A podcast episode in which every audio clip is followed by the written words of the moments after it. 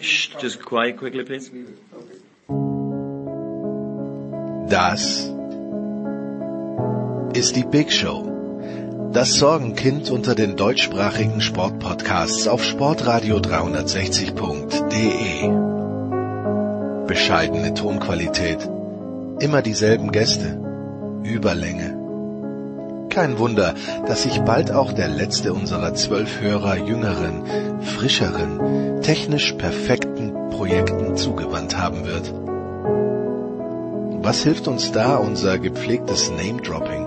Hallo, hier ist Roger Fedor. Hallo, hier ist Thomas Müller. Hey guys, it's Michaela Schifrin. Hallo, hier ist Fabian Hambisch. Hallo, hier ist Marc Girardelli. Hallo, Sie hören Christoph Daum. Nichts. Trotzdem, die Big Show. Fast live aus den David Alaba Studios. Jetzt. Ihr hört Sportradio 360. Hilft ja nichts.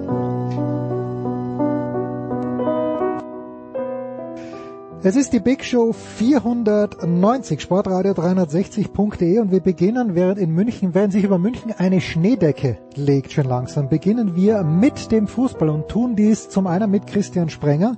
Christian, guten Morgen. Tag zusammen, der auch hofft auf Schnee in Köln. Ja, endlich mal wieder Schnee in Köln. Apropos Köln, Axel Goldmann, der vierte Offizielle, 390, Just Baseball ist bei uns. Grüß dich, Axel. Hallo, guten Tag.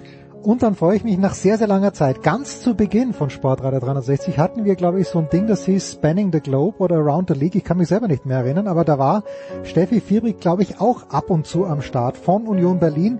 At Rudelbildung, at Textilvergehen auf Twitter. Grüß dich, Steffi. Hallo. Axel, ich möchte trotzdem mit dir anfangen, wenn ich darf. Ich habe mal ein bisschen in deinem Blog gekramt und äh, du schreibst am 2.4.2020, ich möchte dem widersprechen, der Fußball ist natürlich relevant, der Fußball muss überleben. Gilt das auch ein Dreiviertel Jahr später, wo, äh, wo wir neue Einschränkungen erfahren? Ähm, ist es völlig okay, ist es normal, dass wir eigentlich gar nicht darüber diskutieren, dass der Spielbetrieb der Bundesliga weitergehen soll? Ich weiß es nicht, Jens. ich finde ich finde es nur erstaunlich, dass es nicht passiert, aber ich, ich weiß auch nicht, ob ich es Ja. gut finde. Es, also das war ja, das war damals, es ist ja wie aus einer anderen Welt schon, ne? obwohl es erst im April war, ähm, war es tatsächlich eine eine andere Herangehensweise, äh, ein, ein anderes Mindset als das, was wir jetzt haben, was wir jetzt acht oder neun Monate später haben. Ähm, ich habe das damals äh, anhand der Zahlen, die halt kursiert, kursierten, geschrieben. Ich habe ähm, mir die DFL-Konzepte angeschaut, ich habe mir die PKs mit Seifert angeschaut und es klang für mich plausibel und mir war diese Empörung, dass der Fußball da in diese Sonderstellung geht, war mir ein Stück drüber. Ähm, ob das jetzt immer noch so ist, es ist, ein, es ist tatsächlich eine Gratwanderung. Ich habe da keine abschließende Meinung zu und ich kann jetzt tatsächlich nicht sagen, ich verteidige diesen Artikel aus dem April mit äh, mit allem, was ich habe. Dazu müsste ich ihn mir wahrscheinlich selbst nochmal durchlesen. Ähm, aber äh, dass der Fußball im Moment so weitergespielt wird, wie wie er gespielt wird, dass halt alles auf Biegen und Brechen durchgezogen wird. Ich glaube, das ist halt einfach der Natur der Sache geschuldet, dass der Fußball tatsächlich denkt, dass er über den Dingen steht und das wahrscheinlich zu einem guten Teil auch tut. Ob das jetzt gut oder schlecht ist oder ob das falsch ist, ob das gesellschaftlich verantwortbar ist, das möchte ich nicht das möchte ich nicht abschließend beurteilen. Das kann ich gar nicht abschließend beurteilen. Mir tut der, ich kann es nur egoistisch beantworten. Mir tut der Fußball, wenn ich ihn am Wochenende sehe, immer noch gut, auch wenn ich mein Herz an den ersten FC Köln verloren habe, was halt jetzt äh, per se nicht nicht dazu hilft, irgendwelche dunklen Löcher zu stopfen. Aber ähm, mir, mir, mir tut's gut, keine Ahnung, am Samstag um 13 Uhr eine Zweitligakonferenz zu sehen. Oder ähm, mir tut's, mir tut's gut, freitagsabends ein Fußballspiel zu sehen, einfach weil es mich ablenkt, weil ich halt einfach was zu tun habe, weil ich Fernseh gucken kann und, und Fußball gucken kann und weil ich den, das Spiel liebe und, und, und mag. Das ist aber natürlich nichts, was aus epidemiologischer Sicht irgendeine Aussage hat. Hm. Es ist halt einfach nur ja, ich mag den Fußball und ich freue mich, dass das gespielt wird. Was aber nicht bedeutet, dass ich jetzt unglaublich geil finde, dass äh, mitten in der Pandemie irgendwie eine Woche Länderspielpause ist, wo halt einfach äh, 3000 Menschen quer durch die Welt reisen, um irgendwelche blödsinnigen äh, Freundschaftsspiele zu spielen oder dass irgendwann eine Club-WM stattfinden soll. Ähm, natürlich kann ich da nicht sagen, ach hervorragend, mach das bitte. Aber ja, ich glaube, du hast meine meine meine Intention, was ich ausdrücken will, hast du, glaube ich. Nee, nee, die habe ich, es geht geht mir ganz ähnlich, äh, dass ich am Samstag äh, die Zweitliga brauche jetzt nicht so sehr, aber bei der Konferenz äh, bin ich zuverlässig um 15:30 Uhr, egal wer spielt, vor dem TV-Gerät. Wie sieht man das in der Hauptstadt?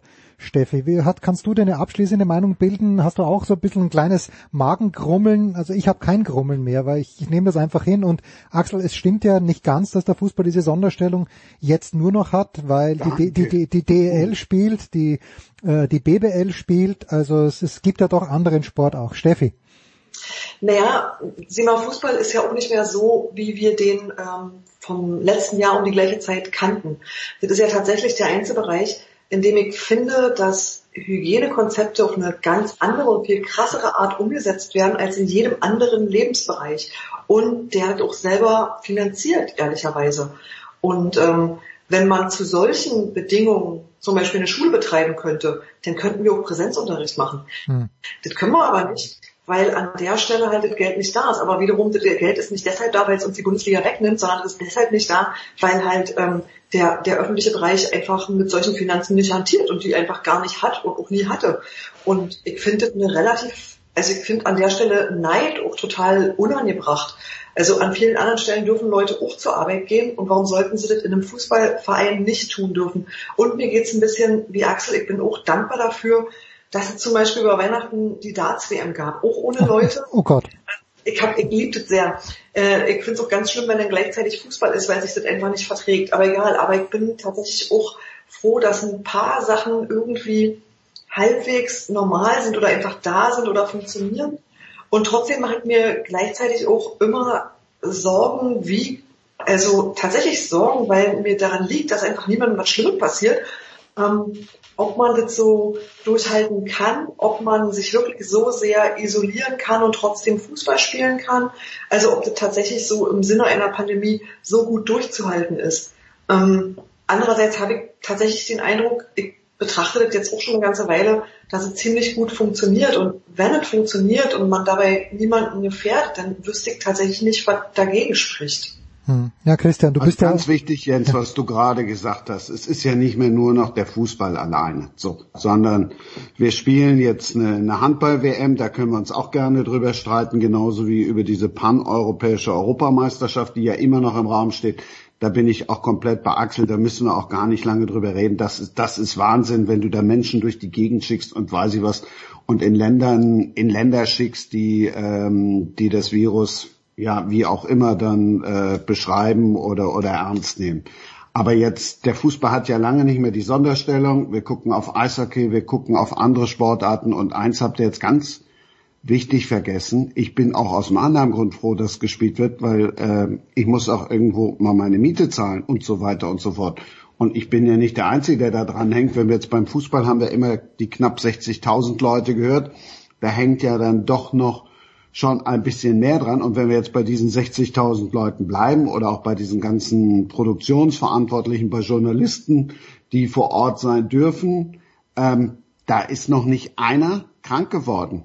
Da hat sich noch nicht einer mit äh, Corona infiziert in der ganzen Zeit. Wenn es Fälle gab, dann gab es halt Fälle, wo du dich auch wieder fragst und sagst, ja, mussten die jetzt tatsächlich über Weihnachten die drei Tage mal eben nach Brasilien jetten?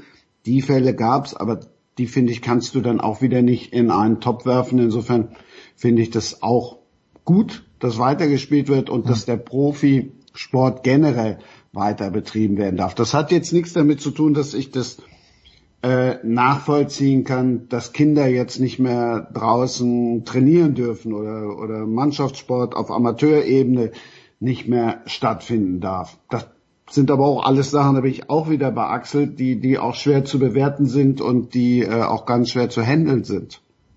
Ja, also gut. Äh, wie Steffi so schön ich sagt. glaube, wenn ich mich ja, richtig bitte. erinnere, das war ja auch ein, einer der, der Streitpunkte in dem Artikel, ne? dass es Amateursport gegen Profisport gab. Hm.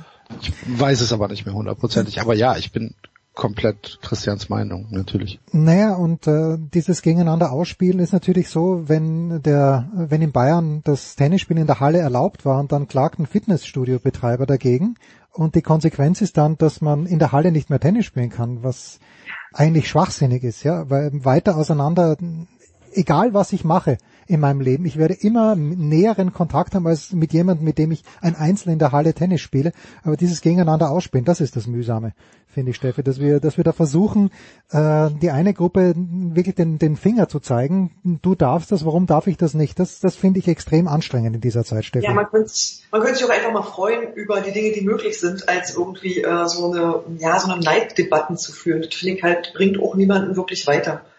Ja, so. Ja, aber da sind wir doch ganz schnell jetzt auch bei, bei dem, was dann äh, am Dienstag passiert ist oder jetzt Anfang der Woche passiert ist, von wegen Impfen und, äh, und EU irgendwie. Wir haben alle immer über die Briten geschimpft und über diesen unsinnigen Brexit. Und jetzt äh, regen wir uns alle auf, dass wir nicht als allererste geschrien haben, gib uns erst die Impfen, die Spritzen und lass doch die anderen in Europa machen, was sie wollen. Also das ist ja, das ist ja, zeigt sich ja seit, seit Jahr und Tag schon ab, dass dieser Egoismus und dann dieses mit dem Finger auf andere zeigen und alles immer nur besser wissen und statt selber irgendwie mal machen, das zieht sich ja so durch. Das finde ich so das Schlimme. Hm. Wie schaffen wir jetzt und den, eigentlich dachte, ja, wir reden über was Schönes. Ja, wir reden jetzt doch über was Schönes. Wir reden über was ganz Schönes. Ich, äh, ich habe die letzten Tage auch damit äh, verbracht, mit der Familie. Meine Tochter hat dann so ein paar Filme angeschaut mit meiner kleineren Tochter und wir haben nach langer Zeit mal wieder Ratatouille angeschaut. Und äh, ich hoffe, ihr kennt Ratatouille. Ratatouille ist ein großartiges, es ist kein Kinderfilm aus meiner Sicht. Es ist ein großartiger Film, sehr, sehr schlau gemacht und jeder, der gerne isst, wird Ratatouille lieben. Aber und jetzt sind wir bei Union Berlin. Da sitzt dann, und wir sind auch beim ersten FC Köln, da sitzt dann dieser Kritiker, Anton Ego heißt er, äh, sitzt in diesem Restaurant und möchte sich bekochen lassen und sagt dann zum Kellner, der völlig die Fassung verliert, geben Sie mir eine Perspektive. Was ist die Perspektive von Union Berlin gewesen, Steffi, zu Beginn des Jahres und wie sieht diese Perspektive jetzt aus? Muss sie zwingend anders sein nach dem 14. Spieltag? Darüber haben wir uns ganz herzlich gestritten schon im letzten Podcast bei uns. Ähm, für Union Berlin heißt es im zweiten Jahr Bundesliga natürlich in erster Linie dabei bleiben. Und ich glaube, wir haben immer noch die, das längere Ende dieser Saison vor uns. Wir können momentan überhaupt nicht absehen, ob weitergespielt wird, in welchem Rahmen weitergespielt wird. Ich kann, das ist halt so, also wir sind nach wie vor in der Pandemie, ja, nur um nur mal ganz kurz anzumerken. Ähm, ich finde nicht, dass man sagen kann, so, oh ja, prima, also das erste Ende lief so gut, wir müssen jetzt dringend äh, hier das nächste große Ziel vor Augen haben und wir brauchen jetzt Europa. Das finde ich Quatsch. Ähm, ich finde schon, dass man immer so ähm, wie soll ich sagen, dass man seine Profimannschaft natürlich bei Laune halten muss und denen Ziele geben muss und dass je weiter oben man in der Tabelle landet, desto besser ist es aus, aus ganz vielen Gründen. Und trotzdem ist das Allerwichtigste, und das darf man, glaube ich, nie, nie aus den Augen verlieren, frag nach bei Schalke, dass Klassenerhalt einfach eine Sache ist in der Bundesliga. Nun sind wir aber auch gar nicht gesetzter, gefestigter Bundesligist. Wir sind halt erst im verdammten zweiten Jahr dabei. Und ähm, da kann man auch mal die Füße ruhig halten und einfach sagen, lass mal gucken, wie weit wir damit kommen. Dass du trotzdem versuchst, eine Mannschaft besser zu machen, tolle Spieler ranzukriegen ähm, und irgendwie generell sportlich auch was zu entwickeln. Das finde ich völlig selbstverständlich. Und dass man sich intern Gedanken machen muss, wo man landen könnte und wie man das dann ausgestaltet, finde ich auch total normal. Und trotzdem ist für mich nach wie vor die wichtigste Sache drinnen bleiben. Gerade, gerade wegen der Pandemie, diese, dieses in der Bundesliga bleiben, finde ich gerade so mega wichtig, weil dir alles andere einfach das Genick bricht. Und ich glaube, dass das in Berlin auch den Leuten durchaus klar ist. Ist ja alles gut, Steffi, aber dann erinnern wir uns mal an Borussia Dortmund, als die neun Punkte Vorsprung hatten und alle rumgeeiert haben und gesagt haben, oh, ob wir jetzt Meister werden, wissen wir nicht so richtig gut. Dann sind sie nachher kein Meister geworden. Dann haben sie so auf die Fresse gekriegt. So, jetzt hat Union Berlin 24 Punkte. Wir schweigen jetzt mal, wie viel weniger der erste FC Köln hat. Wir schweigen auch, wie viel weniger FC Schalke hat. So hoch kann ich gar nicht mehr rechnen. Ähm, Du hast 24 Punkte. Du kannst, ob du dich da jetzt hinstellst und sagst, Mensch, das Wichtigste ist, die Klasse zu erhalten. Sorry, die Klasse ist, hast du noch sieben Punkte, hast die Klasse erhalten und wir reden über den 15. Spieltag, der jetzt kommt. Ähm, das finde ich ist dann, ist dann auch ein zweischneidiges Schwert, ob du dich da jetzt immer noch hinstellen musst und sagen musst, äh, oh, wichtig ist die Klasse zu erhalten. All was du gesagt hast, ja, mit Pandemie und ist klar, aber du hast jetzt 24 Punkte und dann kann ich mich, es gibt ja nicht nur schwarz und weiß, aber dann kann ich mich auch anders hinstellen und sagen, jo, das wäre schon geil. Jetzt haben wir mal ein Jahr hier ohne, wir haben Bundesliga gespielt, ein Jahr mehr oder weniger ohne unseren fantastischen Fans. Das wäre natürlich ein Traum für uns, wenn wir denen nächstes Jahr auch mal mittwochs oder donnerstags ein Spiel gönnen könnten. So kannst du es ja auch formulieren. Ich glaube, du verwechselst uns damit härter. Wir machen das und äh, wir machen das aus Gründen nicht. Und es hat gar nichts damit zu tun, dass, also das ist gar kein Understatement, das wird gerne so missverstanden, das stimmt aber ja nicht. Ich glaube, das hat was damit zu tun, dass wir ähm, solche Saisons einfach auch schon hatten und dass wir auch für große Presse schon genug hinter die Ohren gekriegt haben und dass wir auch einfach schon echt üble Jahre erlebt haben. Wir hatten sehr schmusige letzte zehn Jahre, die waren wirklich super angenehm und ähm, das ging immer mal ein bisschen besser, mal ein bisschen schlechter, hat auch immer mal ein bisschen gestottert. Aber wir sind damit sehr gut gefahren. Wir sind damit sehr gut gefahren zu sagen, wir gucken uns erstmal ein Nahziel an. Wenn da ein Häkchen dran ist, dann können wir die Klappe aufreißen und dann können wir uns über so eine Sachen unterhalten. Das heißt nicht, dass man das nicht plant und sich darüber Gedanken macht, aber es ist tatsächlich nicht das, was uns gerade bewegt. Also faktisch ist es nicht das, was bei Union Berlin, bei, der, bei den Fans also die ja nichts planen müssen, die also auch weder Spieler kaufen müssen noch irgendwas vorbereiten müssen. Da ist es einfach gerade überhaupt keine Sache. Und dazu kommt natürlich die Tatsache, dass jetzt der beschissenst mögliche Zeitpunkt für sowas ist. Wir haben doch ja nicht davon. Also bitte. Ich möchte doch, oder wie unser Busfahrer sagt, ich möchte erstmal alle Bundesliga-Stadien sehen und dann fahre ich nach Mailand. Axel, du kannst ja aus jüngerer Vergangenheit sagen, was das mit einem Club, der sehr lange nicht im Europacup war, macht dann, wenn plötzlich Fanmassen, wo war es nochmal, wo die Kölner, das war wunderschön, wo dieser Kölner London. Zug, in London, dieser Kölner Zug war wunderschön, wie der stattgefunden hat, aber dem FC hat es jetzt nicht wesentlich weitergeholfen. Ja, da, da wollte ich gerade sagen. Also da steige ich lieber dreimal ab und spiele einmal Europapokal, als okay. zehnmal hintereinander Neunter zu werden. Ähm, nein, aber ich kann das, was das, was Steffi gesagt hat, kann ich hundertprozentig nachvollziehen. Ähm, auch aus dieser aus dieser Situation Union Berlin. Sie hat es gesagt, zweites Jahr in der Bundesliga. Ähm, muss sich in der in der eigenen Stadt äh, immer immer so ein bisschen äh, gegen mit der Hertha vergleichen lassen, ob berechtigt oder nicht. Jedenfalls ähm, als Gesamtstadt gesehen. Wahrscheinlich ist es da, wo Union herkommt, ein bisschen anders. Ähm, aber ich kann das natürlich 100%ig nachvollziehen, dass man dann sagt, ja, wir hatten, wir haben jetzt 24 Punkte. Es waren super geile 14 Spieltage. Wir stehen auf Platz 5 der Liga. Wie geil ist das denn? Aber lass doch erstmal lass doch erstmal einen Haken hinter den Klassenhalt machen und dann gucken wir weiter und dann ist doch alles gut. Also ich kann das 100%ig nachvollziehen, dass man da, dass man da sagt, äh, als jemand, der oben gegen Bayern, Leipzig, Leverkusen, Dortmund, Wolfsburg, Gladbach, Frankfurt mitmischt, dass man dann sagt, alles gut, Füße stillhalten, bisher war alles super geil, ähm, gucken wir mal, wie der, wie der Rest der Saison wird. Wir haben im Prinzip unsere Hausaufgaben jetzt ja schon gemacht und jetzt gucken wir mal weiter. Dass man dann aber als Fan wahrscheinlich abends mit den Händen über der Decke schon mal an die Decke guckt und sagt, ach, nächstes Jahr oder im, äh, im, im April oder im Mai 2022 das Europapokalfinale in in, in Riga, was weiß ich, wo es stattfindet, keine Ahnung. Oh, ich, ich wäre ich wär eher nach Portugal gegangen. Ich wäre eher irgendwie ja. nach Portugal ausgewichen, aber bitte, Riga ist auch schön. Das wäre schon nicht so schlecht. Natürlich kann man träumen, aber das man muss halt unterscheiden, was machen die Verantwortlichen und was machen die Fans. Und die Verantwortlichen bei Union Berlin stelle ich mir halt schon so vor, dass die mindestens zwei Schubladen haben, wo mindestens zwei unterschiedliche äh, Saisonperspektiven, wie du es genannt hast, drinstehen und ähm, dass man, dass man dann äh, reagieren kann. Also ich, ich, ich, ich würde es tatsächlich auch so machen wie Steffi. Christian hat aber natürlich auch recht, dass er sagt, vielleicht könnte man das ein bisschen offensiver kommunizieren. Muss aber nicht. Nee, da, darum ging's mir ja. Du, also ich finde, wenn Fischer sich hinstellt und sagt, das ist dumm und doof, über Europa zu sprechen, das ist mir ein Touch too much.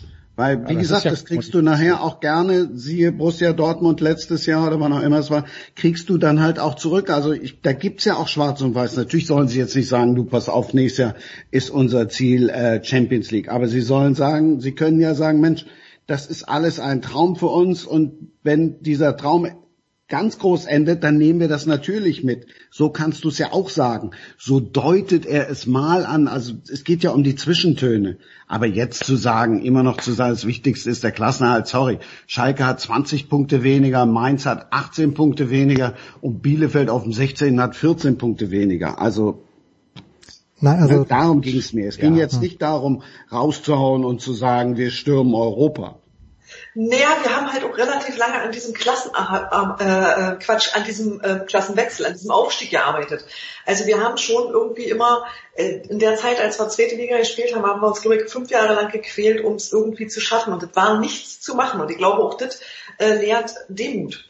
Das lehrt auch, wann du äh, so weit bist, dass du mal irgendwas sagen kannst. Und wenn du dich erinnerst, wie mühsam dieser Aufstieg war. Also wir mussten ja über die Relegation und niemand wollte aufsteigen außer Paderborn. Ähm, ich glaube, du lernst dann auch ein bisschen Zurückhaltung und sagst, ich guck mir denn an, wenn es soweit ist. Es ist nicht so, dass man sich da irgendwie gegen wehrt und selbstverständlich werden wir alle komplett ausflippen, wenn sowas drin ist. Das ist doch, das ist ja gar nicht die Frage.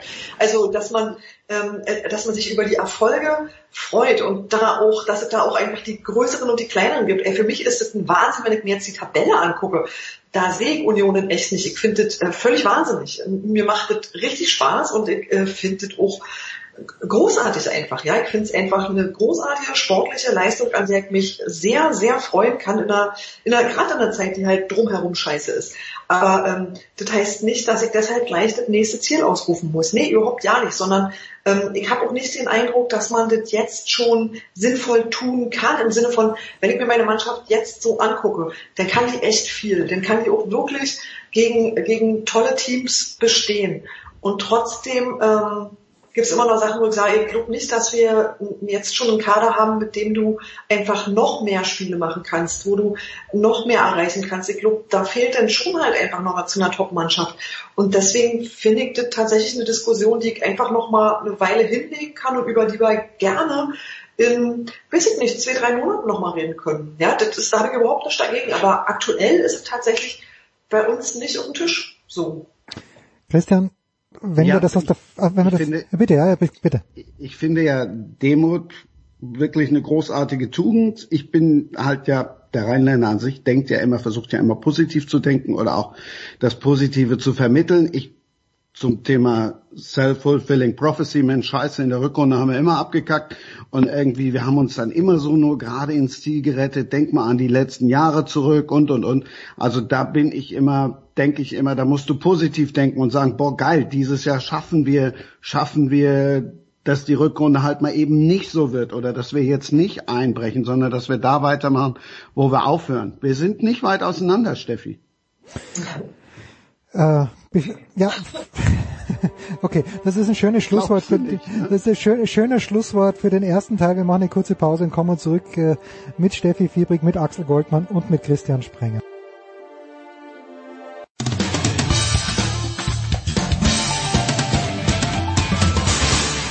Hallo, hier ist Gina Lückenkämper und ihr hört Sportradio 360. In der Big Show 490 geht es weiter mit Fußball präsentiert von bet365.com. Da könnt ihr heute noch ein Konto öffnen bei bet365.com und einen Einzahlungsbonus von bis zu 100 Euro bekommen. Axel Goldmann ist am Start von 390 von Just Baseball. Christian Sprenger, der für die DFL unterwegs ist. Übrigens an diesem Wochenende, glaube ich, wenn ich es richtig verstanden habe, nach Berlin und apropos Berlin. Äh, Steffi Fiebrig ist auch dabei von Textilvergehen, äh, Rudelbildung auf Twitter. Und Steffi, vielleicht noch zwei, drei Worte schon zur sportlichen Entwicklung von Union, was das Personal angeht. Es kann ja nicht nur, ich glaube, es ist hauptsächlich der österreichische Spielführer, der dafür verantwortlich ist, für diesen Durchmarsch in der Bundesliga, aber es kann ja nicht nur Christopher Trimmel sein. Wen siehst du denn als, äh, ja, was sind die, die, die Schaltstellen, die Knackpunkte in der Mannschaft von Union Berlin 2020, 2021, warum es so ausgezeichnet läuft? Wenn du in Berlin nachfragst, dann sind es tatsächlich nicht die Leute auf dem Platz, sondern die Leute daneben, die dafür verantwortlich sind. Und tatsächlich ist es äh, diese fantastische Kombination aus Oliver Runert und Urs Fischer. Mhm. Um, Urs Fischer hat als Trainer von Anfang an mehr äh, geliefert als als seine Aufgabe war, stimmt nicht. Der hat, dem war nicht verboten worden, aufzusteigen. Aber der hat halt tatsächlich äh, von Anfang an unfassbar gute Arbeit gemacht und er hatte mit Oliver Runert an jemand an seiner Seite, der offensichtlich die halbe Welt kennt, wahnsinnig vernetzt ist, sehr lange gescoutet hat und ähm, einfach offensichtlich sehr gut Leute überzeugen kann, für Union Berlin zu spielen. Und ähm, wenn du dir die Mannschaft anguckst, dann gibt's da ganz viele so Sachen, wie, wo du sagst, oh, das ist jetzt äh, das ist eine richtige Runert-Verpflichtung, der halt auch in der Lage ist, jemanden zu finden, der kurzfristig einschlägt. Das sind so Leute wie wir hatten, wir hatten ähm, in der letzten Saison Kevin Schlotterbeck, wir haben in dieser Saison seinen Bruder. Die sind immer nur für kurze Zeit da, die Spieler, und funktionieren aber trotzdem fantastisch und hast trotzdem ein Mannschaftsgefüge, zu teilen noch aus der Aufstiegsmannschaft äh, besteht. Da ist jetzt gar nicht mehr so viel von übrig. Aber ähm, das wurde immer sinnvoll sozusagen dazu gebaut. Und das ist so, dass äh, bei uns alle Leute ja zunächst mal nur auf Max Kruse geguckt haben, äh, bis auf die, die auf die Freundin von Loris Karius geguckt haben. das finde ich betet tatsächlich ein bisschen Quatsch. Also Max Kruse ist ein fantastischer Spieler. Wenn er spielt, tut er im Moment nicht und es läuft trotzdem. Ähm, also Max Kruse ist jemand, der sich da nahtlos einfügt und alles besser macht. Aber wir haben zum Beispiel momentan eine ganz tolle Entwicklung bei äh, Geraldo Becker, der jetzt schon Weile bei uns ist und in dieser Saison das erste Mal seine Stärken richtig ausspielen kann, also seine unglaubliche Geschwindigkeit. Ähm, Taiwo Avoni hat ein bisschen gebraucht, funktioniert jetzt total super. Wir können damit irgendwie kompensieren, dass ähm, dass wir Leute, die, die wir eigentlich, wo wir dachten, ohne die geht's gar nicht, wie zum Beispiel Joel Koyanpolo, der, der auch von Anfang an super funktioniert hat und sich dann aber verletzt hat. Ähm, uns gehen gerade ein bisschen die Stürme aus. Äh, Anthony Uja, der seit einer Weile äh, nicht spielt. Äh, ich überlege gerade, Kruse ist auch verletzt, der Schlotterbeck ist auch verletzt, der spielt nun allerdings hinten. Ähm, das heißt, Oliver Runert hat es geschafft, dass solche Ausfälle immer kompensiert werden können. Und das ist, glaube ich, das ganz große Kunststück. Das funktioniert nämlich nicht immer. Und das ist das, was uns momentan am Leben hält. Und ähm, diese Transferpolitik, diese kluge Transferpolitik, die eben nicht bedeutet, wir schmeißen all unser Geld raus und kaufen alles, was wir kriegen können, sondern halt auch über kurzfristige Sachen, Dinge zu regeln, das ist, glaube ich, so ein bisschen, ähm, also aus meiner Sicht ist das so das Erfolgsgeheimnis. Axel, und, und natürlich ja. Christopher Trummel, da will ich dir auf jeden Fall Axel, ich weiß, Neid ist dir fremd als Emotion. Äh, und, und, und, ich bin mir sicher, dass du, dass du nur wohlwollend, nicht nur wegen Steffi, aber nur wohlwollend nach Berlin schaust. Aber wo ist da der Unterschied zum ersten FC Köln? Äh, sind's die, die, die du liebe Güte. Sind es die anderen Ansprüche in der Stadt äh, durch das dreimal so große Stadion oder wo, worin ist der, äh, worin siehst du da, äh, wenn wenn du das in der Kaderzusammenstellung so siehst? Äh, ah. ah, okay, bitte, bitte. Naja, natürlich ist der der der größte Unterschied ist erstmal das Offensichtliche, dass bei Union der Kader halt anscheinend passt, passt und beim FC nicht. Okay. So. Haben wir das schon mal. Wo da die Gründe liegen, ja, die sind halt mannigfaltig. Ne? Äh, dass, dass wir hier in Köln äh, eine Entscheidungsstruktur haben, die sehr viel auf Bauchgefühl ausgerichtet ist, so kommt es mir jedenfalls als Außenstehender vor, ähm, die sehr viel auf ähm, hier, ich habe da jemanden gesehen, guck dir den mal an, ausgerichtet ist, anstatt auf eine ja auf ein auf eine Nachhaltigkeit. Das haben wir in den letzten drei Saisons halt schmerzlich erfahren müssen, äh, sei es unter Armin Fee oder jetzt unter Horst Held, obwohl ich bei Horst Held immer noch ein kleines äh, Asterix dahinter machen möchte, weil das, was Horst Held dann letztlich als Transfers realisiert hat, ob das jetzt Ange Duda war, ob das Anderson war, ob das äh, Marius Wolf war, das ist gar nicht, also da würde ich jetzt gar nicht sagen, das ist alles Riesenkacke. Das ist für das, was wir uns leisten können in, in Köln, ist es schon okay. Der Fokus oder beziehungsweise die, die Priorisierung äh, auf fehlende Positionen, die uns halt schon seit ein paar Jahren fehlen, äh, die ist halt sehr sträflich vernachlässigt worden. Ähm, man hat die gesamte Vorbereitung der Saison auf ein Spielsystem mit Jon Cordoba als Stoßstürmer ausgerichtet.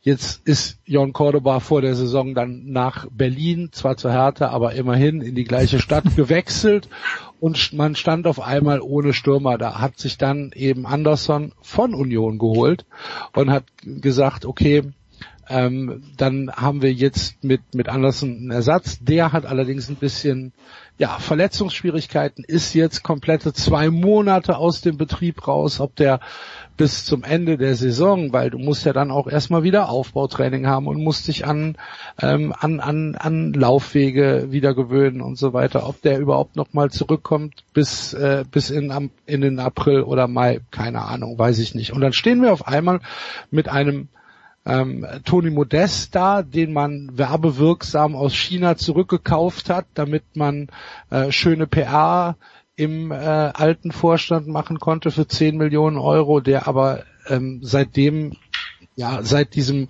Europapokal-Einzug seit 2017 und der, dem Verkauf nach China dann einfach nicht mehr die äh, ja der Toni Modest ist, den wir hier in Köln kannten. Da fehlt äh, Spritzigkeit, da fehlt Schnelligkeit und man hat das Gefühl, es fehlt auch sehr viel Motivation bei Toni Modest, weil er halt von Markus Gisdol nicht ähm, völlig kritiklos in jedem Spiel vorne aufgestellt wird. Hm.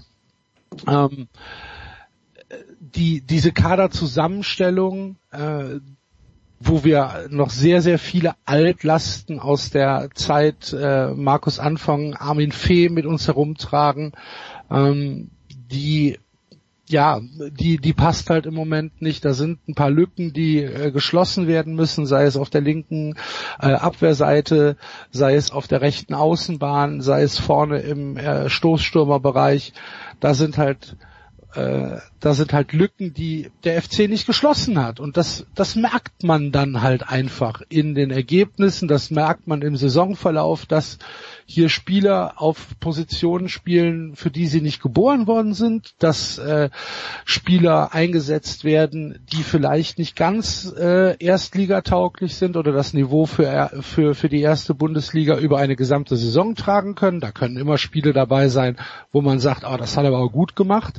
Aber es geht ja darum, eine gewisse Konstanz im Kader zu haben und das hat der FC tatsächlich nicht. Und ähm, ja, dann kommt halt auch so ein bisschen diese, dieses, dieses Kopfgefühl äh, oder ne, wie drücke ich es aus? Es kommt äh, das dazu, dass dem FC halt ich glaube, wie ähm, vielen anderen Vereinen auch, aber bei uns ist es halt einfach signifikant, die Zuschauer fehlen, das hm. Gepusche der Zuschauer im Stadion fehlt. Ähm, ich habe es ähm, vor, vor ein paar Wochen schon mal gesagt, dass jetzt Bayern München oder Leipzig oder Leverkusen ohne Zuschauer spielt. Das spielt keine große Rolle, weil die zu gut sind, weil die einfach fußballerische Mittel haben. Ich dachte, ähm, du sagst jetzt, weil die immer ohne Zuschauer, ohne Fans. Nein, nein, nein, nein, nein, die sind, die sind einfach die sind zu gut. Das ist, da, da brauchst du keine, da brauchst du keine extra Motivation von außen. Der FC ist es halt nicht. Der FC äh, ist halt spielerisch und äh, leistungstechnisch nicht auf diesem Niveau. Und um in der Bundesliga zu bestehen oder um äh, dauerhaft in der Bundesliga Ergebnisse abzurufen, braucht der FC zwei, drei, vier, fünf Prozent, die von außen kommen. Und von außen, das sind halt die Zuschauer und die sind nicht da und die fehlen und das macht sich sehr, sehr deutlich bemerkbar. Natürlich ist das jetzt eine Sache, da wird jeder Werder Bremen-Fan sagen, ja, ist bei uns genauso. Oder jeder Augsburg-Fan sagen, ja, ist bei uns genauso. Klar, wird so sein, kann ich aber nicht beurteilen. äh, geht halt geht halt gerade um den FC und bei uns mir fällt es halt auf, dass das ähm, für uns halt ein riesen riesen Problem ist und ähm, deswegen sind ja auch unsere Heimergebnisse so schwach. Deswegen äh, ist der FC auswärts deutlich besser, weil er sich ähm, anders auf dieses Spiel einstellt als zu Hause. Ja, das mal so ganz grob. Aber ähm, wir, also wir können da jetzt noch vier Stunden drüber weiterreden, wo die Probleme beim ersten FC Köln liegen. Wo sind die Lichtblicke, Christian? Um es dann mal runter, ja, um es dann nochmal runterzubrechen und nochmal den Bogen zur Union zu schlagen, was Steffi eben gesagt hat. Ihr habt eben schon gehört, weil Steffi welche verletzten Stürmer die alle aufgezählt hat. Da kommen dir natürlich als FC-Fan kommen dir natürlich dann die Tränen in die Augen, ja. weil äh, da fielen jetzt vier Stürmer fallen da mal eben aus bei Union, die du alle da vorne hinstellen kannst. Ja. Avonie spielt unter Urs Fischer endlich da, wo er hingehört und nicht da, wo ihn Mainz aufgestellt hat.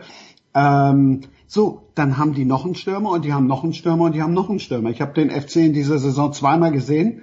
Ähm, einmal ein großartiges Fußballspiel von Bayer Leverkusen wohlgemerkt. Und einmal ein gruseliges Fußballspiel hat der FC gewonnen ohne Stürmer in Mainz, ein 1-0 unterirdisch. Ähm, ja, du hast halt keinen Stürmer und Sebastian Andersson nur auf den zu bauen, warum das jetzt nicht funktioniert, haben wir gerade auch schon gehört, da, da gibt's halt viele verschiedene Gründe. Du hast keinen Stürmer, ganz einfach so. Und dann schießt der FC 13 Tore und Union Berlin, auch wenn da jetzt alles ausfällt, haben die immer noch 29 Tore geschossen das ist für mich so der, der Hauptknackpunkt, dass du niemanden hast, dann auch noch einen Torjäger bezahlst, der jetzt die zweite Liga aufmischt und den HSV nach oben schießt. Ja, im Nachhinein kann man natürlich über diesen Terodde-Abgang könnte man wahrscheinlich Bücher schreiben. Ich bin als als Terodde zum HSV gewechselt ist, fand ich das den richtigen Move. Ähm, Im Nachhinein äh, habe ich jetzt am Samstag noch ähm, mit mit der Freundin drüber gesprochen, habe gesagt, hätten wir den noch nicht abgegeben, wie dumm sind wir denn eigentlich? ja, weil die Spiele, die ich jetzt vom FC gesehen habe, das da hätte auch, auch also Mainz gegen Köln war auch ein Zweitligaspiel, da hätte ja, Tirode ja, auch genetzt. Ja, ja, absolut. Ich, ich, ich krieche ja zu Kreuze. Aber natürlich, natürlich ist, natürlich ist das. Äh, Entschuldige, Steffi, bitte. Es gibt bei uns original dieses Gespräch in schöner Regelmäßigkeit ebenfalls, weil wir uns auch sehr gut an Simon Terodde erinnern können. ähm, nee, aber, aber natürlich hat Christian recht, uns fehlt ein Stürmer und das ist das, das was ich sage. Äh, du, du, du hast halt ähm, eine, eine Saisonvorbereitung, einen ganzen Sommer hast du halt gesagt, ja, wir haben ja Jon Cordoba vorne stehen. Und was tatsächlich ähm, ja, was, was man den Verantwortlichen anrechnen kann und das ist dann vielleicht auch der Lichtblick, den äh, Jens angefragt hat, was beim FC außerordentlich gut läuft und wirklich außerordentlich erfolgreich ist, ist die Jugendarbeit. Mhm. Ähm, es ist tatsächlich so, sowohl die U17 als auch die U19 ähm, sind absolute Spitzenmannschaften äh, in der, in der, also äh, deutschlandweit. Ähm, da kommen immer Spieler hoch. Die Sache ist, sowas wie mit äh, Florian Wirz darf dir halt nicht passieren. Ne? Das eines der größten Talente, die wir im Moment in Deutschland haben, dann ähm, zum, zum Gespräch eingeladen wird und dann sitzt dann der Busfahrer vom FC rum und sagt, ja, setz dich mal dahin, mal gucken, was passiert. Und dann kommt halt niemand und in Leverkusen sitzt halt äh, Rudi Völler und äh, und und äh, ähm, und Bitte? Simon Rolfes. Simon Rolfes. Simon Rolfes, ja, und der Trainer war auch dabei und äh, hier, das sind unsere Pläne, bla bla bla. Das darf dir halt nicht passieren. Da müssen sie halt daraus lernen, dass solche Talente dann auch im Verein gehalten werden. Ähm, sie haben jetzt die ersten, die ersten Schritte gemacht mit Jakobs, mit Thielmann, mit Katterbach, ähm, auch mit äh, Cicic, der von Schalke gekommen ist. Ähm, das ist gut. Also wie und jetzt kommt Obutz nach oben. dass äh, dass die der Unterbau, die Jugendabteilung vom FC ist etwas, was Hoffnung gibt. Aber das ist natürlich nichts, was dir jetzt ad hoc am äh, 7. Januar 2021 hilft und äh, wir sagen, ja, wir, wir gehen jetzt äh, hier noch mehr in die Jugend, weil noch jünger kann die Mannschaft einfach gar nicht mehr werden. Ne? Wir sind jetzt schon die jüngste Bundesligamannschaft, die in, im Durchschnitt äh, auf, dem, auf dem Feld rumläuft in der Bundesliga. Ähm, noch jünger geht's halt im Moment nicht und deswegen, es, meine, meine Hoffnung in diesem Jahr ist es, ähm, und da können wir den Bogen dann wieder mhm. zu Steffi schlagen, drin bleiben ist erstmal das Wichtigste, auch wenn ich von einer anderen Perspektive rede, äh, aber ob wir das wirklich, äh, ob wir, ob wir das schaffen, weil wir die Ergebnisse einholen oder ob wir es schaffen, weil es vielleicht drei Idiotenvereine gibt, die noch ein bisschen schlechter sind als der FC, ja, das wird die Zeit zeigen. Äh, mir wäre es am Ende der Saison wahrscheinlich egal. Äh, Hauptsache die Klasse halten und dann vielleicht mal mit ein bisschen mehr Pragmatismus in den Sommer gehen und gucken, wo sind wirklich Lücken, wo muss äh, die Mannschaft verstärkt werden. Darf ich dir nochmal wehtun gerade? Mhm. Jetzt beim, beim Stichwort Idiotenverein. Also von mir aus kannst du das Verein gelten lassen, weil die es auch nie geschafft haben, irgendwie ihre Jugend zu vergolden. Aber wenn wir jetzt Mainz nehmen, die haben es immerhin geschafft, zum Beispiel einen Riedle Baku, der ist jetzt eben für neun Millionen gewechselt und nicht wie Florian Wirz für Nüsse. Ja. Und die Hoffnung wollte ich dir auch noch nehmen, du wirst einen Wirz und so weiter, zumindest Stand jetzt, 2021, 2022, nicht davon überzeugen können, beim ersten FC Köln zu bleiben. Kohle hin oder her, da geht's dann ja nicht nur um Kohle und auch Renommee sorry, aber mit Leverkusen, selbst mit Leverkusen hast du jedes Jahr spielst du international, ob jetzt Europa. Ja, aber das glaube ich trotzdem nicht. Oder also wenn, Champions wenn man, League. Wenn man, also, wenn man Würz letztes äh, letzte Jahr äh, letzte Saison äh, nach, weiß ich nicht, nach dem Düsseldorf-Spiel gesagt hätte, komm, du spielst jetzt bei den Profis mit, hier ist ein Vertrag, zwei Jahre, bam, hätte er unterschrieben, bin ich mir sicher. Ja, und dann hätten sie ihn halt dieses oder nächstes Jahr für viel mehr Geld gekauft. Genau. Aus, aber das ist, aber das Nummer ist wird der FC anderes, so schnell so nicht rauskommen. Du musst dich nur, nee, ich will ja darauf hinaus, dass du, dass du die Juwelen, die du hast, die kannst du nicht jetzt auch noch verschenken. Genau. Ja, dann sind wir doch einer Meinung. Ist doch gut. gut. Ihr seid einer Meinung. Entschuldigung. Hm, äh, ich bin total bei euch. Ich kann das total nachvollziehen. Also das ist tatsächlich genau das, also wir sind tatsächlich an der Stelle äh, da sehe ich auch so äh, wie Axel, gute Jugendarbeit für einen Verein wie Köln oder auch für Union bedeutet, dass du Talente erkennst und nicht, dass du die halten kannst, sondern dass du schaffst, den Vertrag zu geben, bevor jemand merkt und dass du äh, einfach von deiner Arbeit in irgendeiner Weise profitierst und das ist selten in der ersten Herrenmannschaft. Das ist sehr schön formuliert. Gib ihnen einen Vertrag, bevor jemand anderer merkt, dass sie Talente sind. Ich habe eine Frage noch zum FC. Christian, ich stelle sie dir, aber Axel gerne auch. Ich habe zwei Namen nicht gehört und das eine dünkt mich, scheint schon ein Lichtblick zu sein, weil Timo Horn die letzten Jahre zeitweise sehr, sehr unsicher gewirkt hat. Das scheint jetzt im Moment nicht mehr zu sein. Ist das so, Christian? Und äh, Markus Gistol kam zwar einmal in einer kurzen Wortmeldung vor, aber ich habe keine Bewertung bei Axel gehört. Christian. Ähm, Timo, Timo Horn ist ja from zero to hero, sagen die Engländer immer gerne. Ja. Und andersrum, das geht bei ihm ja immer schnell. Ich, ich mag ihn total.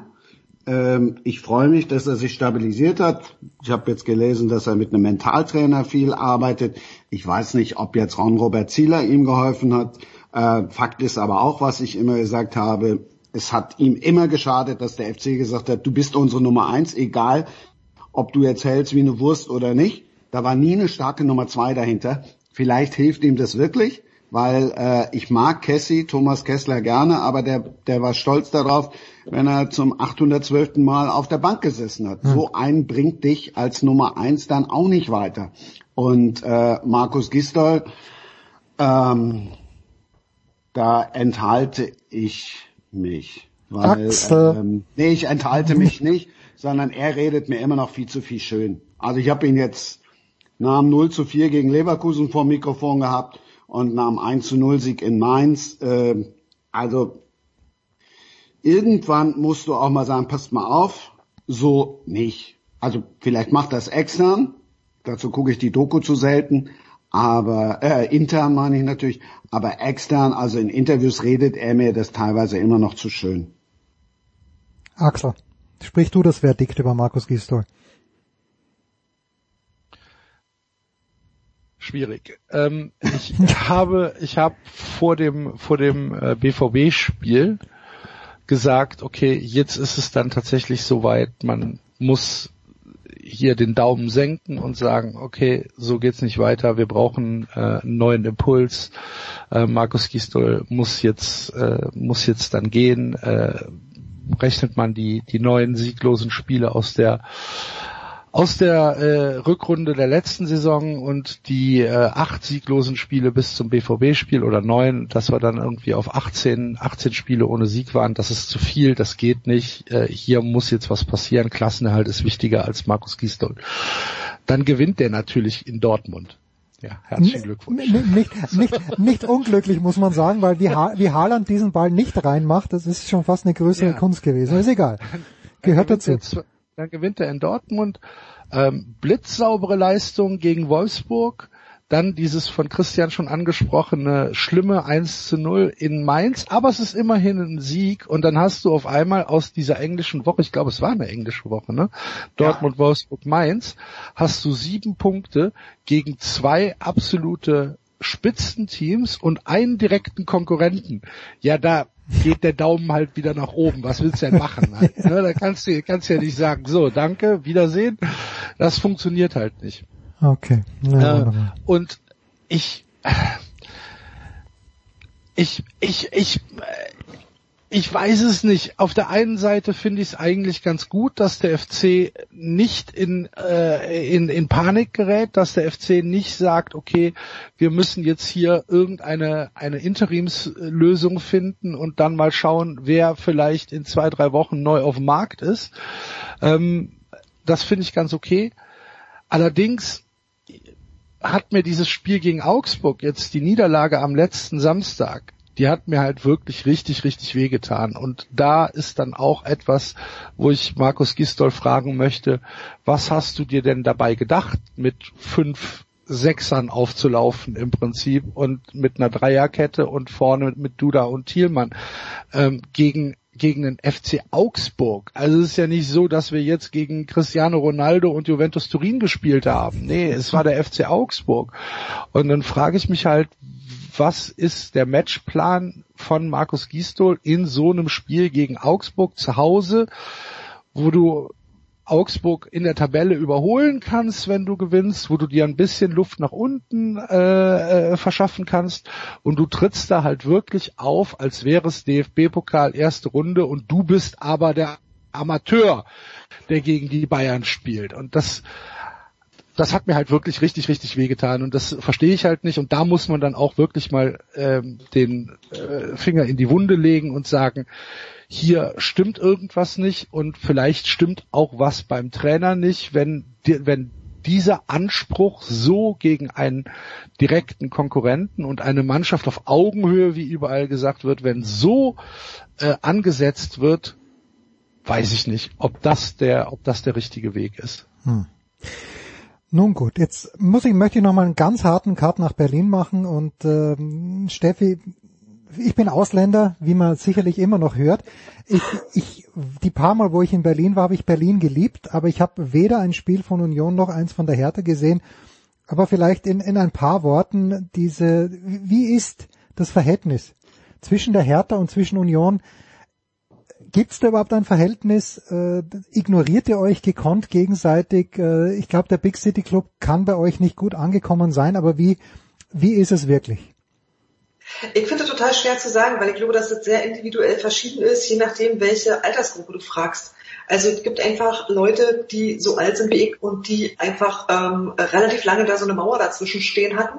Und die haben einen anderen Blick darauf und zwar, wenn sie älter sind als ich, so ja nochmal einen komplett anderen als ich äh, als die Leute, die zum Beispiel nie die alten, sag mal, Ostberliner ähm, Feindbilder äh, so in sich aufgesogen haben. Hm. Und ähm, für mich ist Hertha tatsächlich immer noch der Bundesligist und wir wollen im Grunde genommen immer noch einer werden.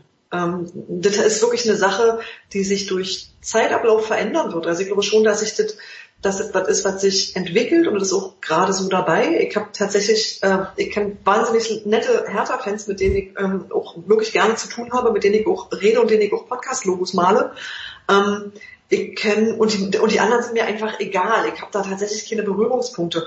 Ich weiß aber, dass es für die Leute, die mal, sag mal, sportlich zehn Jahre jünger sind als ich, ähm, eine Sache ist. Und hm. ähm, deswegen glaube ich, dass man da keinen wirklich ähm, äh, homogene Bild zeichnen kann. Das ist einfach krass individuell und das wird irgendwann einfach wahrscheinlich eine, eine richtige Derby-Geschichte sein. Und ähm, zum Beispiel kann ich jetzt so sagen, nachdem wir äh, dieses Mal Derby verloren haben, aber in der Tabelle einfach äh, äh, ganz hübsch dastehen, äh, kann ich immer sagen, ich scheiße auf dieses Stadtderby, wenn ich diese Tabelle dafür haben kann. Tatsächlich, das ist mir richtig doll egal, das trifft mich nicht so wahnsinnig.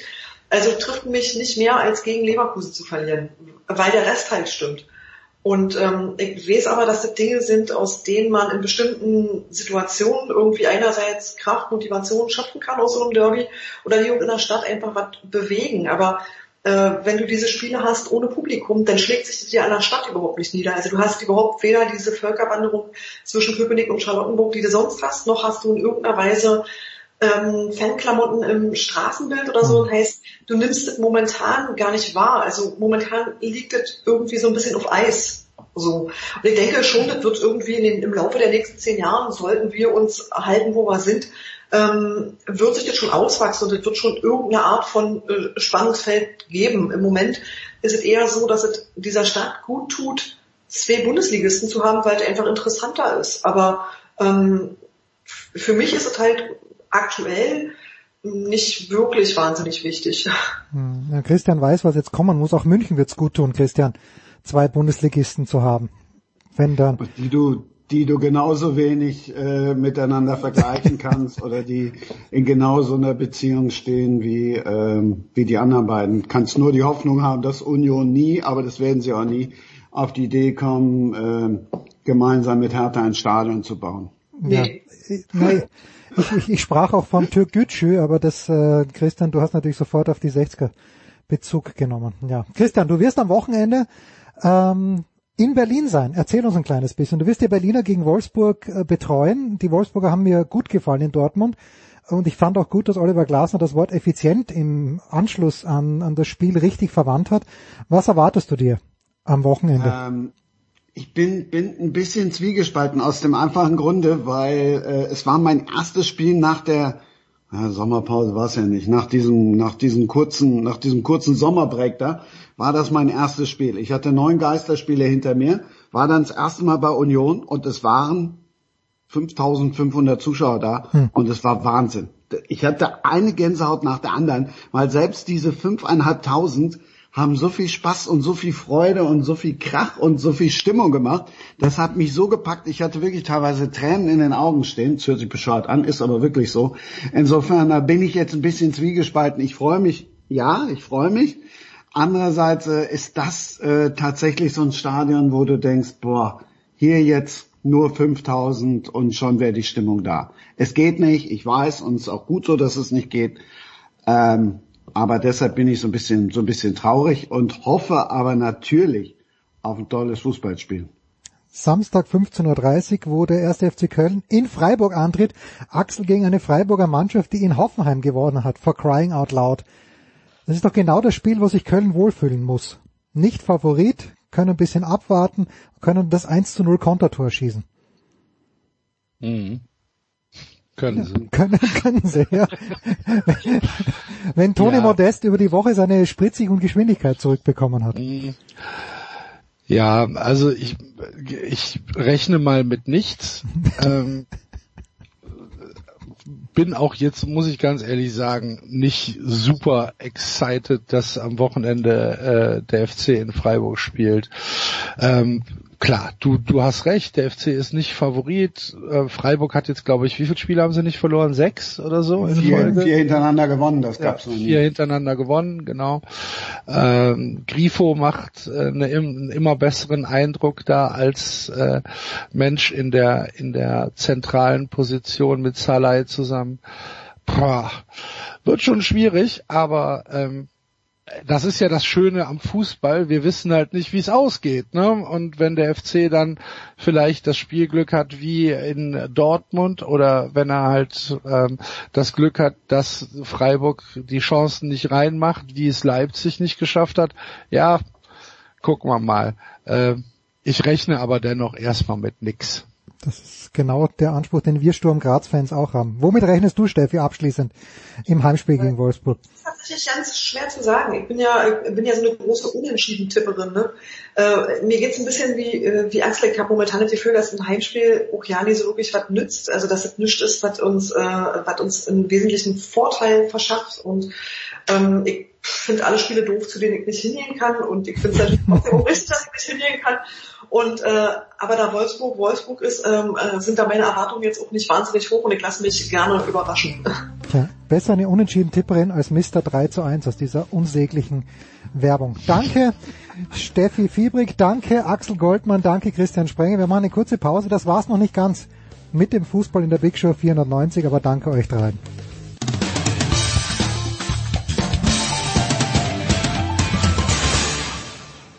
Hallo, hier ist Flo Meyer und ihr hört Sportradio 360. Es geht weiter in der Big Show 490 mit Fußball und nach sehr, sehr langer Zeit freue ich mich, dass der Ruhrpoet, Ed Ruhrpoet auf Twitter, David Nienhaus mal wieder bei uns am Start ist. Servus David. Glück auf aus Bochum. Hallo, ich freue mich. Oh ja, Bochum, dazu kommen wir noch. Der Aufsteiger steht jetzt schon fest, das wissen die wenigsten, aber Bochum im kommenden Jahr in der Bundesliga.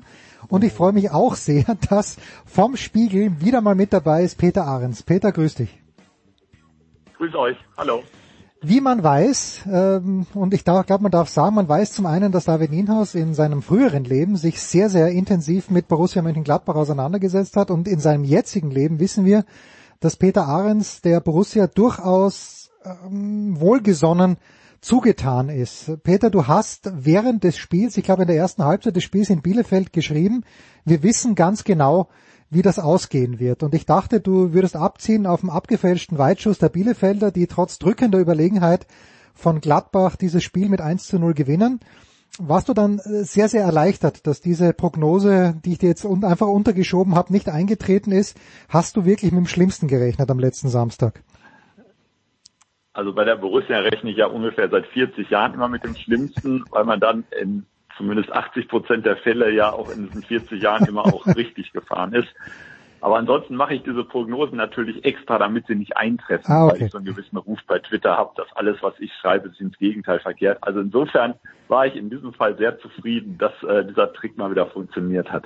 Hm, ja, also die Borussia David äh, steht im Achtelfinale der Champions League, hat jetzt in Bielefeld gewonnen und jetzt kommt äh, Freitagabend zum Topspiel. Also vielleicht ist Leipzig gegen Dortmund das eigentliche Topspiel, was die Tabellenplatzierung angeht, aber vom Renommee her sicherlich Borussia Mönchengladbach gegen Bayern München. Was siehst du denn bei Gladbach, was dir in diesem Jahr oder im vergangenen Jahr schon besondere Freude gemacht hat, David? Also erstmal ist es natürlich ein Klassiker, den wir sehen, äh, was man von Dortmund gegen Leipzig nicht sagen kann. Ähm, was mir an Gladbach Freude macht, ist einfach die konstante Arbeit, die auch dieses Jahr ähm, fortgesetzt wird und die Ruhe, mit der sie arbeiten. Hm, ich habe neulich bei der Sportschau, äh, für die ich ja auch schreibe, ähm, einen Bericht gelesen. Da ging es irgendwie ähm, um, um die gefährliche Lage bei Borussia Mönchengladbach. Klar, das kann man so sehen. Das bringt vielleicht auch so ein bisschen Spannung äh, rein in einen Club, der ja in der Regel sehr, sehr ruhig geführt wird. Aber ähm, genauso ist es. Also es ist, es ist einfach sehr ruhig. Äh, man kann dort äh, ganz vernünftig arbeiten. Die Gerüchte um Marco Rose, dass der der Trainer in Dortmund werden soll oder in Bayern oder in wo auch immer gerade ein guter Trainer gesucht wird, die lassen die Kollegen dort ähm, ja keine schlaflosen Nächte verbringen und insofern ähm, gefällt mir das nach wie vor sehr sehr gut. Ähm, mir gefällt die Variabilität der Gladbacher, ähm, die das, den, der, Spielstil ähm, mit den schnellen Stürmern vorne, mit einem Lars Stindl, der ja zu alter Stärke zurückgefunden hat nach ein paar Verletzungen und das gefällt mir ganz gut. Und die Bayern, ja, die haben ja schon ein paar Mal gegen Gladbach verloren. Warum soll das ähm, in diesem Jahr nicht genauso sein? Die Bayern sind relativ anfällig hinten, verteidigen nach wie vor recht hoch und ähm, können gegen schnelle Mannschaften schon mal das ein oder andere Gegentor kassieren. Insofern wird es ein spannendes Spiel, glaube ich. Peter, wir haben hier an dieser Stelle in den letzten Wochen auch, als äh, Lucien Favre mh, verabschiedet wurde in Dortmund, schon über Marco äh, Rose auch gesprochen und ähm, da war dann irgendwie der Tenor, na, warum, wenn er denn in Gladbach bleibt, warum sagt er das denn nicht auch laut und deutlich? Soweit ich weiß, hat er es nicht laut und deutlich gesagt, aber dennoch ist diese Diskussion ein bisschen abgeklungen. Siehst du das auch so, dass wir das jetzt, äh, dass man davon ausgehen kann, dass euch äh, oder dass der Borussia, der Cheftrainer für das kommende Jahr auf jeden Fall erhalten bleibt? Ich gehe erstmal davon aus, äh, ich finde, es ist im Moment auch nicht so auf der Hand liegend, dass man sagt, ja, wenn Dortmund ruft und lockt, dann kommt man auch auf jeden Fall. Hm. Weil ähm, das, was David gesagt hat, diese Ruhe, die äh, bei der einen Borussia herrscht, ist ja jetzt nicht unbedingt äh, kompatibel zu anderen Borussia. Also da ist schon auch die Aufgeregtheit und die Ansprüche sind halt schon auch andere. Und wenn man die Formkurven beider Teams gegeneinander hält, wenn man auch die Perspektiven, gerade in Dortmund, mit Spielern, wo man einfach weiß, die sind zwei, drei Jahre da äh, und dann sind sie irgendwann weg. Das ist ja nun mal auch Geschäftsmodell beim BVB und das ist auch ein bisschen Teil der Philosophie, die der Verein jetzt wahrscheinlich gar nicht mehr wegbekommt. Wenn man das alles zusammenzählt, ist man, glaube ich, relativ gut beraten, sich eher den ruhigeren Verein auszusuchen, der sportlich von der Perspektive gar nicht so weit weg ist von der anderen Borussia. Und insofern würde ich sagen, wäre er eigentlich klug beraten, wenn er bleibt. Heißt natürlich nicht, dass er auf jeden Fall bleiben wird, aber ähm, im Moment spricht eigentlich viel dafür. Abgesehen davon wäre es natürlich schon ein Verlust, wenn er ginge, aber er ist in diesem Verein nur der zweitwichtigste Mann. Also nur der wichtigste macht gerade eine kleine Auszeit, nämlich Eberl. Ja, und das ist, äh, das wäre wär schon meine Überleitung gewesen, David. Wir erinnern uns, wir waren gemeinsam beim Trainingslager der Borussia, als Lucien Fabre noch Coach war, da am Tegernsee und haben auch mit Max Eberl gesprochen und ich dachte damals, es ist es ist unvermeidlich, dass Max Eberl der nächste Sportchef oder Manager, wie auch immer das beim FC Bayern München heißt, weil die Verbindung ja auch da ist, dass er zu Bayern geht. Jetzt könnte es ja sein, dass Eberl ein Leifer wird für Borussia Mönchengladbach. Ist das, warum denkst du, äh, ist das nicht mit München zustande gekommen oder habe ich das einfach in meiner Verbohrtheit schon als zu fix angenommen? Wahrscheinlich. in, meiner Angst, dass die Bayern alle guten Leute abgraben. Denkst du, dass Max Eberl jetzt komplett super happy ist in Gladbach? Ja, sonst hätte er seinen Vertrag jetzt nicht verlängert. Ähm, alles das, was Peter gerade gesagt hat, ähm, äh, trifft komplett zu. Ähm, Max Eberl weiß ganz genau, was er an seinem Baby hat, so, so nennt er ja seinen Verein dort auch und ähm, der weiß ganz genau, was, was, was er von, von dem Verein hat, von den Mitstreitern dort, die um ihn rum sind, die er aber auch um sich rum geschart hat. Der Verein weiß, was er an Max Eberl hat und warum Warum soll der woanders hingehen? Ich finde gerade jetzt so auch diese, diese Auszeit, die er sich nimmt, ist ein gutes Beispiel dafür, ähm, wie es so um, um so einen Manager, Sportdirektor bestellt ist, nämlich ein unfassbar stressiges Leben, eigentlich keine Pause, immer erreichbar und ähm, das ist in Gladbach schon so. In München, glaube ich, ist die ist das mal mal tausend. Hm. Ähm, warum soll er da hingehen, wo man im Zweifelsfall, wenn es nicht so läuft, der Druck ist ja ein ganz anderer, ähm, dann relativ schnell verbrannt sein könnte. Nicht nur verbrannt, sondern auch ausgebrannt. Ich glaube, für Max Eberl ist das in, in Gladbach die perfekte Situation. Der ist seit Peter, hilf mir, ich weiß nicht, 14 Jahren im Verein und äh, führt die Geschicke dort und ähm, es ist immer eine, eine konstante Kurve nach oben zu sehen, auf jeden Fall eine, eine, eine, eine, einen Ausschlag nach oben zu sehen.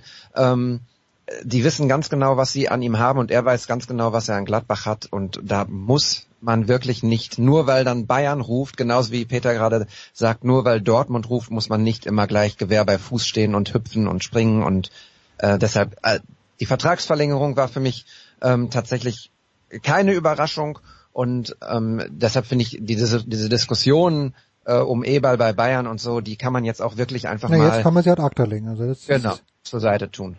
Ja, das würde ich auch so sehen. Jetzt habe ich gerade vorhin äh, im Teil mit Union Berlin und mit dem FC Peter die Frage nach der Perspektive gestellt und äh, wie sich die Perspektiven im Laufe des Jahres verändert haben. Wie ist denn die Perspektive aus deiner Sicht für einen Verein für Borussia Mönchengladbach? Du sagst, äh, das Geschäftsmodell der Dortmunder besteht halt auch darin, dass die guten Spieler dann recht bald wieder gehen. Das, das würde ich schon auch ein kleines bisschen, wenn ich darf, auf Borussia Mönchengladbach übertragen. Aber wie ist denn da die Perspektive? Das äh, ist es früher oder später in zwei, drei Jahren die Meisterschaft oder ist es konstant in der Champions League? Wo siehst du die, die Borussia? Also ich glaube, die Meisterschaft, das entscheidet ja nicht äh, Borussia Mönchengladbach, das entscheidet, glaube ich, die Bayern. Jahr nach wie vor der FC Bayern. ähm, ob er andere ranlässt oder nicht, ähm, das äh, liegt, glaube ich, immer eher da an derselben Straße. Aber ähm, sich die Ziele so zu setzen, wie sie in der vergangenen Saison und in der jetzigen Saison sich angehen, das glaube ich, ähm, da muss man nicht mehr von runter. Also ähm, diese Bewegung, die David ja genannt hat, die ist tatsächlich ja immer aufwärts gegangen. Jetzt ist man natürlich mittlerweile an einem Punkt, Champions League Achtelfinale, äh, letztes Jahr Top 4, das Jahr davor Top 5. Ähm, das ist natürlich nicht mehr so richtig leicht zu steigern. Also je höher man kommt, desto kleiner sind natürlich die Schritte, die man dann auch weiter nach oben gehen kann, ähm, weil es da eben die Bayern gibt, weil es Dortmund gibt und Leipzig gibt. Ähm, und eben Leverkusen immer so als der Konkurrent, wo es immer um diesen Platz 4 geht.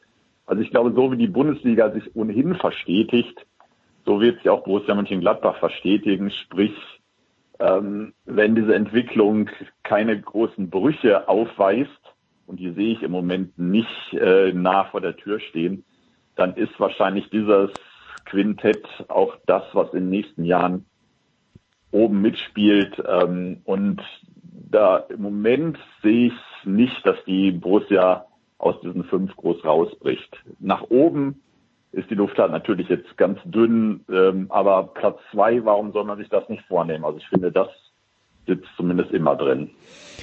Ja.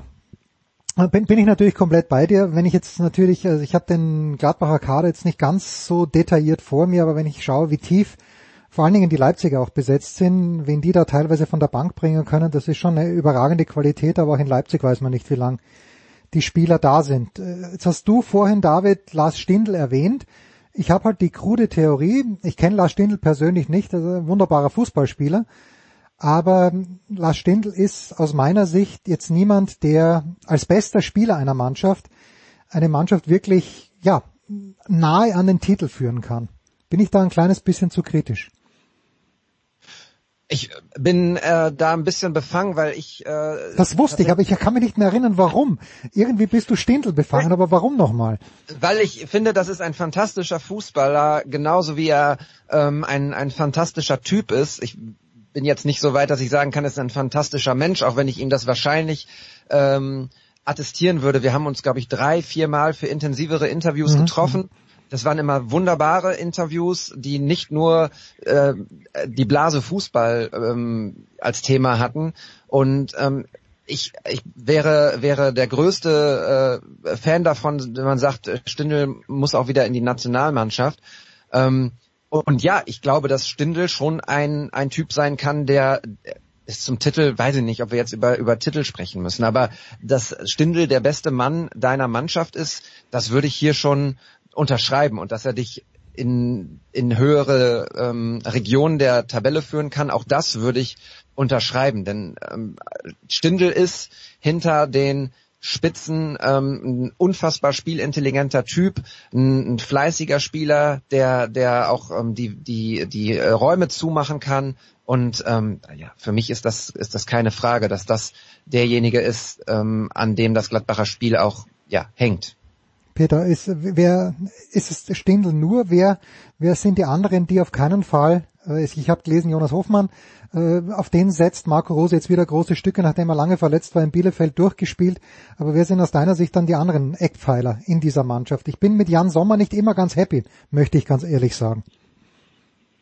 Es gibt ein paar Wackelkandidaten. Also äh, Jan Sommer hat schon eine gewisse Streuung. Ähm, also man kann nicht sagen, dass er wirklich über 25, 30 Spiele ähm, so konstant man hat immer eine gewisse Sorge, dass da ein Bock drin ist. Mhm. Ähm, obwohl er so als Persönlichkeit, finde ich, schon ähm, dieser Mannschaft in den letzten, ja, jetzt ja auch schon sechs oder sieben Jahren ähm, extrem viel gegeben hat.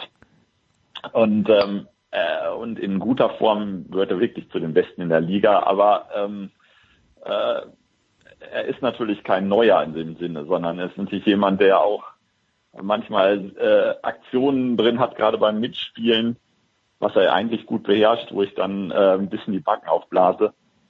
Tyram ist natürlich auch in dem Fall ein äh, Faktor, der in dieser Saison aus unterschiedlichen Gründen noch nicht so gezündet hat. Äh, die Geschichte in Hoffenheim haben wir alle erlebt, hm. ähm, wo ich nach wie vor finde, dass er ähm, mit der Strafe noch relativ glimpflich davongekommen ist.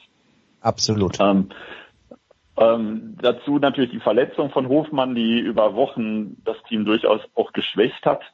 Und da ist so ein Punkt, der, den wir eben schon äh, kurz erwähnt hatten. Die Tiefe im Kader ist natürlich schon noch ein Thema, was zum Beispiel von RB durchaus unterscheidet. Hm. Also die Neuzugänge, sowohl Wolf als auch Lazaro haben halt einfach nicht die Erwartungen bisher erfüllt und mittlerweile habe ich auch gewisse Zweifel, dass sie sie noch erfüllen ähm, dann ist man natürlich wirklich schon auf so einen K von 13, 14 Leuten relativ angewiesen. Man hat immer gesehen, wenn Rose rotiert hat, ähm, diesen berühmten zweiten Anzug gebracht hat, dass das dann nie so ganz funktioniert, dass er reagieren musste in der zweiten Halbzeit, die arrivierten Leute bringen musste, um es noch einigermaßen zu richten.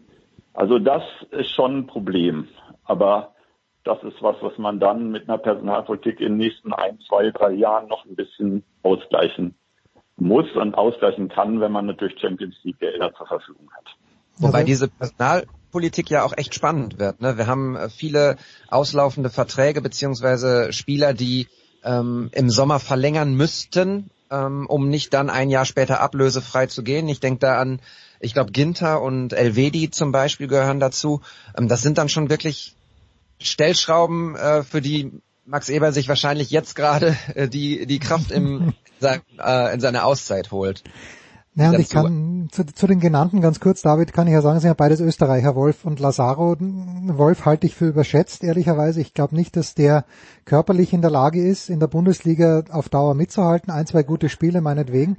Und bei Lazaro, das ist ein sehr, sehr guter Fußballspieler, aber Lazaro, so wie auch jetzt wieder, ist halt derjenige, der sich beim Aufwärmen verletzt und dann mal länger fehlt. Und das ist halt sein großes Problem. Der ist sicherlich ein sehr, sehr, ja, der kann wichtig sein, er kann keine Mannschaft führen, äh, aber auf seiner Position kann er sehr gut Fußball spielen.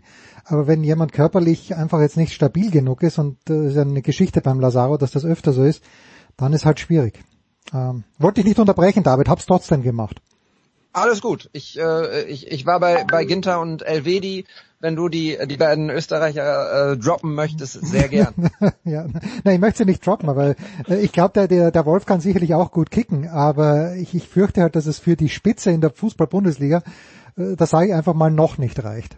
Das äh, lassen wir mal, lassen wir mal so dahingestellt. Ja. So, äh, Peter, also Freitagabend 20.30 auf der Zone wird das Spiel übertragen. Die Bayern haben öfter mal nicht gut ausgeschaut in Gladbach in letzter Zeit, auch zu Hause gegen Gladbach. Letztes Jahr war natürlich dieses, diese irre Geschichte, wo Sommer den Ball dann einen Millimeter, bevor er als Tor gilt, noch, noch rüber, runterholt. Dein Gefühl, Peter, für Freitagabend? Also ähm, ich sage immer, von der Bilanz kann sich eigentlich niemand irgendwie satt machen, von der Statistik in der Vergangenheit. Ähm, die Bilanz ist tatsächlich, ich glaube, kein Bundesligist hat so eine gute Bilanz in den letzten 10, 15 Jahren gegen die Bayern gehabt wie die Borussia. Aber irgendwie habe ich das Gefühl, dass selbst nach 15 Spieltagen ist Gladbach in dieser Saison noch nicht so richtig angekommen äh, in der Bundesliga. Ähm, hm. Champions League steht halt daneben und habe das Gefühl, äh, so eine Energieleistung, um die Bayern zu schlagen, ähm, da denke ich eher nicht daran. Keine Unterstützung aus dem Publikum, das alte, ewige Thema dieser Saison. Also ich glaube eher an natürlich an einen Bayern-Rückstand, weil sonst, äh, sonst geht's nicht. funktionieren die Bayern derzeit ja. nicht. Aber dann ein, ein 2 zu 1 Auswärtserfolg. Gut, hoffen, hoffen wir, dass es anders kommt. Da schließe ich mich ganz Fußball Deutschland mit Ausnahme der Bayern Diaspora an. Nein, das, war, das war jetzt falsch. Falsches Fremdwort gewählt. Egal. David, wir müssen natürlich noch ein Wort, äh, nicht ein Wort, wir können gerne auch noch äh, mehrere Worte verlieren zum VfL Bochum, der natürlich noch nicht ganz als Aufsteiger feststellt, aber ich glaube, Duchateau hat es vorhergesagt, oder? Dieses späte Comeback mit zwei späten Toren. Zu Hause gegen Darmstadt war es, glaube ich, hat dich das in deinem Glauben bestärkt, dass in diesem Jahr das Rennen und dem Aufstieg nicht schon frühzeitig außer Acht gelassen werden muss? Auch hier halte ich es mit, äh, mit Peter, ähm, der gerne Dinge schreibt, damit sie nicht eintreten. Okay, gut. Okay, gut. Das ist äh, tatsächlich... Die Hälfte meiner Spiegelartikel besteht darauf. Wahrscheinlich denke ich auch so, weil ich die alle lese. ähm, nein, also äh, ich, ähm, ich bin sehr zufrieden, wie es gerade in Bochum an der Kastropper Straße läuft, dass man tatsächlich, dass der Verein dieses Jahr eine Saison wahrscheinlich spielt, das kann man schon so sagen, in der äh, nicht nach unten geguckt werden muss. Ähm, das ist, beruhigt mich tatsächlich, weil die vergangenen Jahre waren echt wirklich immer so, puh, wir gucken Richtung dritte Liga und dann mhm. wird's halt auch enge mit der mit der Existenz. Also jetzt mal äh, ganz dunkel dunkel gemalt. Ähm, es ist tatsächlich in Bochum gerade so ein, so ein so ein vorsichtiger Optimismus irgendwie hier äh, in, ich kann nicht sagen in der Stadt, weil ich bewege mich gerade nicht in der Stadt, wie wahrscheinlich niemand. Aber äh, so das Gefühl ist da, dass, dass es, ähm, dass es einen gewissen Optimismus in Richtung äh, positiver Saison gibt. Ähm, und diese, dieser Optimismus wird unterstrichen dadurch, dass ja, der Verein einfach ähm, eine gewisse ähm, Kontinuität vorweisen kann, was den Kader angeht.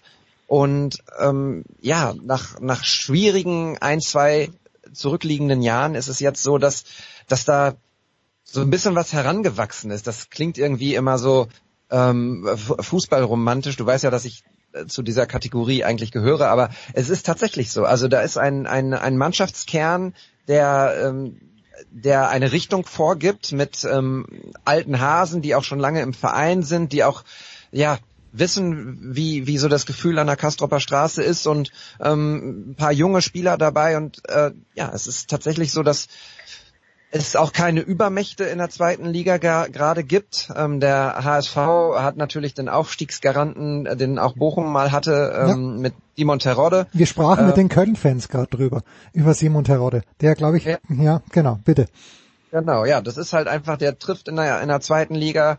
Ähm, irgendwo habe ich bei Twitter schön gelesen, mit jedem äh, Tor, das Terodde gerade schießt, sägt er an seinem eigenen Arbeitsplatz, weil in der ersten Liga trifft er nicht, ja. Genau.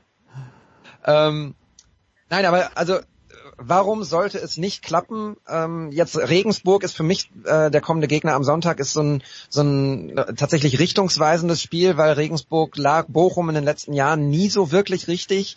Ähm, ich roll nicht gerne Statistiken hervor, aber ich vom Gefühl weiß ich, dass Bochum äh, in Regensburg oder gegen Regensburg sogar einfach ähm, zuletzt selten gewonnen hat, sag ich mal. Und das wäre ein richtungsweisendes Spiel. Wenn sie auch das gewinnen, dann, dann setzen sie sich wirklich oben fest und dann, dann muss man erstmal gucken, dass es, dass es zwei, drei, vier Mannschaften gibt, die, die ähnlich konstant äh, die Saison zu Ende spielen. Ich bin äh, überrascht, wie, wie konstant Holstein Kiel spielt, wie, wie gut auch äh, Fürth oben mitspielt. Genau.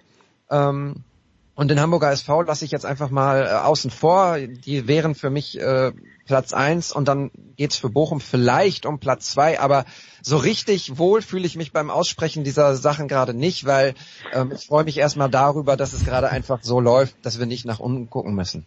Reverse Jinx nennt man das, glaube ich, was ihr beide auf Twitter macht. Und das äh, ist schon meine abschließende Frage. Zuerst mal äh, an dich, Peter. Ich, in meiner Twitter-Timeline gibt's, glaube ich, niemanden, der mehr tweetet als du. Und äh, am, am Mittwochabend aber, ja, also du hast am Mittwochabend verhältnismäßig wenig getweetet, aber meine Frage ist ja anderswo, geht in eine andere Richtung. Muss man, ich habe den Mittwochabend nicht mehr ertragen, wenn man sieht, was dann in den USA los ist und wenn man dann äh, die verschiedenen Interpretationen der, der einzelnen Lager liest, wo, was für mich hat das gestern überhaupt keine Interpretation zugelassen, aber geht's dir manchmal so, dass du sagst, selbst du, Peter Ahrens, musst Twitter ausschalten oder bist du wirklich konsequent so? Weil ich musste es gestern mal ausschalten, ich habe es nicht mehr ertragen. Äh, es ist eigentlich ein dauerambivalentes Verhältnis. Ähm, eigentlich bin ich jeden Tag davon und sage, eigentlich müsste jetzt echt mal drei Tage da nicht mehr reingucken. Und dann ist es ja so, dann fällt mir wieder irgendwas ein, denke, na gut, jetzt schreibst du das schnell rein, meldest dich schnell an. Und äh, naja, dann ist es schon passiert. Also ähm, äh, gestern Abend hat man natürlich dann auch zum Beispiel auch so eine, so eine, man balanciert dann einfach auf so einem Seil, wenn man auf der einen Seite diesen Zynismus oder Galgenhumor dann in solchen Situationen hat, der, der einem dann vielleicht auch mal rausrutscht, der aber auch überhaupt nicht angebracht ist, ähm, wo man dann auch denkt, ah, hast jetzt irgendwie Mist getwittert, äh, ja oder nein. Ähm, es ist halt wirklich auch so ein, also es ist eine Leimroute, es ist lockend und es ist manchmal abstoßend. Es ist wahrscheinlich auch so ein bisschen, wie so die Welt ist. Hm. Also ähm, man hatte halt auch alles. Insofern ähm, äh, ich mag es immer noch sehr, muss ich sagen, und manchmal ist man einfach auch nur angewidert. Und ähm, wahrscheinlich ist man das einfach im Leben sonst auch. Ja, und ich glaube nur Mittwochabend ohne Twitter, also ich hätte nicht mitbekommen, was in den USA da los ist. Nicht, dass ich jemals ARD und ZDF anschauen würde, aber ich habe den Eindruck, die haben sehr, sehr spät reagiert. Nun gut. Der Ruhrpoet andererseits, und das hat er mir vorhin kurz zugerufen, David, du hast ein spannendes neues Projekt. Äh, bitte, erzähl doch noch ganz äh, gerne auch ausführlich, was es denn werden soll. Ich mach's ganz kurz und äh, cool, dass du es ansprichst. Ja, ich starte tatsächlich äh, Mitte Januar mit einem eigenen Podcast, keiner Konkurrenz. Wie könnte ich eine Konkurrenz äh, machen mit dem Sportradio 360 und dem Producer? Nein, es geht um äh, Fotografie und Storytelling, also die Geschichten hinter den Fotos. What's the Story Podcast? Ähm, mit zwei Kollegen mache ich das und wir wollen alle 14 Tage über Fotos sprechen, die Geschichten hinter den Fotos, die ähm, zum einen wir schießen, aber die uns auch begeistern und mitnehmen und ähm, ja, da freue ich mich sehr, sehr drauf. Ich äh, hoffe, nach äh, diesem Jahr Abstinenz, äh, das ich jetzt beim Sportradio 360 habe, hört man die, die bessere mhm. Qualität. Das ist geschuldet dem neuen Setup, was ich hier habe und ich würde mich natürlich auch freuen, parallel zu What the Story ähm, hier wieder häufiger am Start zu sein. Das bist du auf jeden Fall, auch weil ich gesehen habe, dass du ja am Podcast so teilnimmst, wie der große Markus Götz kommentiert, nämlich stehend. Und äh, da kommen die besten Ergebnisse raus. What's the story? David Ninos. Peter, äh, ganz kurz noch, worum wirst du dich hauptsächlich kümmern an diesem Wochenende? Sind's die Bayern in Gladbach? Um meine Familie. Ah, ist das schön. Ich das geht runter. Seit, seit dem äh, ich habe Silvester gearbeitet, Neujahr gearbeitet, dann sofort das Wochenende nachgearbeitet. Ich gönne mir, glaube ich, ein freies Wochenende. Und wenn am Freitagabend die Borussia gleich verliert, ist das Wochenende eh gelaufen, sportlich. Insofern äh, mache ich mir da andere Gedanken dann. Ganz groß, ganz großes Schlusswort für unseren Fußballteil. Danke David Nienhaus, danke Peter Ahrens. Pause.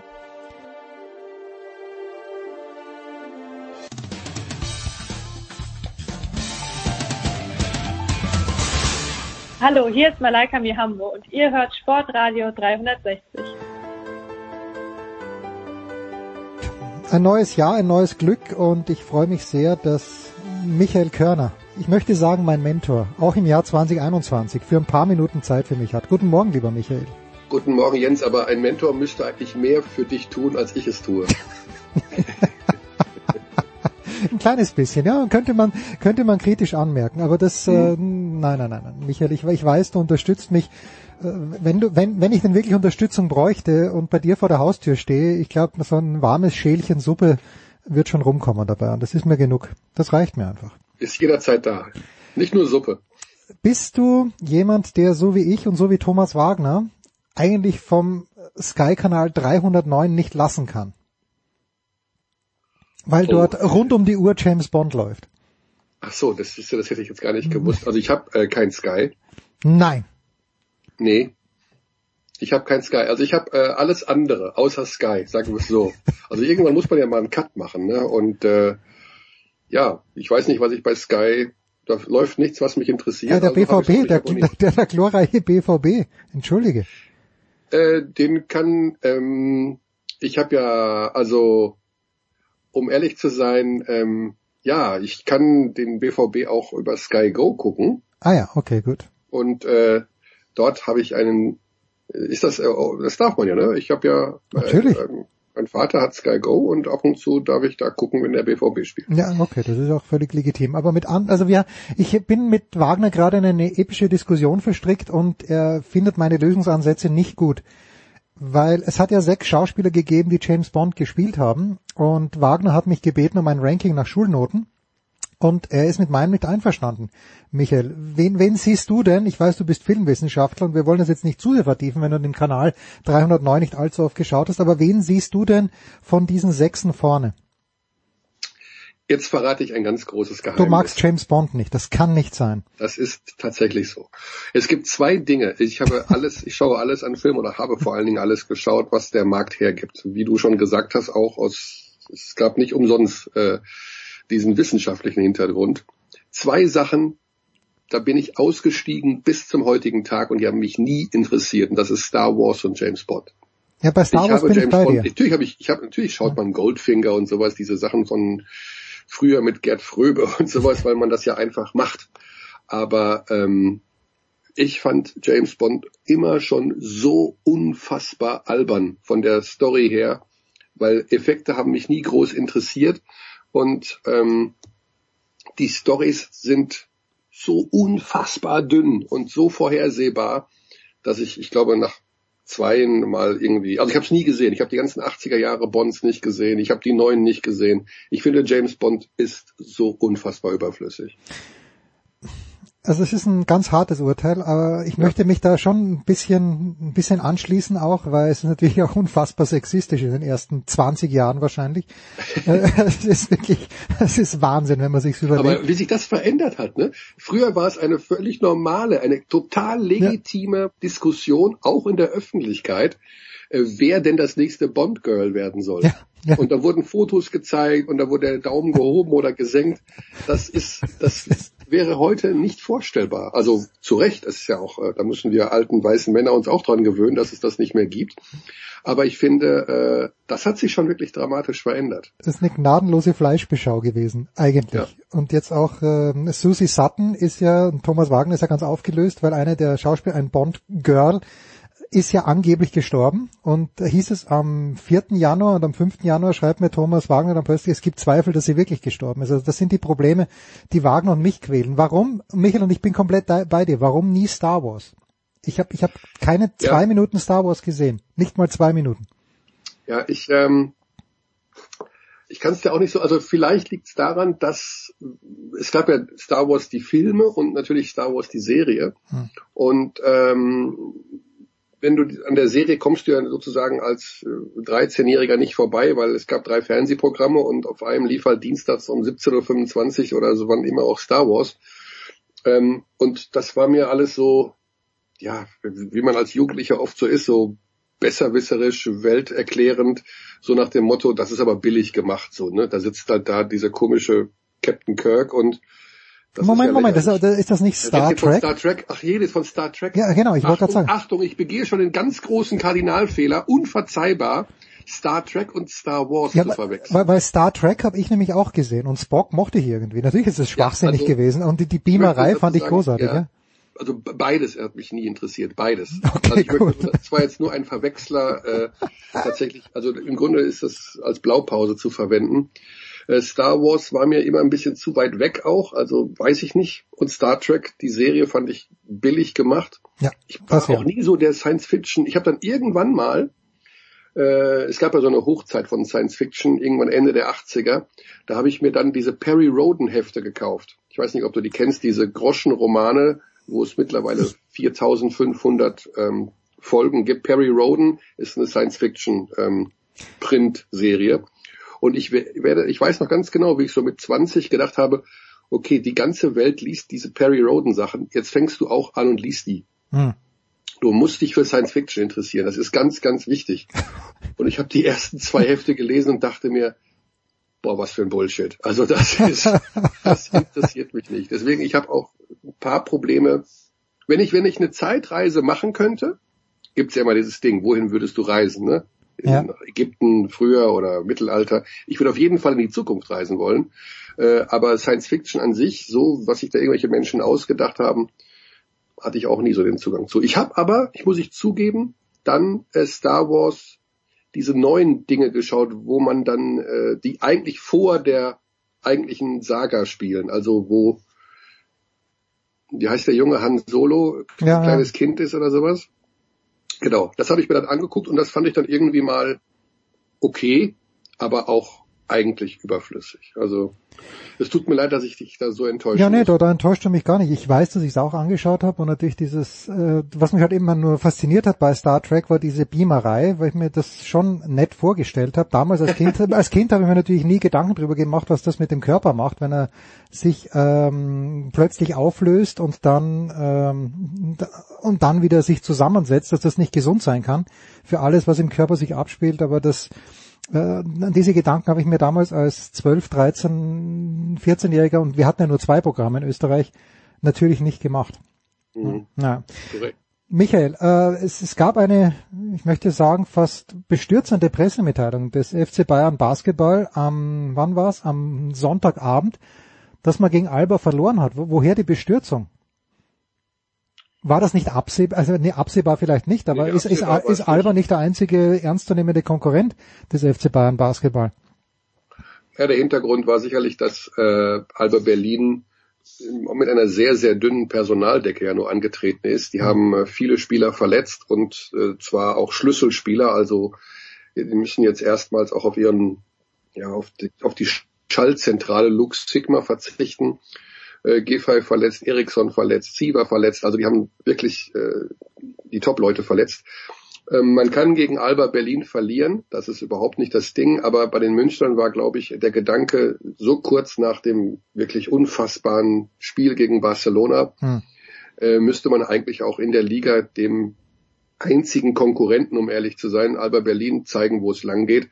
Und äh, die Art und Weise, wie sie da verloren haben, war schon, das war schon bestürzend, würde ich fast sagen. Also die Einstellung hat nicht gestimmt und ähm, die Sache ist die, du hast einen Spieler bei den Bayern mit Wade Baldwin, der ähm, Aufbauspieler von, von den Münchnern, der gegen Barcelona unglaublich gut gespielt hat. Und das ist ein Spielertyp, wenn der unglaublich spielt, dann trägt er dich wirklich bis zum Mond.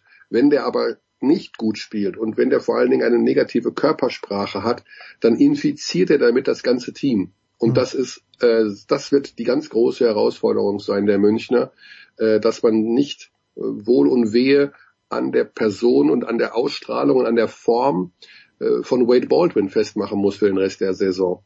Ganz, ganz spannend, wie ich finde, weil die Qualität haben die Münchner natürlich auch äh, ohne, äh, jetzt in ihrer, sie haben, sie, haben auch mit Lucic einen sehr wichtigen Spieler nicht dabei und der ist verletzt.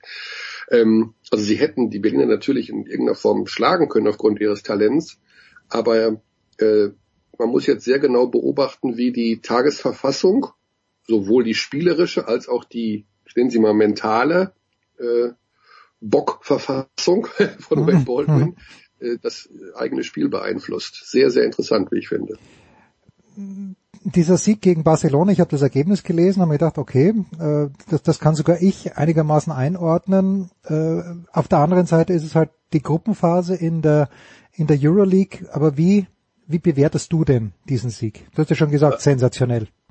Ja, ich bewerte das extrem hoch, weil ich das immer auch aus der äh, Sicht des deutschen Basketballs bewerten möchte.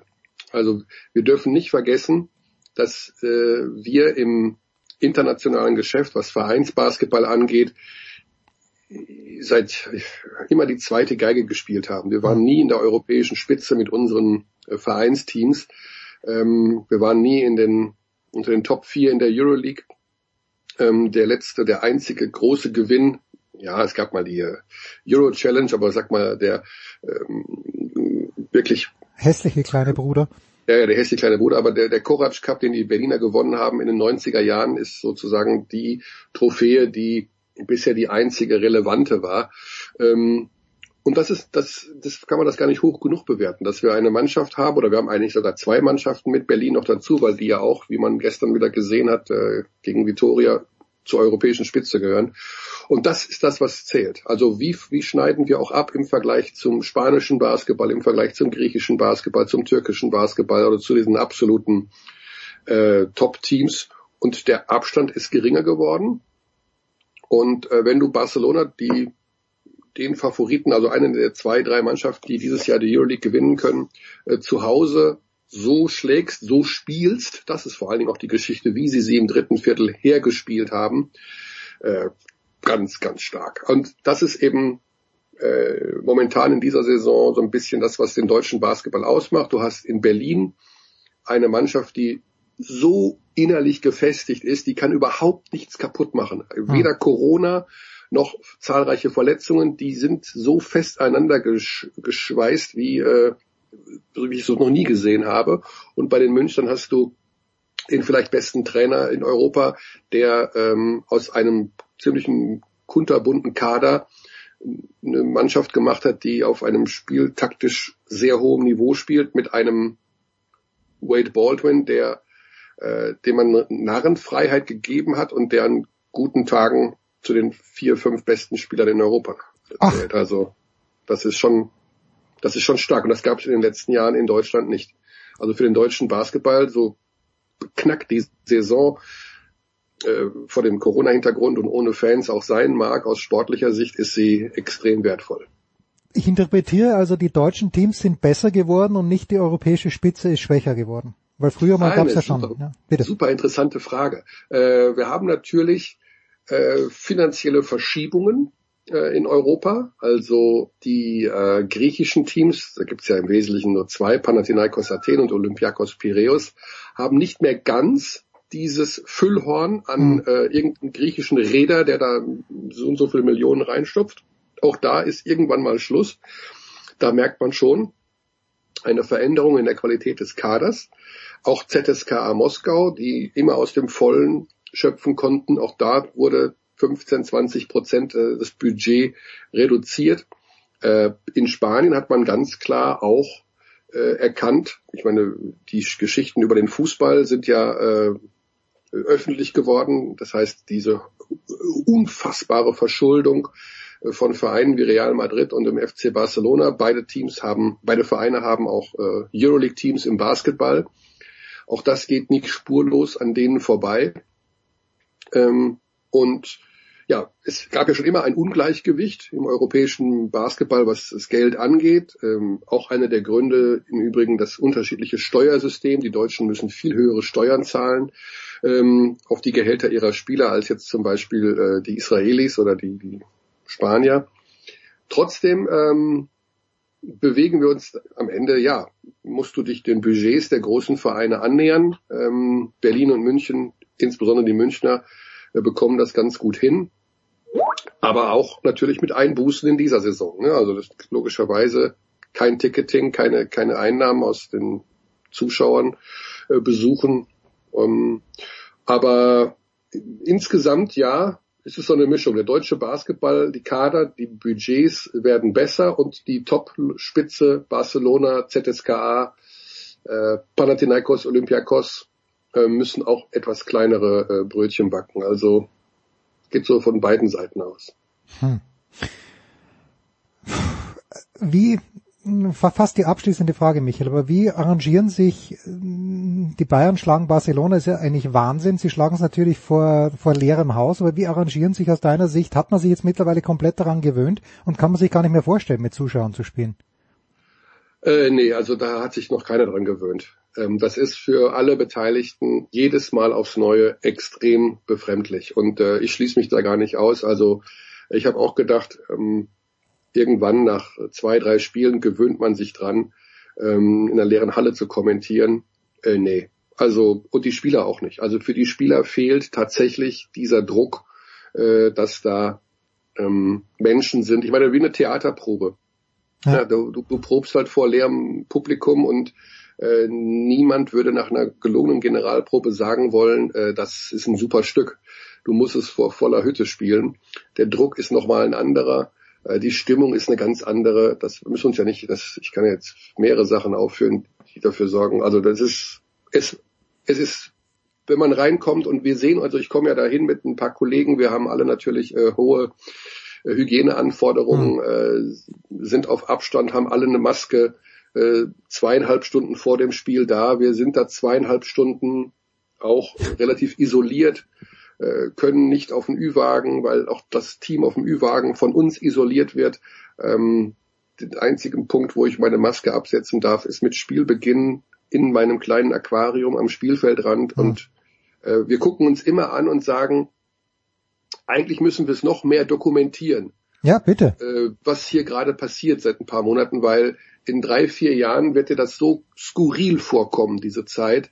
Äh, man geht da irgendwie jetzt mit um und wir sind natürlich auch dankbar, dass wir weiter Basketball übertragen dürfen. Aber äh, also ich krieg Gänsehaut, äh, wenn ich daran denke, äh, jetzt bald wieder in der nächsten leeren Halle zu sitzen, weil es ist, es ist, es hat was Deprimierendes, aber andererseits wollen wir den Zuschauern ähm, nach wie vor diesen schönen Sport näher bringen, in einer schwierigen Zeit ihnen Abwechslung bieten und äh, deswegen ist es gleichzeitig auch was sehr Positives, das machen zu dürfen. Aber ähm, es ist halt, ich meine, es ist sehr viel einfacher in dieser Zeit deprimiert zu sein, als fröhlich zu sein. Und das ist, äh, schlägt sich manchmal eben auch bei solchen Weicheiern wie mir durch. Geht mir aber genauso. Also es ist, es ist schon echt eine ganz, ganz schwierige Zeit. Und ja, wir haben, wir haben den Sport und jetzt ist wirklich die abschließende Frage. Findest du es ein, findest du es eigenartig, frech, normal, dass jetzt eigentlich im Grunde genommen, es wird zwar ganz viel diskutiert, wo wir uns einschränken müssen, jetzt äh, neuer, schärferer Lockdown, äh, Umkreis von 15 Kilometern, aber irgendwie, dass das gar nicht aufs Tableau gebracht wird, dass der Profisport wieder eingestellt wird. Ich hoffe es natürlich nicht, aber ich finde schon bemerkenswert, dass dieses Thema, äh, ja, wie soll ich sagen, nicht angesprochen wird. Ähm, also da habe ich schon am Anfang meine Meinung zu kundgetan und dabei bleibe ich einfach auch. Ähm, wenn du für eine Sache ein überzeugendes und äh, sehr, sehr engmaschiges Hygienekonzept vor- und nachweisen kannst, das auch aufgrund von zahlreichen Tests, die immer durchgeführt werden, ähm, äh, wasserdicht ist, dann soll man das machen. Ähm, ich habe lange auch mit mir gerungen, wie das im Bereich Restaurant, Gastronomie eventuell funktionieren könnte, äh, weil ich von eben, wir haben ja, wir arbeiten ja dann doch eng mit Virologen zusammen und alles, wo man immer wieder gehört hat, ja, so viel ist in den Restaurants nicht passiert, ja, ein bisschen mehr vielleicht als im Supermarkt. Mhm. Ähm, und für mich war immer wichtig, wenn ein Hygienekonzept funktioniert, dann machen.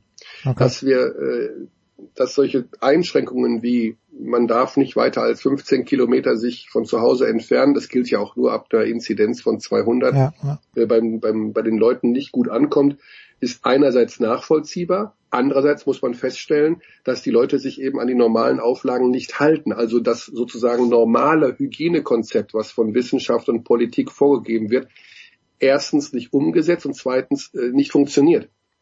Damit muss man es verschärfen. Wenn du aber ein Hygienekonzept hast, was funktioniert und im Profisport funktioniert es, die, die Spieler lassen sich alle 72 Stunden testen. Äh, wir haben in Braunschweig gesehen, äh, sobald ein positiver Fall auftaucht, wird die ganze Mannschaft sofort in Quarantäne gesteckt. Da wird nicht lange rumgefackelt. Äh, wir haben als Producer-Team, die vor Ort sind, die allerstrengsten Auflagen, an die wir uns halten. Wir werden wenn wir hier in München auch sind oder wenn wir äh, auf unser Gelände gehen. Wir werden mit einem Schnelltest jedes Mal überprüft. Ähm, sobald da was ist, wird sofort reagiert. Muss ich ganz ehrlich sagen, warum nicht? Wir hm. von uns, also wie gesagt, das Konzept, was vorgegeben ist, wird umgesetzt und äh, es funktioniert. Wenn Vorgaben nicht umgesetzt werden und nicht funktionieren, weil die Leute glauben, sie müssten 120 Kilometer fahren, um sich dort irgendwo mehreren Kontakten auszusetzen, sowohl auf der Fahrt oder auch dann vor Ort. Und in Gebieten, wo hohe Inzidenzen sind, das kommt ja ganz klar entscheidend hinzu, äh, muss man eben härtere Hygienemaßnahmen ergreifen. Also ich bin auch kein Fan davon, aber ich bin ein totaler Wissenschaftsanhänger. Für mich ist das, ist die Wissenschaft das höchste Gut auf dieser Welt. Und ähm, wie die Wissenschaft seit nicht mal einem Jahr, man dürfen nicht vergessen, nicht mal einem Jahr mit dieser Pandemie umgeht, finde ich überragend. Also da großartig. Das ist ja nicht so, dass die alle von einem fremden Planeten kommen und ähm, drei Rucksäcke mit, mit Lösungen mit haben, sondern das wird ja alles im täglichen Business go, erarbeitet. Ja. Äh, ich ziehe da meinen Hut vor. Also sowohl vor der Herstellung von Impfstoffen wie von der Transparenz. Also alles ist einsehbar. Wissenschaftler stellen sich allen Nachfragen. Es wird diskutiert. Aber natürlich wie du weißt, bin ich kein Freund des Menschen. Ich äh, hasse den Homo sapiens. Ich verachte den Menschen eigentlich. Und wir sehen, dass es viele, viele Menschen gibt, die halt sehr dumm und sehr äh, aggressiv vor allen Dingen auch auf kleinste äh, vermeintliche Einschränkungen reagieren, wobei ich immer sage, wenn alle sieben Milliarden Menschen für zehn Tage 1,5 Meter Abstand halten würden, gäbe es diesen Virus nicht mehr. Also im Grunde ist es, wäre es sehr, sehr einfach, ihn zu bezwingen, aber es hält sich halt eben keiner richtig dran. Also zumindest nicht äh, alle.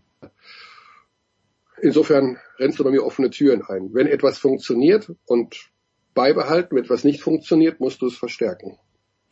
Abschließende Frage. Dortmund in Leipzig, Samstag 18.30 Uhr. Was sagst du? Was sagt die Kristallkugel von Michael Körner? Ja, ich meine, was sagt die Kristallkugel? Was sagt, äh, was sagt die Realität über den BVB? Äh, Sie, werden, Sie werden nicht zu Null spielen, oder vielleicht doch? Ja. Also äh, bei der Over-Under-Wette bei Tipico da auf Over 2,5 zu gehen, halte ich für eine der sichersten Wetten der Sportgeschichte. ähm, ich sag mal so, im Grunde hat Mats Hummels ja recht, was er in der Sportbild gesagt hat. Äh, wir sind eine Truppe von Schönwetterfußballern so ungefähr. Hat nicht Schönwetterfußballer gesagt, er hat gesagt. Ähm, zu wenig Erwachsenenfußball habe ich glaube ich. Zu wenig Erwachsenenfußball. Und genau darum geht's ja. Ne? Also die Dortmunder, wenn sie sich zusammenreißen und wirklich ähm, auch vernünftig aggressiven, modernen Fußball spielen, äh, dann können die sicherlich jede Mannschaft schlagen in Deutschland. Äh, wenn sie natürlich, und im Grunde soll ich dir was sagen, Jaden Sancho, ist für mich so ein bisschen das Spiegelbild von Wade Baldwin, von dem Bayern Point Guard, von dem wir gerade gesprochen haben. Mhm. Die haben im Grunde auch so eine ähnliche Körpersprache und so einen ähnlichen Gesichtsausdruck. Wenn es nicht so läuft, dann äh, schlendert der Sancho über den Platz, als wäre gerade sein Meerschweinchen überfahren worden. Wenn es aber gut läuft, dann kann der irgendwie, und alle merken das, der Sancho reißt uns heute mit, der, hat, der spielt einen guten Pass nach dem anderen. Äh, ich, gewisse Ähnlichkeiten würde ich da fast äh, in den Raum stellen wollen. Insofern das ist ein absolut ein Wundertütenspiel. Das kann 4-1 für Leipzig ausgehen, aber auch 3-2 für Dortmund oder ähm, ich glaube tatsächlich aber, dass beide Mannschaften jeweils mindestens ein Tor schießen werden und ich glaube nicht einen Unentschieden. Bitte, das ist doch mal, das ist doch mal eine klare Ansage von Michael Körner. Danke Michael, kurze Pause der Big Show 490.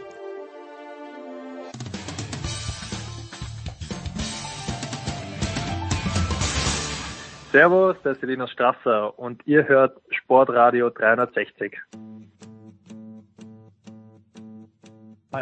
Sportradio 360, die Big Show 490 geht weiter. Eigentlich wollte ich den Ski-Experten in dieser Woche eine Pause gönnen. Aber was passiert? Unfassbar oder vielleicht doch nicht unfassbar, weil mir hat er schon im ersten Durchgang sehr, sehr gut gefallen. Linus Strasser gewinnt in Zagreb, gefolgt von drei Österreichern. Und äh, die Runde ist groß aus gegebenem Anlass. Das ist zum einen Tom Heberlein vom SED, das ist Roman Stelzer von der Tiroler Tageszeitung und das ist der Mann, der bei der Münchner Skilöwen äh, Lino Strasser kennt, seit er wie alt ist, Guido Heuber. Guten Morgen, ihr drei, Guido, ich fange mit dir an.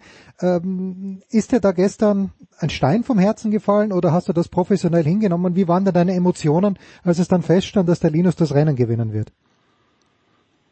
Nee, also die Emotionen waren natürlich extrem hoch und ich habe mich wahnsinnig gefreut, weil wie gesagt, ich kenne den Burschen sehr, sehr lange und auch sehr, sehr persönlich und wir haben auch sehr persönlichen Kontakt und dann freut man sich natürlich und äh, ich habe mich, also ich habe, wie er runtergefahren ist, er ist ja da als äh, Achter ins Rennen gegangen und dann blubberte das sofort aus mir raus und ich habe gesagt, äh, Georg, Sonja, so heißen die beiden Eltern, macht den Champagner auf. Und dann fing mich sofort Frank ein und hat gesagt, Guido, Guido, der hat unten sieben Zehntel verloren. Ja. Da kommen noch ganz andere. Und da haben wir gedacht, ja stimmt, du musst dich jetzt ein bisschen eintwiegen. Das war zwar eine Wahnsinnsfahrt, aber unten im unteren Teil hat er tatsächlich verloren. Ja, aber das zeigt schon, wie es mit mir durchgegangen bin. Also ich habe Gott sei Dank den Champagner schon relativ früh geordert. wie, wie wir in diesen Tagen wissen, man kann manche Bestellungen nicht früh genug aufgeben. Tom, äh, wie, wie signifikant, also ich bin, äh, man muss es akzeptieren, es gibt diese Parallelwettbewerbe, da hat Strasser davor schon einen gewonnen gehabt, aber wie signifikant ist das denn für den deutschen Skisport in dieser Phase? Ohne Neureuter, ohne Rebensburg, dass Linus Strasser hier ein wirklich renommiertes, top besetztes Rennen, was heißt, besser geht's nicht, das bestbesetzt äh, Rennen gewinnt im Slalom. Das ist extrem signifikant. Ähm, das hat ja letztendlich auch damit zu tun, dass sie ja seit äh, der Linus damals in Schladming 2015 Fünfter geworden ist, ja eigentlich davon ausgehen, dass er, solange Neureuther noch gefahren ist, mit ihm wenigstens mal auf eine Stufe kommt oder dass er ihm zumindest dann irgendwann mal nachfolgt. Das hat ja aus den verschiedensten Gründen nicht geklappt, unter anderem, weil er sich, das weiß Guido vielleicht ein bisschen besser, äh, ja auch ein bisschen immer selber im Weg gestanden ist. Aber ähm, ja, seit äh, zwei Jahren ist er offensichtlich ein bisschen so in der Spur. Der hat so ein bisschen, ähm, hat, also er ist wesentlich äh, fokussierter. Ähm, er hat offensichtlich seine Lektionen ein bisschen gelernt und ähm, ich glaube, wenn er nicht durch diese Verletzungen in den letzten zwei Jahren und vor allem jetzt vor diesem äh, Winter ein bisschen zurückgeworfen wäre, dass er dann schon früher da oben angekommen ist, wo er jetzt angekommen ist. Und um da eine Frage konkret zu beantworten, das ist für die natürlich, für den deutschen Skiverband ist das natürlich das Beste, was ihm passieren kann. Mhm. Weil er einfach, weil er ganz einfach halt auch jetzt dieses, diese Versprechen oder dieses Versprechen ist, dass er bislang nicht, also dass er bislang nicht war, aber jetzt einfach ist. Und ähm, ja, also ich glaube, wer ihn gestern fahren gesehen hat, der, ähm, der muss davon ausgehen, dass das äh, nicht das letzte Mal gewesen ist, dass er ein Skirennen gewonnen hat. Das beruhigt dich erstmal, Heberlein. So, so schnell, das ist Wahnsinn, was da wieder Druck aufgebaut ist. Roman, ich komme gleich zu dir. Ich, ich habe dich, ich hab dich nicht vergessen, Roman, aber diese spezielle Beziehung, Guido, diese spezielle Beziehung mit Felix Neureuter, hat das dem Linus geholfen, dass da jemand war, der ihm den Druck weggenommen war, oder hat es ihn eher belastet in den letzten Jahren? Na, ich glaube, dass es ihn eher ein bisschen belastet hat, weil, also er hat ja schon versucht, ihm nachzueifern, was ja grundsätzlich in Ordnung ist, dass man jemanden nacheifert, den man als Vorbild betrachtet und der verdammt gut Ski fährt. Ähm, ich glaube, was der Linus immer ein bisschen vergessen hat, ist, dass er den halt einfach nicht eins zu eins kopieren kann. Ähm, er hat schon mal nicht die körperlichen Voraussetzungen, die der Felix hat. Und, ähm, ist, und dann bringt es halt auch einfach gar nichts mehr, wenn man versucht, diesen Stil, den der Neuröder fährt, äh, einfach eins zu eins zu kopieren. Und es ging teilweise ja so weit, dass man, äh, wenn man die Gesichter nicht gesehen hat, äh, dass man gedacht hat, der, äh, der Felix ist der Linus oder umgekehrt. Ähm, und ich glaube, dass er begriffen hat, dass es nichts bringt, jemanden eins zu eins äh, zu kopieren. Dass es zwar gut ist, wenn man jemanden als Vorbild hat, den man äh, versucht nachzueifern, aber man kann ihn halt einfach nicht, ja, man kann nicht einfach eine Kopie davon sein. Und ähm, ich glaube, dass er das äh, in den letzten zwei Jahren begriffen hat und dass man sieht, dass es ihm extrem gut tut. Guido, du bist näher, noch näher dran als der Tom. Wie ist das mit, mit Felix und mit Linus? Da fällt mir, ich bin total beim Tom und mir fällt eine Anekdote ein, war bei ihm gesessen in, in äh, Kitzbühel damals und habe die Ski von meinem Sohn von ihm unterschreiben lassen und habe dann so nebenbei gesagt, so, äh, jetzt brauche ich noch die, jetzt brauche ich noch ein Autogramm von Felix dann dreht er sich einfach um und greift in seine Sporttasche und holt den Stapel Autogrammkarten von Felix Neureuter raus, unterschrieben, und gibt mir eine. Dann habe ich gesagt, wieso hast du Autogrammkarten von Felix? Hat der Felix Autogrammkarten von dir? Und dann hat der Linus gesagt, ich habe immer Autogrammkarten von Felix.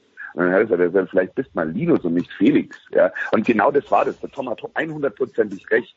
Und umso wichtiger ist es, dass er ein Typ geworden ist und auch gleich den Ball weiter zu spielen zum Roman. Wir haben jetzt im Moment das, was die Skiindustrie braucht. Die Skiindustrie, da sind wir uns alle einig, die leidet im Moment, das, hm. steht kurz vorm Todesstoß. Aber wir haben genau die Totgesagten sozusagen oben. Linus, für den deutschen Skiverband. Der Fehler mit äh, wirklich jetzt drei Podestplätzen, indem er den Sponsor wieder weggenommen hat. Er hat den Sponsor hier in Saalbach verloren und ähm, Fabio Wiedmer hat ihn stattdessen bekommen. Also zu sagen, ein, ähm, in Österreich, wir nehmen einen Skifahrer den Sponsor weg und stattdessen kriegt es einen Mountainbiker, das war schon ein Zeichen. Gut, ich meine, man konnte sich nur einen leisten, man musste sich entscheiden hier. Aber das mhm. war jetzt mal der Grund. Und gerade, dass diese Typen, ja, und Marco Schwarz mit der schweren Corona-Erkrankung und Kreuzbandriss, ich meine, der Roman wird genauso sagen, so, seht das, genau die sind geworden, die wir gebraucht haben und äh, die man vielleicht nicht ganz so erwartet hatte. Ja, Roman, gleich zu dir. Also beim Feller, er hat gestern gesagt, äh, er hat immer davon geträumt, dieses rote Trikot zu tragen, das er jetzt in Adelboden auch haben wird. Und ich habe dann zu meinem Sohn gesagt, äh, wenn ich wetten müsste, würde der Feller auf dieses Trikot vielleicht verzichten, wenn er eins der drei Rennen gewonnen hätte. Wie schätzt du da den Manu ein? Ich, glaube es gar nicht, glaube ich gar nicht so, dass er, dass er dieser Rekordsieg, man, es ist natürlich immer sehr knapp. Es geht generell sehr knapp zu im Slalom wie heuer. Man, es ist wirklich äh, enorme Hundertstelpartie. Man natürlich auch mal 800, einmal 10 Hundertstel und dann einmal um 200 den, den zweiten Platz verpasst als vierter in Madonna. Natürlich ist es wenig, aber ich glaube, dass er mehr, dass er mehr die Freude da hat. Also, und wie der Guido gesagt hat, man, für den ist das ein riesen, ein riesen Rückkehr. Da hat er keiner gedacht, wo, vor allem, wo er gesagt hat, heuer Sölden, lasst er aus, Anfang, oder Mitte Oktober oder Anfang Oktober das ist noch zu früh für den Rücken, da hat ihn jeder, man, ist ja unheimliche Aufstiegsgeschichte, gell? Man so eine, also eine leichte Shootingstar-Geschichte, wenn man es mit 28 sagen darf, gell? äh, aber der ist ja von, der ist ja wirklich, der ist ja wirklich, äh, gesagt, der Rücken hebt nicht am Anfang der Saison, wo eigentlich eine, eine, eine viel längere Saisonpause hinter ihm gelegen ist, wo das ganze Testen de facto äh, flach gefallen ist, beziehungsweise viel, viel geringer ausgefallen ist als in den letzten Jahren. Also dieses klassische April-Frühjahrstesten, äh, das ist ja dann ausgefallen. Der, der müsste ja daherkommen und sagen, mal, ich bin bombenfit, hey, haut's mir, gibt's mir die Ski her, ich raff jetzt runter in Sölden und zerreiß alles. Und er hat dann gesagt, es geht doch nicht. Und da hat jeder schon irgendwie einen Hinterkopf, man hat die Kommentare und sowieso, ui, oder, boah, wenn es jetzt schon nicht geht, jetzt hätte er so eine Pause intus, so eine super Vorbereitung, so eine lange Pause für den Rücken auch mehr oder weniger, außer er übertreibt natürlich im Training. Und dann kommt der daher, oder Alter Badia, dann man äh, aus dem Nichts heraus, der dann Madonna und jetzt den Alboden und jetzt, äh, Entschuldigung, in Alboden kommt er erst in, ähm, Zagreb, ähm, Zagreb. Mach, Zagreb, Entschuldigung, ich vergessen noch gesagt, äh, in Zagreb, ähm, und, und jetzt kommt er daher und, und, und, und, äh, man, und ich habe zwar den roten Viktor, 210 Punkte und er hatte 44 Punkte Vorsprung auf dem auf dem Christoffersen, gell, also der, der ist jetzt auch von der Konstanz her, man, hat Zennhäusen hat gestern auch, auch eine baniert, der ist schon wirklich weit, weit vorne, gell. Also der einzige, der wirklich konstant gefahren ist, der ist eine Bombengeschichte. Marco Schwarz natürlich sicher auch gerne mit, mit, mit der Verletzung und kommt zurück. Aber was jetzt Typ angeht, an sich, gell, man, da ist natürlich der, der Feller, glaube ich, ja, einfach, dadurch, dass er immer, immer irgendwie ein Blödsinn parat hat, wenn er was sagt oder wenn er was tut, äh, unter Anführungszeichen Blödsinn, aber immer, immer ein bisschen Keckes dabei hat, ist der natürlich äh, eine super Geschichte. Der man Michi Matter Vierter ist natürlich auch, auch super. Aber ja. alleine für den Skisport, so wie es der Gute anspricht, als Werbung, finde ich an Linus Strass und an der Manuel Feller super beide. Hm, ja. Danach ist, ist, ist, ist eine Charakterfrage wahrscheinlich. Naja gut, also Michi Matt mit einem ganz äh, sehr, sehr überschaubaren ersten Durchgang, aber den zweiten ist er sehr stark gefahren. Äh, Guido, was du der mir vor zwei Wochen gesagt hat, oder was der Tom, der irgendjemand hat mir gesagt, der Christoffersen hat sich in Madonna hingestellt und hat gesagt, er hat ja nichts anderes außer dem Skifahren. Ich glaube, du warst, Guido. Und, äh, und äh, ja. ich, ich verstehe den Christoffersen manchmal nicht ganz. Okay, es gibt da Hänge, die einem nicht liegen und Zagreb liegt ihm wohl überhaupt nicht. Aber wo, wo siehst du denn den Christoffersen jetzt? Aber ich finde ihn als Typ natürlich auch überragend mit seinem wahnsinnigen Ehrgeiz. Ja gut, ich meine, der, du darfst einen Henrik in, in jetzt in äh, Zagreb nicht überbewerten. Da ist er noch nie zurechtgekommen. Zum einen mit dem Hang an sich, zum anderen, es hat ihm einfach noch nicht gepasst. Äh, er hat gestern gesagt, es äh, liegt vor allem an den Torabständen mhm. und in puncto Torabstände hat er nicht das richtige Material. Äh, das sind solche Details, wo er sich auch vom Typ hereinstürzt äh, du, da hat man doch noch die Campilio gewonnen und dann kannst du nicht auszählen. Jetzt kommen wir dann ähm, nach Adelboden und da muss er dann erstmal durch das Tief der Riesenslaloms durch. Äh, wenn er das irgendwie kriegt, dann ist der weiter dabei. Der ist ein Top-Fahrer und der, der ist nicht umsonst äh, an der Weltspitze. Aber er hat halt jetzt unangenehmerweise, äh, sag ich mal, den Hirscher vor, vor der Nase weggenommen bekommen und hat gleich jetzt zwei zurückserviert bekommen. Und ähm, ich zähle da wirklich auch noch einige andere dazu. Also ich sag mal, so sehr die, der Linus gestern die Überraschung war, so sehr ich es vom Teller eigentlich erwartet habe, dass er wiederkommt, so sehr habe ich fünf weitere auf der Liste, die da vorne reinfahren. Und das ist zum einen mal der, der, der McGrath, der mhm, McGrath, mhm. wenn ihr euch den angeschaut habt, das war der Wahnsinn. Dann äh, der, der eigentlich das schönste Gefühl gestern auf dem Ski hatte, das war ohne Frage der Zollewach. Der ist mit einer Weichheit da durchgefahren, der ist auch reif. Und außerdem, man darf jetzt äh, irgendwann, muss auch mal sagen, der, der gute Britze, der ist auch irgendwann mal dran, der Dave Riding. Ja, und der Dave Riding, der hat gerade die größte Rückblockade, aber technisch ist er enorm stark. Also das sind so einige, wo, wo du sagst bei den Shepherds, Und das macht es eigentlich letztendlich dann auch wieder spannend. Aber zählen mir die Norweger nicht aus. Die sind nicht nur Christoffersen, sondern die sind dann mal locker zu dritt, wenn nicht zu viert oder zu fünft. Ja, jetzt kommt einer der ganz großen Klassiker und das gleich doppelt, Tom. Es gibt jetzt drei Rennen innerhalb von drei Tagen, Freitag, Samstag, Sonntag, zweimal Riesentor auf Adelboden und äh, dann der Slalom in Adelboden, den es ja noch nicht ganz so lang gibt. Aber für die Leute, für die zwei Leute, die in Adelboden noch nie zugeschaut haben, äh, und auch für mich, der ich jedes Rennen in Adelboden gesehen habe, warum denkst du, haben, hat jeder eigentlich bei dieser Einfahrt in diesem Zielhang, man weiß doch, worin die Schwierigkeit besteht, und auch den, den hat es dort so oft hingefuchst, weil er sich zu weit reingelegt hat. Worin besteht da die große Schwierigkeit? In den Augen des Cheftrainers des Deutschen Skiverbandes, Tom Heberlein. Vielen Dank. Ich glaube, da, da, ich glaub, das ist eine unglaubliche Herabsetzung der Leute, die es wirklich und wirklich verstehen. Naja, du, es ist halt, ich glaube, es ist ganz einfach so, jeder weiß, dass diese Kante da ist, aber sie ist halt auch jedes Jahr letztendlich auch ein bisschen anders. Die, die, die Tore sind dann vielleicht drei Zentimeter rechts oder drei Zentimeter links. Der Schnee ist ein bisschen anders, es ist vielleicht ein bisschen eisig oder es ist nicht ganz so eisig. Und ich glaube, dass manche vielleicht auch viel zu viel nachdenken, wie sie jetzt da drüber fahren letztendlich. Und wenn du nachdenkst, dann ist es, dann bist du schon ein bisschen zu spät dran. Also ist jetzt meine Erklärung. Ich weiß nicht, ob die deutschen Cheftrainer, die es in Wahrheit sind, das auszusehen, aber ich, es ist halt nie, es ist halt nie so genau, wie es im letzten Jahr war. Und dann haben sie halt alle immer schon ein bisschen die Manschetten, dass es vielleicht da nicht klappen könnte. Das ist meine Erklärung. Ob das dann letztendlich so ist, da müsste man mit den Läufern mal selber sprechen. Roman, welcher Österreicher wird an dieser Kante nach hoffnungsvoller Zwischenzeit, das heißt ungefähr Richtung neunter Platz im Riesentorlauf äh, am ehesten scheitern? Du hättest es anders gesagt. Man, natürlich ist es ja unheimlich, aber du musst querstellen da rein, gell? Das ist halt natürlich, äh, man, das geht nicht anders, gell? Wenn da der Schwung, den Schwung vor dem vom Flachen runter mitnimmst. Aber wer, wer auch immer da, man, ich, ich hätte jetzt dann an Leitinger war letztes Jahr, glaube ich, äh, Sechster, also ich habe jetzt gerade vorher, deswegen habe ich kurz vertröstet, äh, weil ich noch mit Andi Buela telefoniert habe glaube ich, äh, Roland Leitinger letztes Jahr Sechster, also den hätte man sicher wieder auf der Rechnung. Ich meine, und, und er selber sagt da dann der, der Andi, äh, also der Cheftrainer für die, für die Österreicher, für die österreichischen Herren, ähm, dass, dass wahrscheinlich so, also dass, dass diesen Flow, der jetzt ein Team ist, der Marco Schwarz und der, und der Manuel Feller den mitnehmen. Und am ehesten hätte er die auf der Rechnung. Natürlich, der Stefan Brennstein ist jetzt Achter worden in, boah, Schwaben Lügen, Santa Katharina, gell, glaube ich, gell. Ähm, und er wäre mal im letzten Riesentorlauf. Äh, und, und also da ist schon noch was da, da ist auf jeden Fall auf jeden Fall jemand jemand da, äh, der der da auch einfahrt, aber das ist natürlich auch ein bisschen eine Wundertüte, was kann er genau, wie wo war's. Äh, hätte eher die die üblichen Verdächtigen im Slalom, dass die dort eine hauen, dass er, dass er Manuel Feller sagt, okay, er haut, er riskiert. Besser wäre, er sagt, er riskiert es nicht. Meiner Meinung nach, weil man es sind nur recht viele Slaloms offen, es sind jetzt glaube ich noch acht Rennen, davon sind glaube ich, sechs Slaloms sogar, gell? Mit mhm. Chamonix zwei, Kitzbühel, Wengen, äh, Adelborn habe ich fünf. Naja, auf jeden Fall ist es ja... Schladming, äh, Schladming nicht vergessen, bitte. Schladming, Schladming, ja, danke, danke, Schladming, genau. Also dann eben sechs Slaloms und zwei Riesentorläufe. Also auf jeden Fall wäre gescheiter, wenn ein Riesentorlauf längst nicht geht und es hat bis jetzt nicht hinkaut, heuer, äh, dass es dann äh, man beiseite lässt und den Rücken schont, dafür, dass er guten Slalom fährt.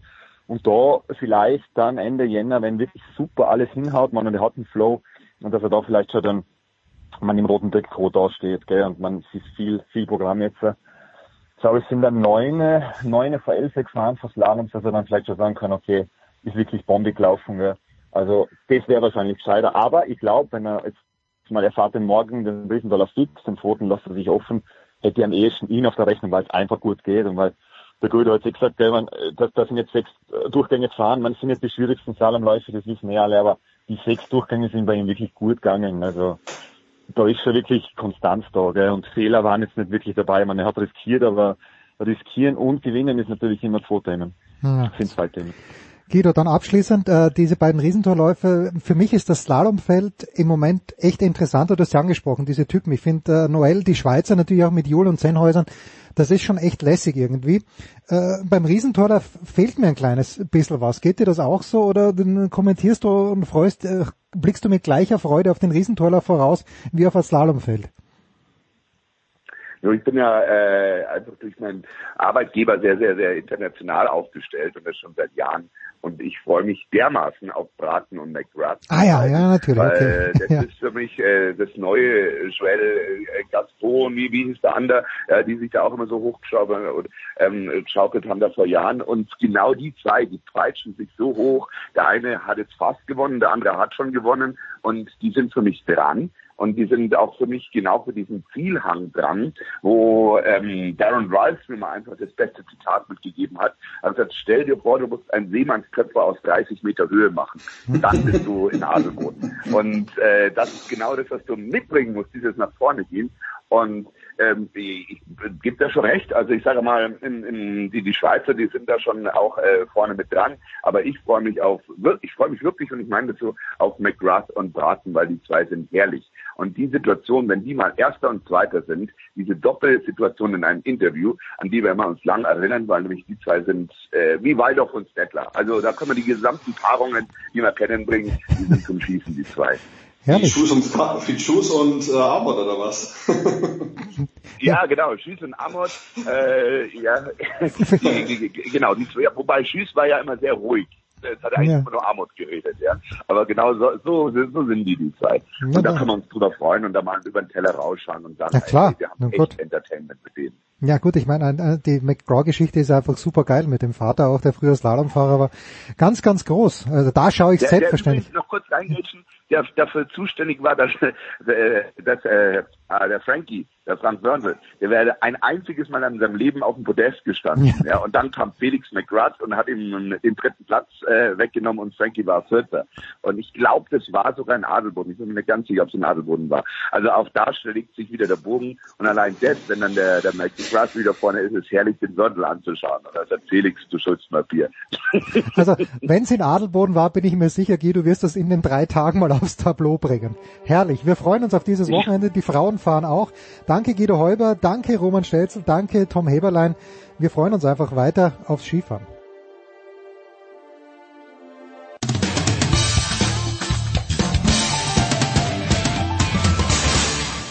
Ja, hallo, hier ist der David Storl und ihr hört Sportradio 360.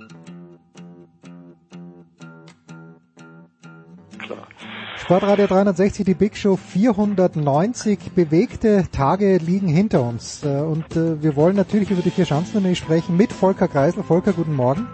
Guten Morgen. Volker war für die Süddeutsche Zeitung teilweise an der Schanze. Dazu kommen wir gleich natürlich auch. Volker hat eine mitreißende Glosse geschrieben, wie ich finde, über seinen Aufenthalt in einem Hotel, wo er ganz alleine dabei war. Aber äh, das erste, was ich Volker, ich bin am 25. Dezember aus der Steiermark nach äh, Tirol gefahren und bin dort durch Bischofshofen durchgefahren und habe sehr, sehr traurig und allein diese Paul Außerleitner Schanze gesehen von weitem. Äh, es hat am letzten Tag äh, schon ein bisschen freundlicher ausgeschaut, weil rundherum ein bisschen Schnee war. Aber so im Großen und Ganzen, bevor wir auf die Einzelheiten kommen, wie hat diese Tournee ohne Zuschauer aus deiner Sicht funktioniert? Naja, ich würde mal als, als Gesamtresümee sagen, ähm, äh, dass es im Skispringen offenbar ganz gut funktioniert ohne Zuschauer. Ähm, ich weiß nicht, wie es jetzt genau wie es in anderen Sportarten ist. Fußball zum Beispiel läuft ja schon eine ganze Weile, Basketball und so weiter. Das ist, äh, das funktioniert technisch äh, natürlich einwandfrei, denke ich mal. Aber beim Skispringen war es tatsächlich jetzt so, dass da auch äh, eine Spannung dabei war und auch irgendwie sowas wie ähm, ähm, äh, eine, eine, Abwechslung, die eventuell auch gerade auf Corona zurückführen zu führen ist. Das ist allerdings jetzt natürlich nicht durch Fakten oder, oder Analysen oder ähnliches belegt, aber einfach so vom Gefühl her. Also ähm, der Sport hat funktioniert, finde ich. Also Es war ist sehr abwechslungsreich gewesen, äh, diese Tournee. Ähm, wenn man aber jetzt allein die Stimmung anschaut, äh, dann ist es natürlich schon äh, äh, eine traurige Veranstaltung. Das, da kommt man nicht drum rum, denn ähm, man ist ja gewohnt, die die die Zuschauermengen, die sich, äh, die jetzt im, so im, im Gesamtergebnis gar nicht so riesengroß sind in der Summe, wenn man es jetzt mit den großen anderen Sportarten vergleicht und ihren riesigen Kulissen Aber durch die durch die Arena-Wirkung äh, und durch dieses äh, gerade zum Beispiel in Innsbruck durch diesen Kessel da Ja. ähm, hat man das Gefühl, da steht mal, das ist jetzt irgendwie so eine mehrere zehntausend Me- Menschen Kulisse. Das ist aber nicht der Fall. Trotzdem ähm, ähm, äh, eben und, und, und, und man hat eben noch diesen Eindruck im, im Hinterkopf und dann hat man diese äh, diese komplett leere äh, Veranstaltung und das ist dann schon etwas, wo man wo man sich dran gewöhnen muss, was allerdings auch so ein kleines bisschen funktioniert. Hm. Gewöhnen an diesen Zustand. Jetzt ist ja so, die Österreicher hatten ja zu keinem Zeitpunkt irgendwas mit dem Turniersieg zu tun, aber weil ich das Neujahrsspringen auch im ORF mir angeschaut habe und dann ähm, das Springen in Innsbruck wieder im, im deutschen Kanal, also ich glaube entweder, ich glaube, ich habe es bei Eurosport angeschaut, aber äh, warum, Volker, denkst du, die Österreicher, wie gesagt, zu keinem Zeitpunkt in diesem Jahr dabei, aber die Österreicher in Garmisch, die gehen schon auf die Schanze rauf und wissen, es funktioniert nicht. Und den gleichen Eindruck habe ich zum Beispiel bei Karl Geiger in Innsbruck gehabt. Ist das deiner Erfahrung nach, nach deinen Gesprächen, ist das wirklich eine Kopfsache, die sich über Jahre schon verfestigt hat? Weil viele Springer kommen mit Innsbruck ja gut zurecht, äh, aber die Österreicher kommen seit Jahrzehnten, scheint mir, mit Garmisch zum Beispiel überhaupt nicht zurecht. Ja, das ist ja auch so. Die haben ja auch äh, äh, wirklich äh, geflucht und sonst was hinterher. Genauso wie die Deutschen geflucht haben. Karl Geiger hat ja eins ganz klar gesagt, äh, immer, er ist bei uns für in, in, in verderben wir uns in Innsbruck und es ist nur Zitat zum Kotzen. Das hat er tatsächlich in die Mikros gesagt und das macht Karl Geiger normalerweise nicht. Der ist ja sehr ausgeglichen. Und ähnlich auch Stefan Kraft und alle anderen, die in Innsbruck dann äh, in, in Entschuldigung, in Garmisch-Partenkirchen ähm, wieder ihre Chancen verspielt hatten. Ähm, das ist eine Sache, der, also der Grund, warum das so ist, ähm, das ist natürlich immer sehr schwierig im Skispringen, das jetzt zu zu, zu benennen, ähm, weil die Skispringer selber äh, ungern äh, so weit Mhm. sich in, in, in ihre Seele reinschauen lassen, in, in ihre Psyche reinschauen lassen, ob sie und natürlich nicht davon reden wollen, dass sie da jetzt irgendwie ähm, sowas wie einen Komplex haben und äh, sondern äh, die versuchen natürlich das Ganze ähm, auf eine konstruktive Art und Weise äh, privat zu verarbeiten. Äh, also das ist immer sehr schwierig, das da äh, zu erkunden. Man muss es sich halt dann einfach äh, selber zusammen, äh, selber erschließen in, in gewisser Weise von dem, was man sieht und was man gesehen hat. Und ähm, da ist es natürlich äh, ganz klar so, dass so etwas wie eine Serie, eine, eine Misserfolgsserie an einem bestimmten Platz, an einem bestimmten Punkt, ähm, dass die natürlich in irgendeiner Form ähm, einen Einfluss auf die Performance in einer Situation, in der man weiß, jetzt kommt jetzt so richtig drauf an, hat. Das Skispringen ist ja ohnehin immer, immer, immer zugespitzt auf, auf diesen einen Punkt, diesen einen Moment am Schanzentisch. Hm. Alles andere ist auch wichtig, aber es ist sozusagen immer nur die Folge dessen, was ich beim Absprung äh, schaffe und, oder was ich nicht schaffe. Und ähm, da ist es natürlich, ähm, da hat man nicht die Chance, noch, was weiß ich, noch einen Ausgleich zu schießen hinterher oder nochmal irgendwie über die über die Mannschaft äh, zu kommen, sondern es ist tatsächlich der, Einzel, der der der einzelne Skispringer ist ganz allein da oben und und muss diese 100 diese 10 oder 5 Zentimeter am am Schanzentisch äh, in einer in einer wirklichen Millisekundenbruchteil erwischen. Und äh, das äh, das ist tatsächlich eine Sache, die geht ins Unterbewusstsein. Und da weiß der Springer, denke ich, ich meine, ich bin ja kein Skispringer gewesen, aber von dem was was mir die äh, die, die Aktiven so erzählt haben, ist es tatsächlich auch eine automatisierte Angelegenheit. Das heißt, man kann da gar nicht so richtig ähm, bewusst diesen einen Punkt ansteuern und sonst verkrampft man am Ende auch. Und deswegen ist das alles so äh, so im, im, im Verborgenen liegend, dass man äh, dass man natürlich sagen kann, das spielt eine Riesenrolle, aber man aber niemand kann es dann richtig genau benennen hinterher. Hm. Ja, also es ist, äh, wir haben ja, äh, Volker, als wir heuer das erste Mal drüber gesprochen haben, haben ja beide gesagt, äh, irgendwie ist jedes Jahr einer da, von dem man nicht weiß, warum er so gut hupft. Das war eben der Granerüth, der dann die Tournee nicht gewonnen hat. Und dann denke ich mir aber, dieser Kamil Stoch, es ist eigentlich unfassbar und es war überhaupt kein Zweifel, mit welcher Leichtigkeit der dann diesen achten und letzten Sprung, diese 140 Meter, die er in Bischofshofen gesprungen ist, das, es würde mich also vielleicht sehen das die Trainer, warum das so ist, aber es würde mich ja wahnsinnig werden lassen als Trainer, dass dass du nicht siehst oder dass du keinen Grund dafür findest, vielleicht ist so rum richtig, dass jemand wie der Stoch da mit einer Leichtigkeit dort weghupft. Also mein Eindruck war, und ich glaube, die Kommentatoren haben es ja auch gesagt, wenn er es wirklich gebraucht hätte, dann noch drei, vier Meter weiter hupfen können. Es ist äh, also ein, ein ja. Wahnsinn und ich glaube, man muss Kamils doch, um zum, zum Punkt zu kommen. Ich verstehe es nicht, aber man muss ihn auf jeden Fall, äh, man muss ihm gratulieren. Also man muss ihn bewundern eigentlich im Grunde genommen für das, was er ab Innsbruck gezeigt hat. Ja, absolut. Also ganz abgesehen davon, dass das ein sehr angenehmer Zeitgenosse ist, das ist ja auch im Sport nicht immer der Fall. Mhm. Ähm, ist er ähm, sehr bescheiden eigentlich im Auftreten.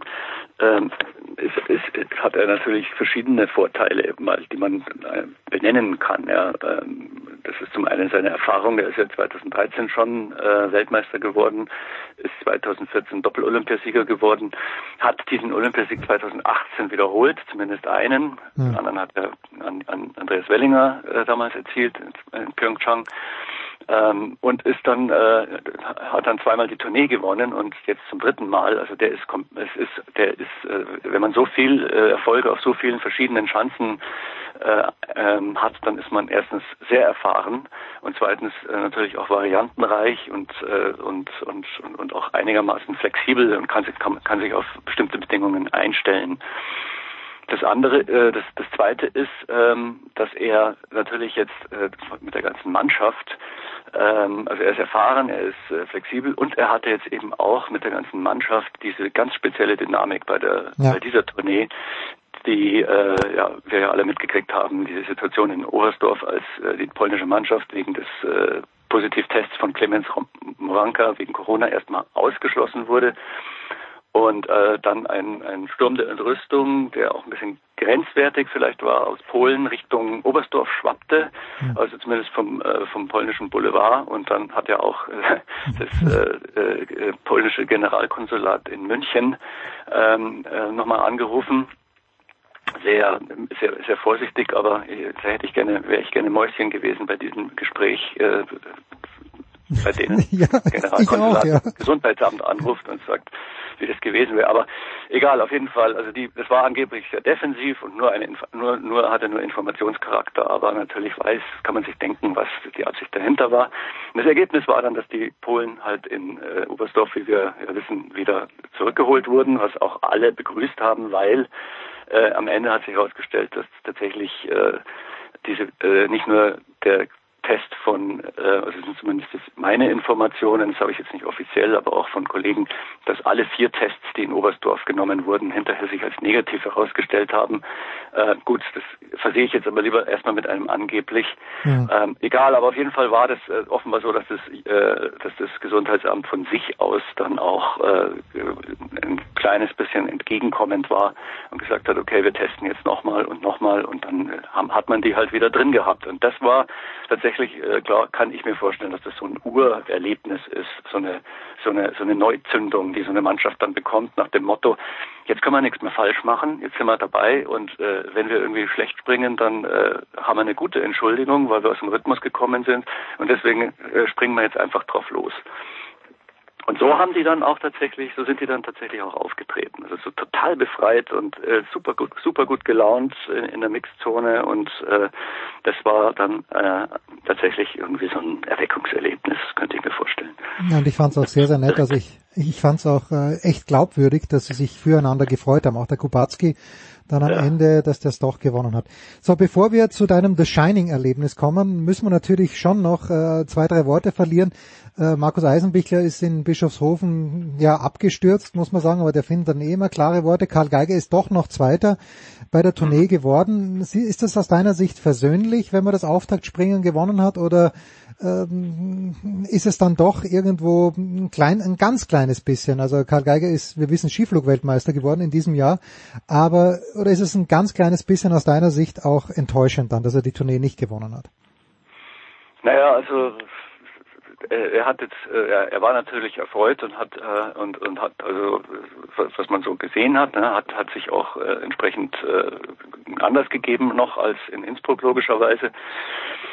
Ähm, ich würde sagen, er war so ein bisschen, äh, wie sagt man, wieder im, im, im, im, im Reinen mit seinem Sport, aber mhm. er ist natürlich nicht mehr so, so äh, äh, top glücklich, das kann er auch gar nicht gewesen sein, wie vorher, als er da in, in Oberstdorf gewonnen hat und dann plötzlich so als, äh, als erster Kandidat galt. Das ist ja, ist ja klar bei jedem Sportler.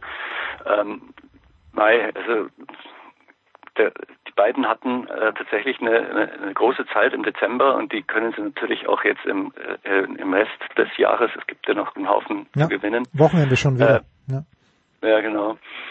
Ähm, können die das, denke ich, wieder wieder aufgreifen. Also dazu sind sie jetzt schon zu lange dabei und zu lange Profis, als das, also was heißt Profis, also Skisprung äh, fast Profis, wenn man es so nennen will, ähm, sind sie zu lange dabei, um sich da jetzt so, äh, dass, dass, ich glaube nicht, dass die da jetzt in ein, ein, in ein tiefes Tal gehen. Deswegen, also Geiger sowieso nicht. Der hat sich, hat, hat ja fast zählte ja zu den Besten eigentlich gestern eindeutig, wie er da zurückgekommen ist und ähm, ist ja auch Tournee Zweiter geworden. Also der hat was mitgenommen am Ende. Ja.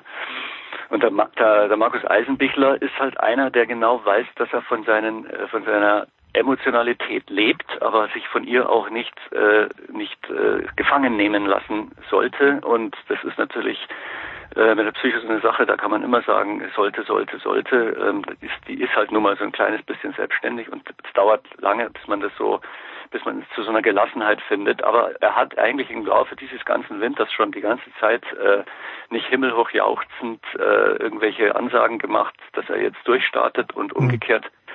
Wenn er schlecht gesprungen ist, hat hatte man auch nicht mehr diesen, diesen Eisenbichler gesehen, der früher dann ähm, in den Schnee starrend äh, an, äh, irgendwie an den Leuten vorbeiging und nur noch nach Hause wollte, sondern es ist tatsächlich eine, äh, das, äh, der hat, der ist da auch auf seinem Weg, würde ich sagen, und okay. äh, das, äh, auf dem Weg, in dem er immer stabiler wird. Deswegen ist mit dem wahrscheinlich schon jetzt in TTC Neustadt wieder zu rechnen.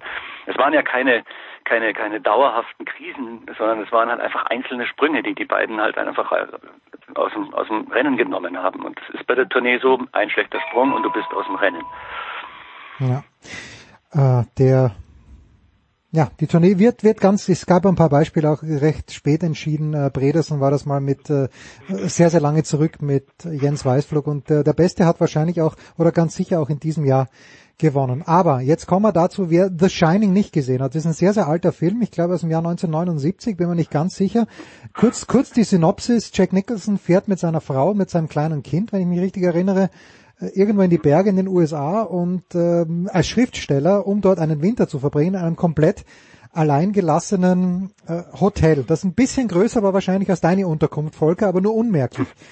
Wie, wie, also wie war das wirklich? Wo genau war das? Ich glaube, du hast auch ein Foto gemacht, das man dann in der Süddeutschen Zeitung gesehen hat, aber es las sich grandios. Es muss ein ja, kleines, du also warst froh über eine Fliege, wenn ich es richtig verstanden habe.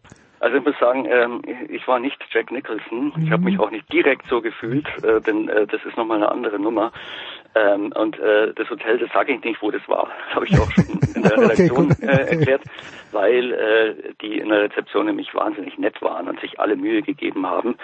Ähm, äh, das war halt so, dass die äh, tatsächlich auch äh, wie äh, von Corona bedingt, deswegen habe ich eigentlich auch dann äh, gedacht, das könnte ich mal aufschreiben, weil es ja eigentlich jetzt nicht nur so ein persönliches Erlebnis ist, sondern weil es auch direkt was mit den Umständen dieser Zeit und dies, die, mit denen ja auch der Sport zu tun hat, zu tun hatte. Und äh, die, es ist halt einfach so, dass die äh, dort auch äh, immer mehr Stornierungen bekommen haben. Privat durften sie ja eh nichts mehr vermieten, die mhm. mussten sie selber stornieren. Und äh, dann sind natürlich die äh, Leute von der Vierschanzentournee noch dabei gewesen. Ja, also die, die, die mussten ja irgendwo unterkommen. Und das war in dem Fall halt ich dort. Und äh, da war halt die Situation, dass ich dann da drei Tage mehr oder weniger allein war in dem Hotel. Und ähm, das war natürlich dann schon eine Sache. Also das das geht jetzt und das ist für mich jetzt nicht so selbstverständlich, dann da mhm. alleine mhm. Ähm, noch dazu in einem Hotel über mehrere Etagen mit vielen, vielen Zimmern, äh, muss man, da dreht man sich dann schon manchmal um, wenn man dann abends allein durch den Flur sein, sein, seine, sein, sein Ruck, sein, sein, sein äh, äh, Reporter-Rucksack da aufs Zimmer in die hinterste Ecke trägt und am nächsten Morgen wieder zurück. Also es war schon immer schön in, in, in der Früh dann äh, das, äh, die Sonne aufgehen zu sehen. So. Aber äh, natürlich, ich, äh, ich muss sagen, auch Shining ist, ist, ist mir natürlich in den Sinn gekommen, ähm, aber ähm, ich bin jetzt nicht so ein Cineast. Es gibt ja auch bei uns in der Redaktion äh, Menschen, die, äh, die diesen Film äh, quasi auseinandergenommen haben und studiert haben und, und, und zigmal angeschaut haben. Das ist bei mir jetzt nicht so. Also ich, der Film bleibt einem, wenn man ihn ein, zwei Mal gesehen hat, natürlich komplett äh, in Erinnerung.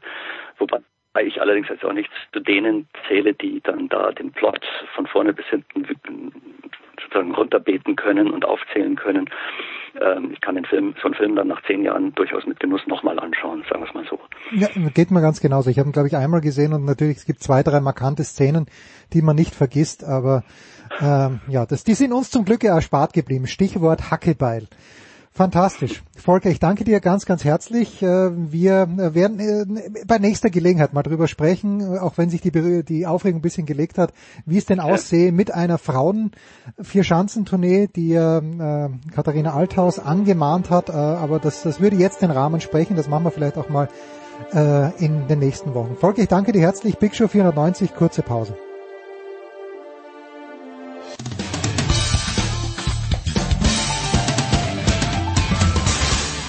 Hi, this is Pat Rafter and you're listening to Sport Radio 360.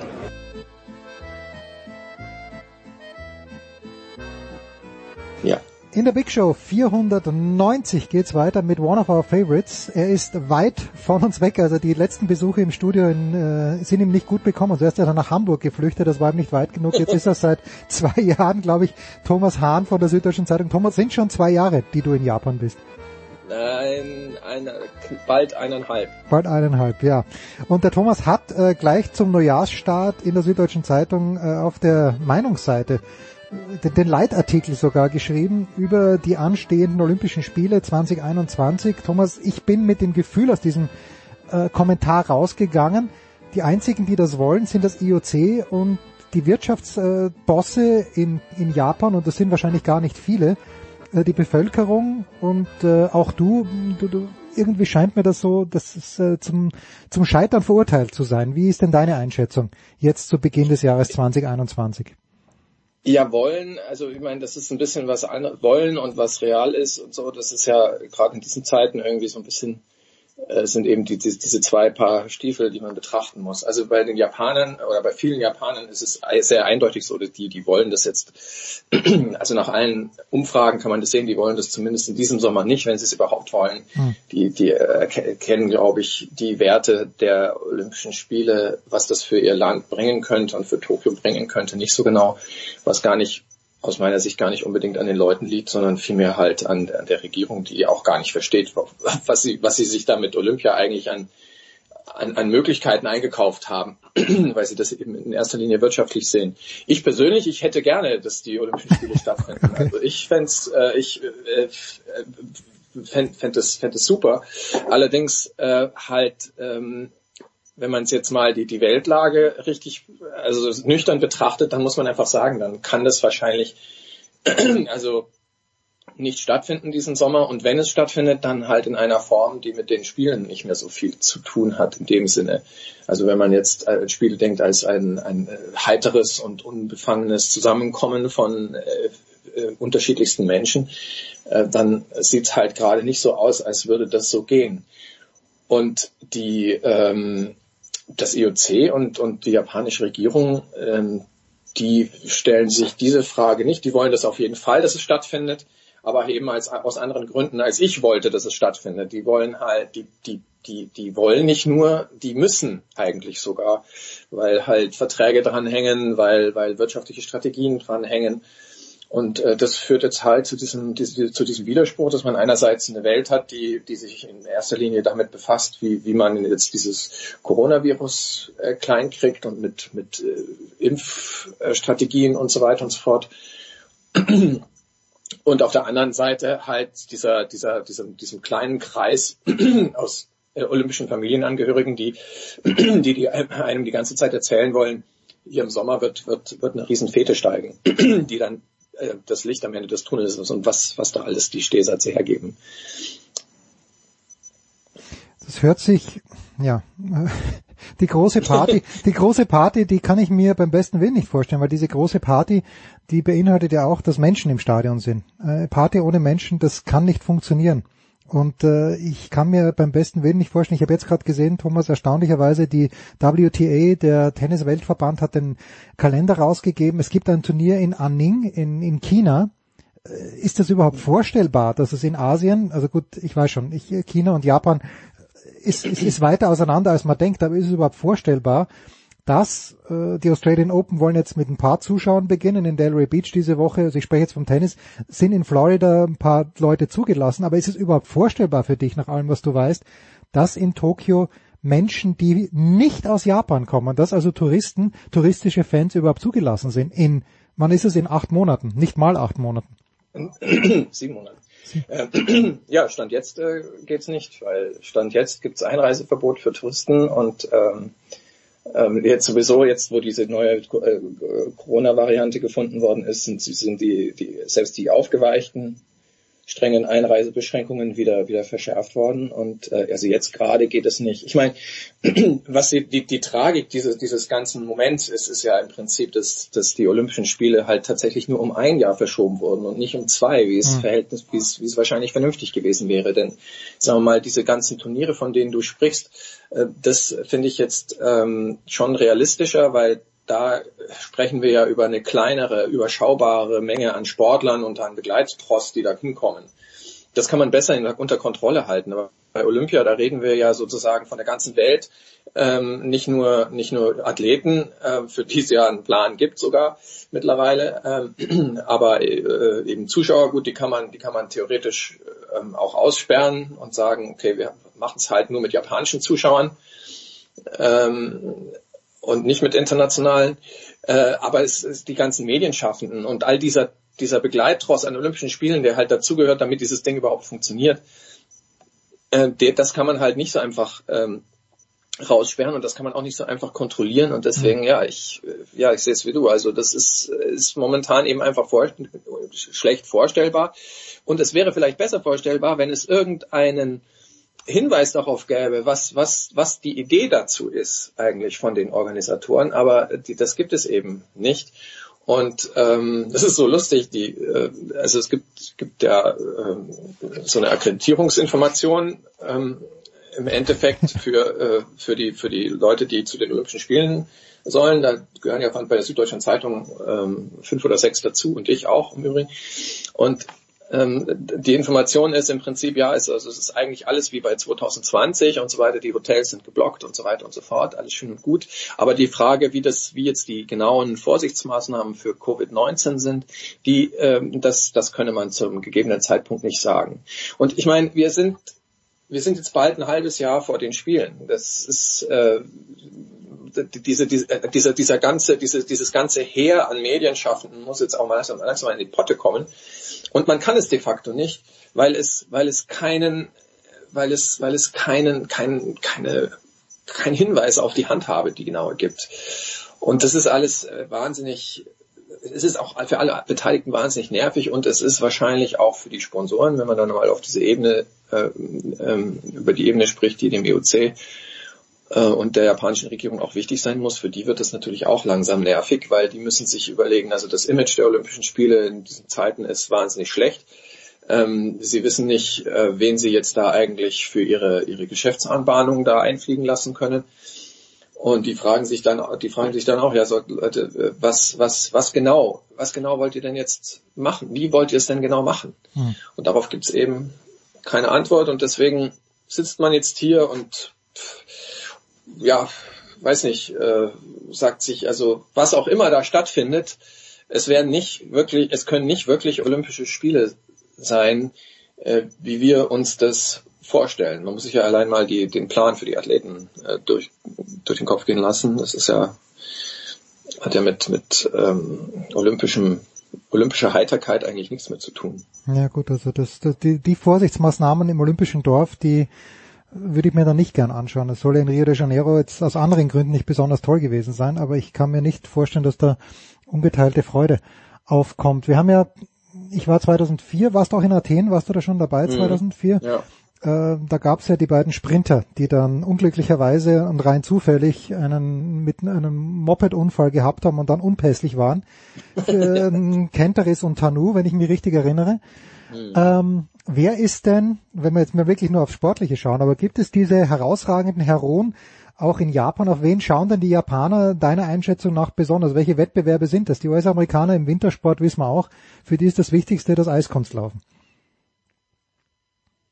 Ja, ja, aber ähm, gut, die Eiskunstlauf gibt's ja jetzt noch. Ja, ich, nein, ich meine, aber was sind, was sind die Japan Japaner und Sommersport? Wo, genau, worauf, worauf achten die besonders? Ich hätte jetzt fast gesagt, Eiskunstlauf ist für die Japaner auch wichtig, aber das ist ja äh, logischerweise im Sommer nicht. Äh, ja, also das, das ist Turnen halt, da haben sie Olympiasieger, ähm, Baseball ist für die wichtig, ähm, Schwimmen ist möglicherweise für sie wichtig. Sie haben schon, sind schon nicht ganz unbreit aufgestellt, muss man sagen. Dann, dann äh, Klettern zum Beispiel ist ja olympisch dieses Jahr, Mhm. da sind sie offensichtlich äh, wahnsinnig gut und so. Ähm, aber ähm, äh, so, so läuft diese Berichterstattung gerade nicht über Olympia.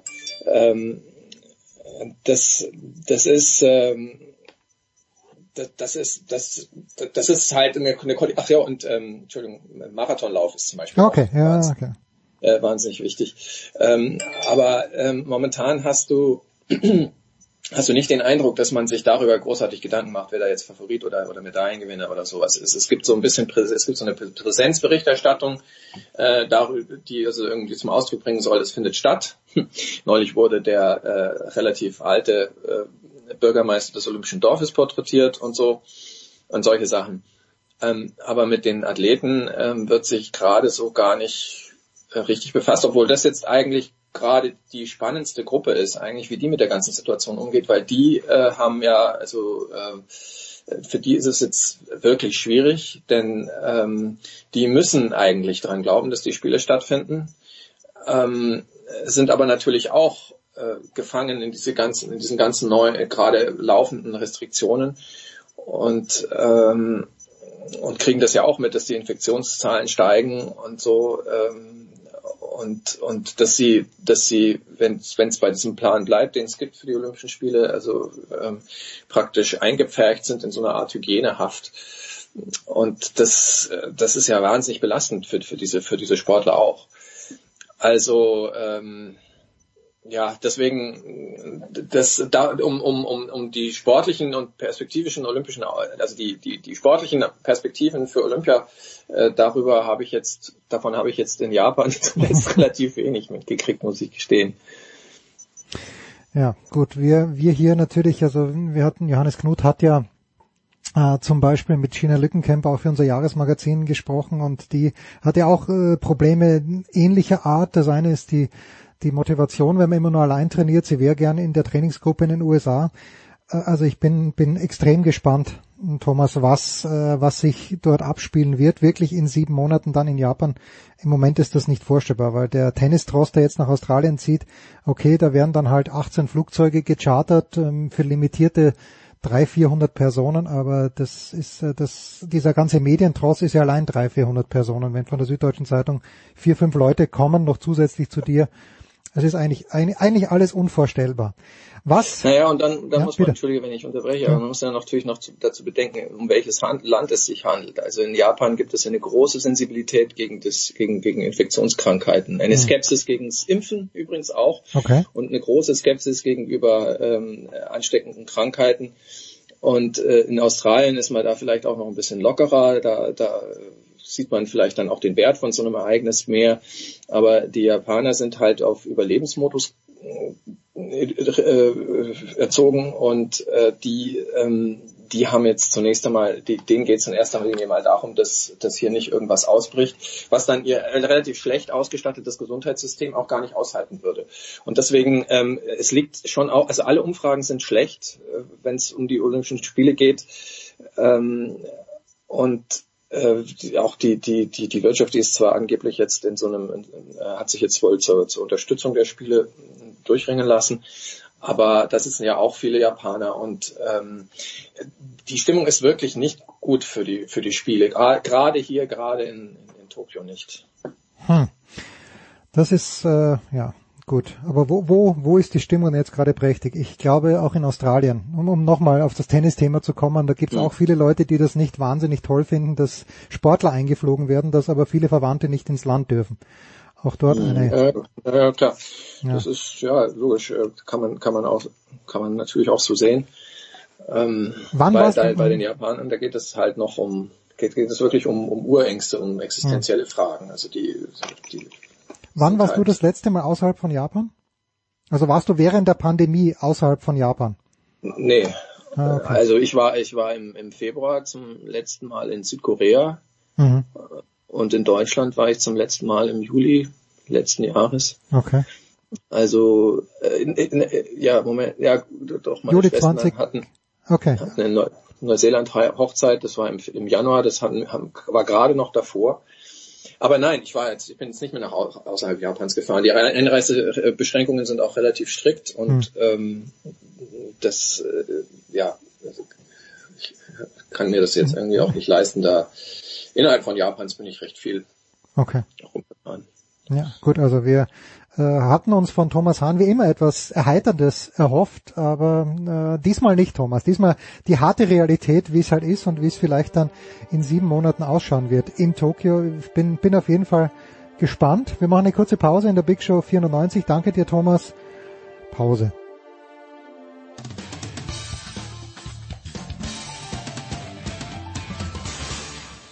Hi, this is Pierre Maguire. You're listening to Sports Radio 360.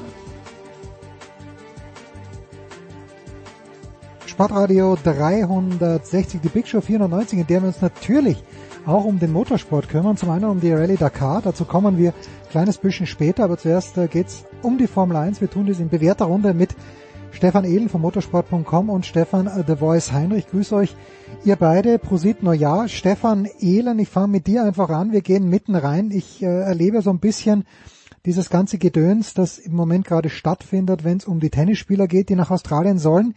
Das sind, naja, roundabout vielleicht 1000 Menschen, die da für eine kurze Zeit in Australien untergebracht werden sollen. Das allerdings schon mit Beginn 15. Januar in etwa, damit ab 1. Februar Tennis gespielt werden kann. Bei der Formel 1 sieht's nicht ganz so rosig aus. Ist es schon fix, dass der Saisonstart nicht in Australien stattfinden wird können oder wird ja noch finagelt? Also tatsächlich hat äh, dieses Formel 1 Rennen in Australien einen unglaublichen Vorlauf. Das liegt ganz einfach daran, dass es teilweise auf öffentlichen Straßen stattfindet. Also rund um den Albert Park. Hm. Das ist ja eine öffentliche Anlage und dort muss dieser temporäre Kurs aufgebaut werden. Das heißt, Ende Januar müssen die anfangen, da wirklich den Grundstein zu legen und eben da anfangen, Zäune aufzubauen, Betonklötze hinzustellen und so weiter und so fort.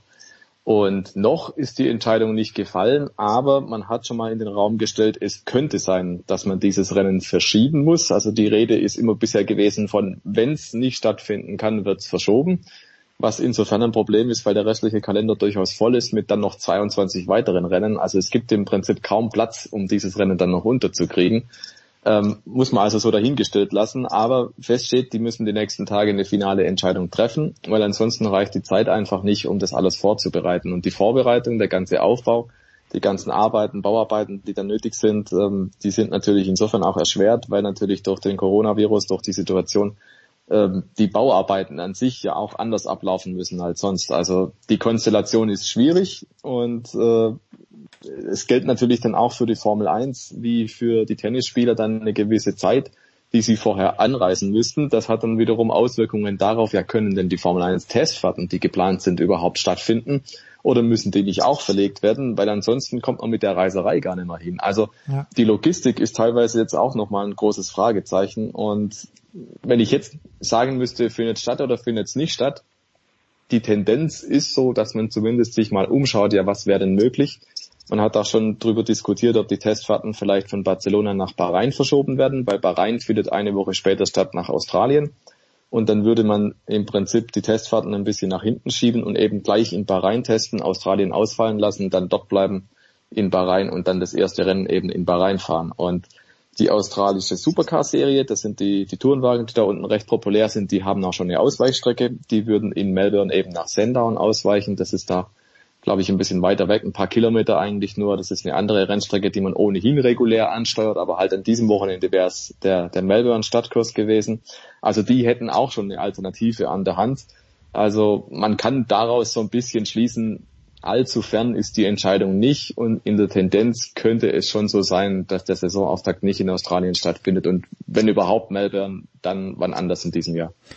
Das ist der Voice äh, nicht, für die, nicht nur für die Tennisspieler, wo es ja der Happy Slam ist. Ich habe den Eindruck, der Australien Grand Prix, der macht auch den Fahrern nicht nur, weil es die Saisoneröffnung ist, äh, besonders Spaß, weil das Land einfach lässig ist. Du kennst es auch sehr gut, die V8-Serie ist angesprochen worden. ist das jetzt, ähm, wir hatten im letzten Jahr die Situation, es hieß, glaube ich, Ausnahme. Normalerweise müssen mindestens drei Kontinente bereist werden, sonst ist es keine Weltmeisterschaft.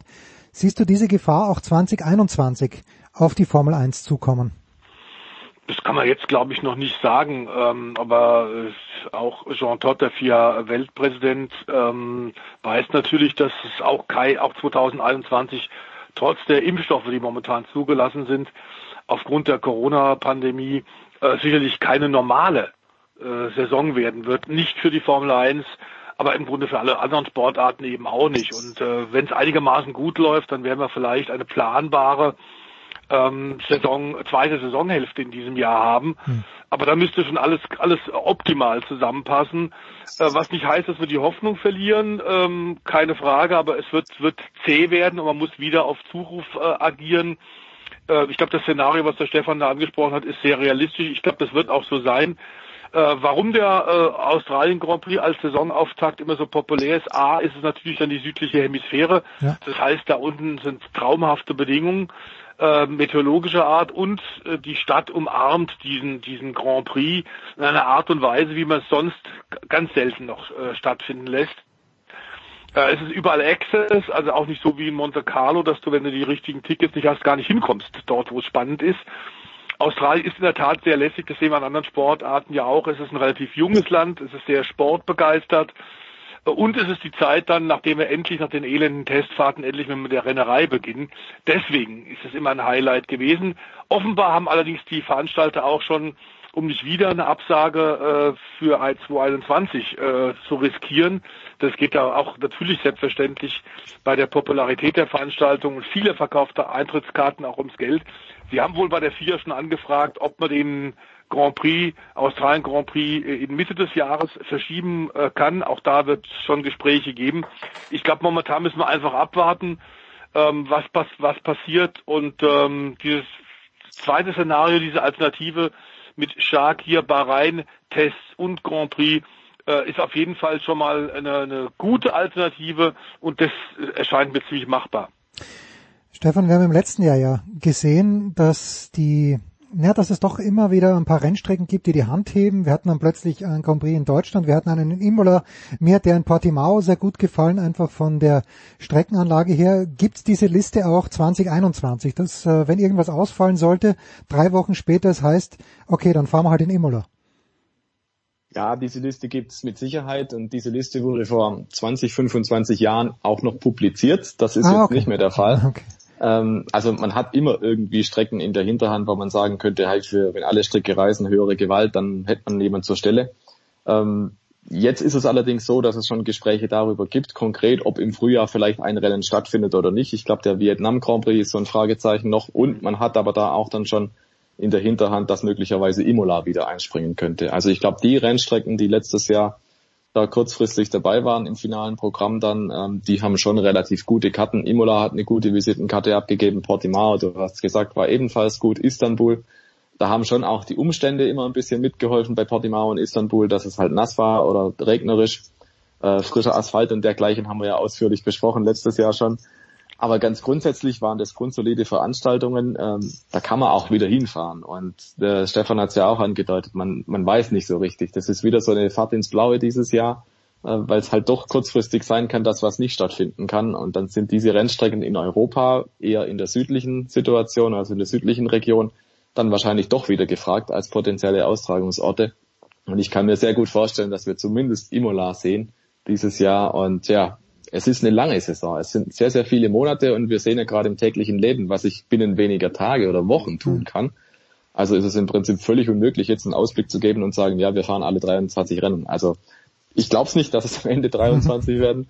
Und ich glaube auch nicht, dass sie so gefahren werden, wie es im Rennplan steht, aber abwarten. Mehr können wir nicht tun.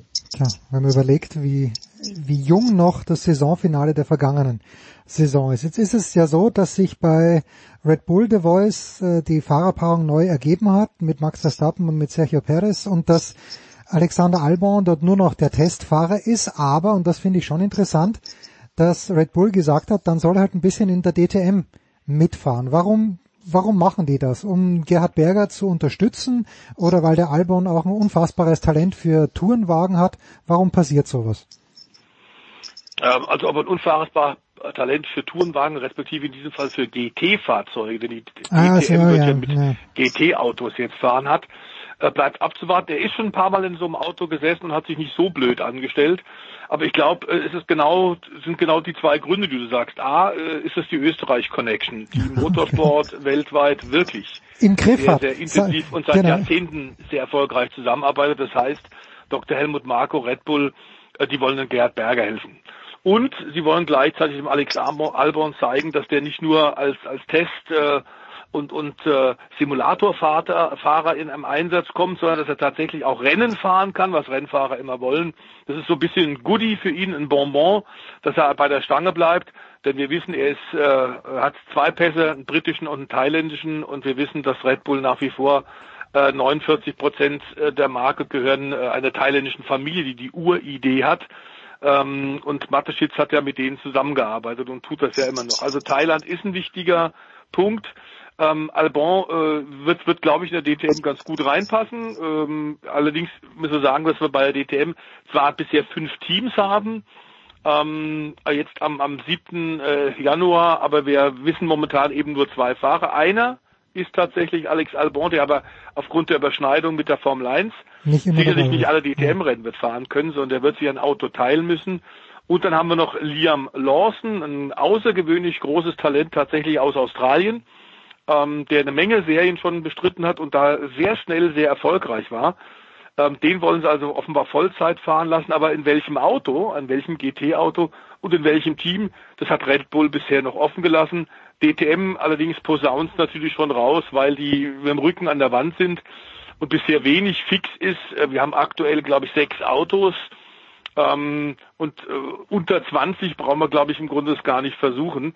Also nach wie vor ist das ein äh, enormer Überlebenskampf für Gerhard Berger und die ITR. Ja, na gut, dann ähm, kommen wir gleich zur, äh, zur Rallye Dakar. Ich glaube, in der Formel 1, Stefan, gibt es irgendetwas, was, wir- was wir noch äh, zwingend behandeln müssen oder kannst du in den Sonnenuntergang reiten in der Big Show 490? Davide Bri Brivio sollte man vielleicht noch sagen, oder Stefan? Genau, also der bekannte Motorradmanager Davide Brio, ich glaube, er war bei Suzuki, der hat schon ein paar Stationen auch durch. Ähm, der übernimmt möglicherweise eine leitende Funktion bei Renault Alpine. Also Alpine wird ja das neue Renault-Team. Der Name wechselt ja und da hat man gesagt, wir brauchen einen erfahrenen Mann, man will da umstrukturieren. Cyril Abiteboul, der bisher Teamchef war und auch Renault Sportchef, der soll da in irgendeiner Form eine andere Position dann doch kriegen und man will also jetzt auch mit dem Namenswechsel da einhergehen und sagen, hey, wir stellen das Projekt ein bisschen anders auf. Und das zeigt auch so ein bisschen Renault-Alpine, die meinen das durchaus ernst. Die holen jetzt da einen erfahrenen Mann. Ähm, dann gibt's also wirklich auch keine Ausreden mehr. Man, man versucht jetzt da auch die sportliche Marke Alpine wieder in den Fokus zu rücken. Die war vor allem im Sportwagenbereich unterwegs früher und im Rallye-Bereich Mhm. und jetzt also eben auch im Formelsport. Und das scheint man durchaus ernsthaft zu meinen. Und das haben wir ja schon öfter mal kritisiert bei Renault. Wie sehr ist da die Ernsthaftigkeit? Ähm, weil man war immer irgendwo so zwischendrin. Bei den Ergebnissen hat es nie gepasst und es war immer so das Damokelschwert. Ja, man steigt ja vielleicht eh aus und man, man hat sich nie so richtig committed, wie es Mercedes gemacht hat zum Beispiel.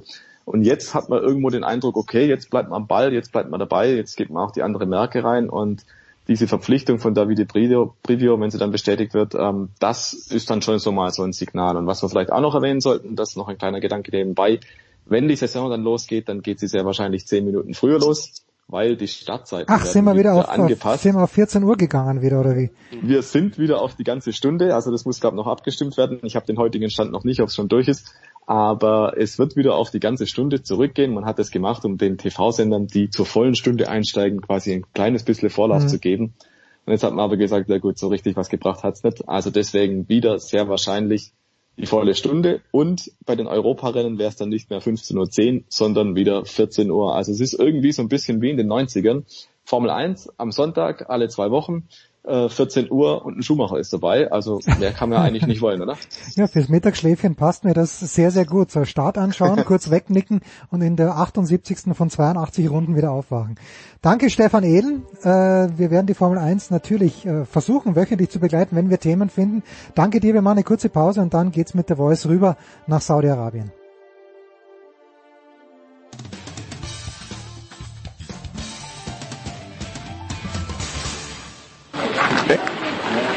Hallo, hier ist Thomas Müller und Sie hören Sportradio 360.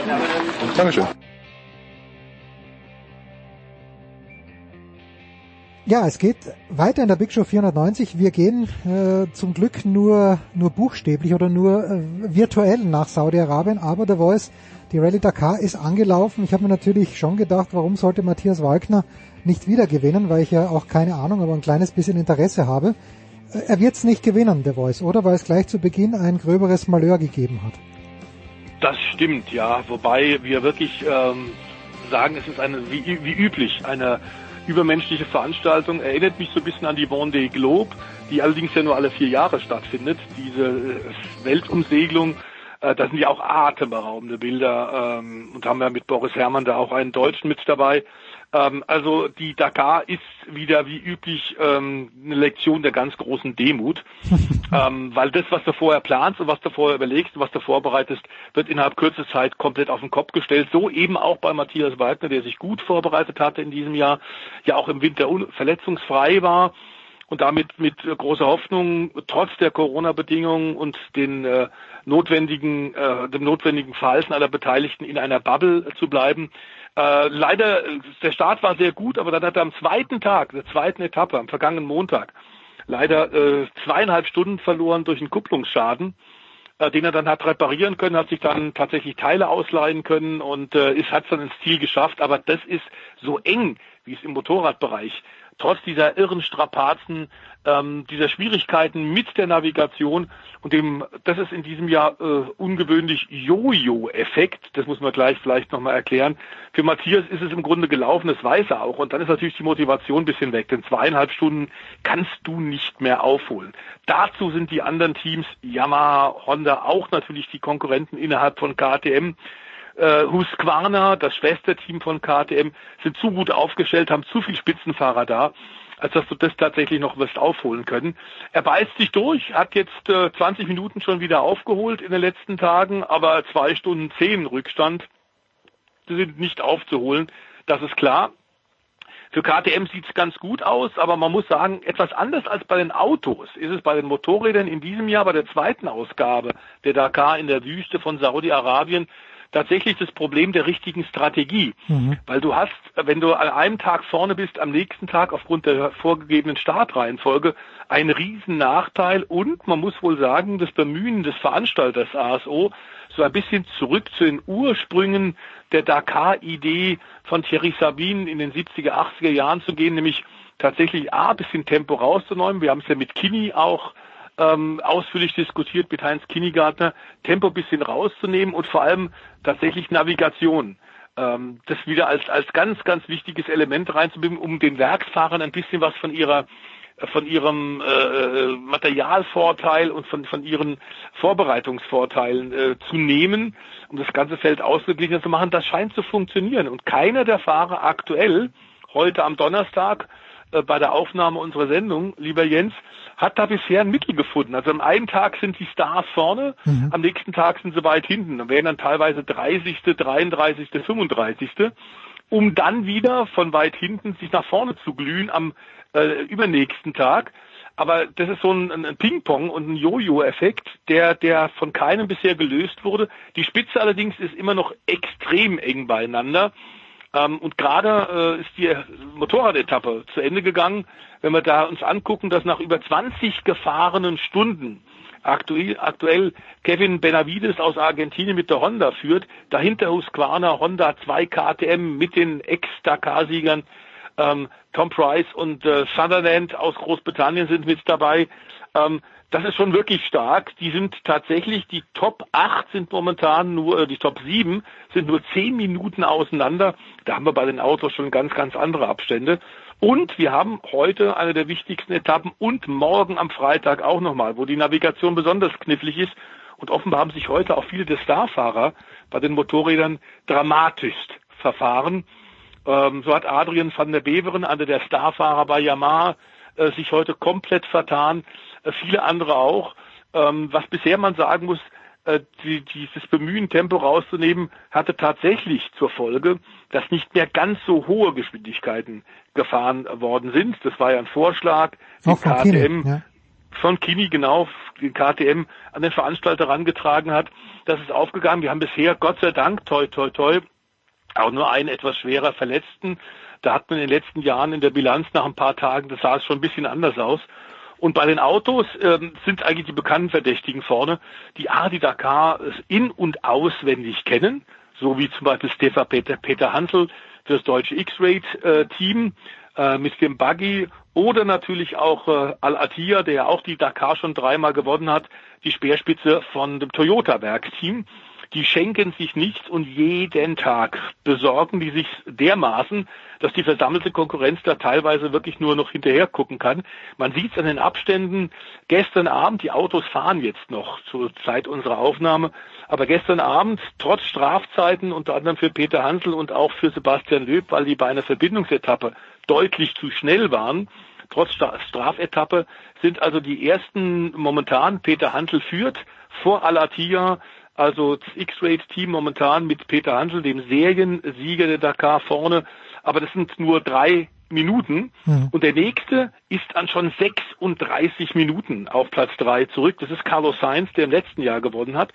Der hat auch einen Navigationsfehler gehabt, paar Mal bisschen Pech mit Reifenschäden.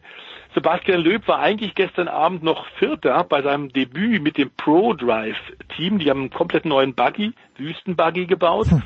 Aber durch die Zeitstrafe, die er bekommen hat, ist er auf Platz 8 zurückgefallen, hat jetzt 53 Minuten Rückstand und da siehst du eigentlich nach vier, fünf Tagen schon, dass da bei den Autos gewaltige Abstände sind, weil die ersten beiden, Peter Hansel und Alatia, in einer eigenen Liga fahren.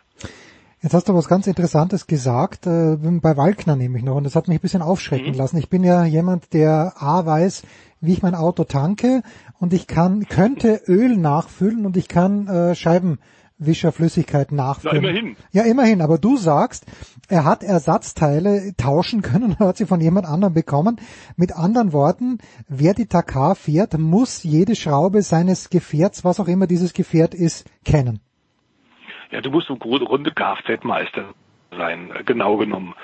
Äh, die Autos haben es ein bisschen besser, die Autofahrer, weil sie haben einen Co-Piloten. Und sehr oft bei den Autofahrern ist der Co-Pilot ah, eigentlich der okay. bessere Mechaniker. Ja. Das ist bei den Motorrädern wie bei Matthias Wagner natürlich nicht der Fall, aber der Matthias ist ein exzellenter Mechaniker, der natürlich in den letzten Jahren da auch sich extrem vorbereitet hat und noch sehr viel mehr gelernt hat. Ähm, also ohne, ohne handwerkliche Fähigkeiten, und zwar gute handwerkliche Fähigkeiten, geht's überhaupt nicht. Das gilt aber nicht nur für die männlichen Teilnehmer, das gilt für die Damen ganz genauso. Wir haben da ja auch äh, mit äh, Lara Sanz eine hervorragende äh, Spanierin, die in den letzten zehn Jahren immer bei der Dakar mit dabei war, immer die Damenwertung gewonnen hat und teilweise sogar in die Top 10 reingefahren ist. Und die äh, ist eine fantastische Mechanikerin, die dir jedes äh, Motorrad und jedes Auto wahrscheinlich komplett reparieren kann, und zwar alles. Inside out. Also das, das sind Fähigkeiten, die neben der körperlichen Fitness, die du brauchst, neben den, äh, den Fähigkeiten zu fahren und gleichzeitig zu navigieren, äh, brauchst. Und ich glaube, dass sogar manchmal das Navigieren, wenn du fährst, äh, ein bisschen in den Hintergrund tritt, weil du quasi in der Wüste vor allem bei den Dünen den Sand lesen musst. Als einer der ganz großen Experten, der an der Schattierung des Sandes mhm. sehen kann, der unterschiedlichen Sandarten in der Wüste, sehen kann, wie tragfähig der Sand ist, das ist eigentlich immer Peter Hansel gewesen. Früher war es über Oriol, der ja auch mehrfach auf zwei und vier Rädern die Dakar gewonnen hat, später Sportdirektor der da, äh, ASO der Dakar wurde. Momentan Peter Handel ist ein Instinktfahrer, der die Wüste so kennt wie kaum ein anderer. Und das ist der Grund, warum er so oft wirklich gewonnen hat. Der wird es sicherlich auch noch nutzen. Momentan ist er knapp vorne, aber wird verfolgt. Es ist ein sehr spannendes Duell. Man muss sagen, bei Alatia, wir kennen ihn auch aus der Rallye-WM, der ist einer, der sehr aufs Material fährt der maximal Attacke reitet, ob das auf Dauer bei der Dakar, bei denen du ja Etappen von 700, 800 Kilometer hast, davon 400 auf Zeit gefahren, wo Steinwüsten, das wird vor allem heute und morgen das große Thema sein, dazukommen. Da kannst du dir sehr schnell, wenn du zu hart fährst, natürlich das Fahrzeug, die Technik kaputt machen. Man muss einen guten Mittelweg finden. Der Peter Hansel ist da sicherlich eher einer, der die Reifen flüstern kann, der sehr viel mehr aufpasst aufs Material und trotzdem aktuell vorne ist, obwohl er noch keinen Etappensieg hat. Der macht es eben immer wieder mit der unglaublichen Konstant, Konstanz, mit seiner Übersicht Ähm, und ähm, ist aber momentan bei diesen kurzen Abständen eigentlich nicht vorherzusagen, wer wird am Ende die Nase vorne haben. Das bleibt ja auch in der zweiten Woche bis unserer nächsten Sendung in einer Woche bei Sportradio extrem spannend. Ja, drei Minuten sind nix im Großen und Ganzen, schon gar nicht im Rallye-Sport. Der Voice, ich danke dir wie immer für dieses Update. Wo kann man es nochmal? Es kommt täglich eine Zusammenfassung auf Eurosport, oder? Eine Täglich Stunde. Zusammenfassung abends bei den Kollegen von Eurosport. Die machen das wirklich toll. Das sind faszinierende Bilder. Äh, Und da kriegst du auch mit, was das wirklich für ein, für ein unglaublicher Stress ist. Eine äh, der, der Damen, die es in diesem Jahr zum ersten Mal versucht hat, ähm, eine Französin, die Ah, ja. hat tatsächlich an der ersten Etappe ordentlich zu knabbern gehabt. Äh, Sarah Jugler, ähm, die tatsächlich eine Enduro-Fahrerin ist, auch Motocross schon gefahren ist, also durchaus mit Motorrädern im, im Gelände umgehen kann, ähm, ist allerdings nur 1,60 groß und das ist schon gewaltig, ein groß gewaltiger Nachteil, weil die Motorräder haben äh, auch tatsächlich große, lange Federwege und sind selbst sehr hoch, damit du im tiefen Sand nicht eben zu früh einsinkst. Sie ist 28 Jahre alt, fährt eine äh, sehr gekaufte äh, KTM und hat in der ersten Etappe äh, gleich mal 24 Stunden gebraucht. Die schnellsten, wir sollten nochmal dran erinnern, sind da in über drei Stunden durchgefl durchgeflogen. Sie hat 24 Stunden gekämpft, aber sie hat nicht aufgegeben, hat dann einen ganz kurzen Nickerchen gemacht, eine halbe Stunde und ist weitergefahren und ist immer noch dabei. Also auch das ist die Dakar, die Privatiers, die quasi sich selbst beweisen wollen, dass sie sowas schaffen, die über sich hinausgehen Tag für Tag. Äh, Und das ist im Grunde genauso faszinierend wie die Leistung der Spitzenleute. Absolutely yes. Wir bleiben dran, auch an der Dakar. Danke, The Voice. Das war der Motorsportteil in der Big Show 490. Wir machen eine kurze Pause und dann geht's weiter mit US-Sport, glaube ich.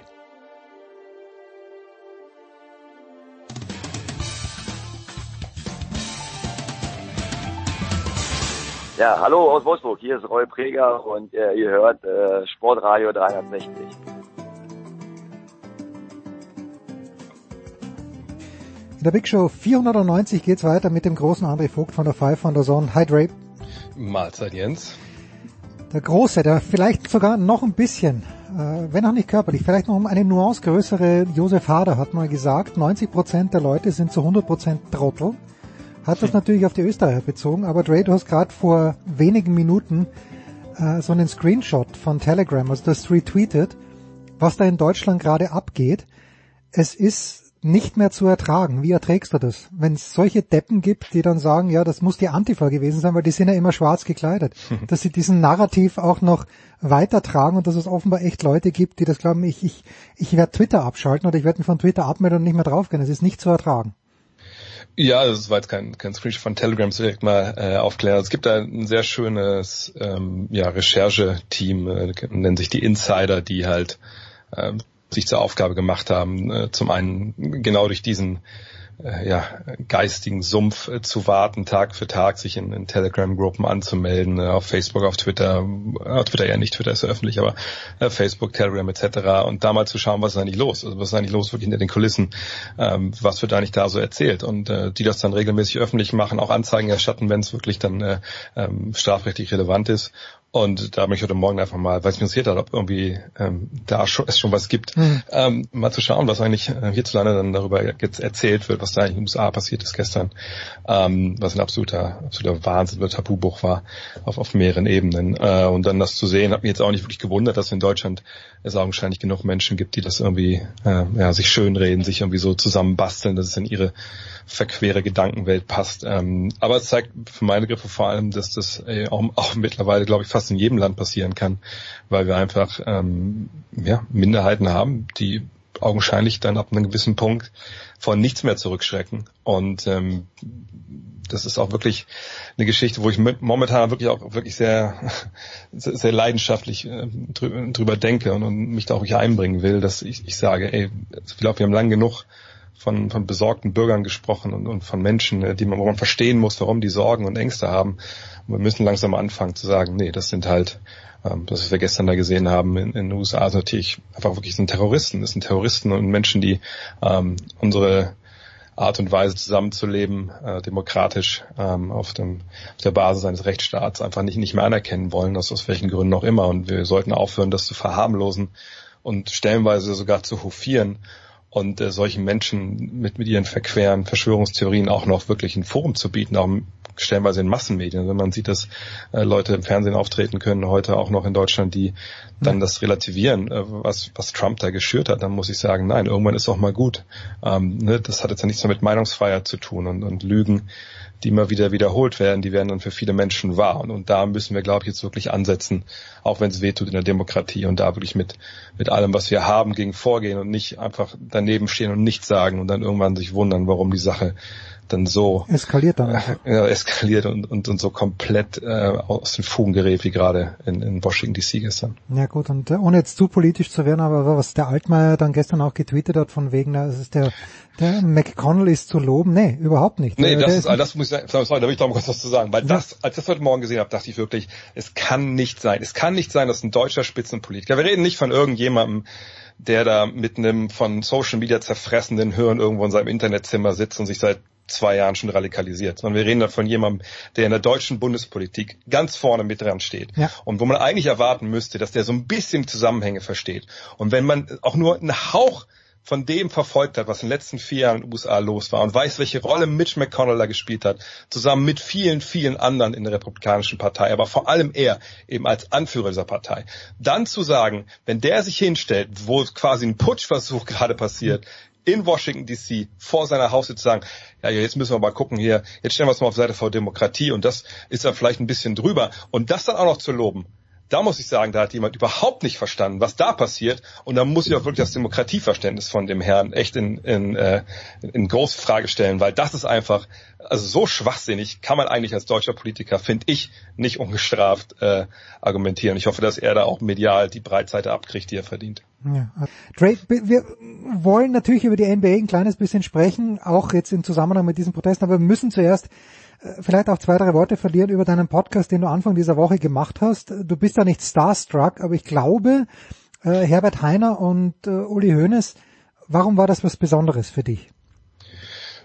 Ja, muss ja schon sagen, dass das ähm, vom Kaliber äh, nicht unbedingt Menschen sind, die ich tagtäglich vors Mikro bekomme. Ich bewege mich ja dann schon sehr in meinem äh, Basketballkosmos und ähm, vielleicht muss ich das noch erklären. Also ich mache ja jetzt auch noch äh, quasi nebenbei äh, den, den Podcast für den, für den FC Bayern Basketball. Hm. Open ähm, Court. Ja. Open Court, genau. Also ähm, wo ja, das Projekt wollten wir eigentlich schon im Frühjahr starten, im März, dann kam Covid dazwischen. Jetzt haben wir gesagt, okay, irgendwann müssen wir es jetzt einmal durchziehen. Mhm. Äh, und ähm, klar, da interviewe ich halt Leute aus dem Dunstkreis äh, vom FC Bayern, ähm, Basketball, wollen aber jetzt nicht auch nur äh, auf den FCB gucken, sondern auch ein bisschen, ein bisschen breiter uns mal aufstellen demnächst. Aber ja, jetzt in der vierten Folge war dann halt die Aufgabe, Herbert Heiner, den Präsidenten des FC Bayern und den Ehrenpräsidenten Uli, Uli Hoeneß zu interviewen. Und das ist natürlich schon was anderes so für mich. Wer ist sonst der bekannteste Mensch der Welt, den ich interviewt habe? Wahrscheinlich ist es ja, Dirk Nowitzki ja. und das war über die Jahre dann, also da geht man ja mit relativ wenig ähm, Nervosität rein, weil man sich natürlich auch kannte über die Jahre und, und vor allem man redet ja über Basketball, also was wo man sich halt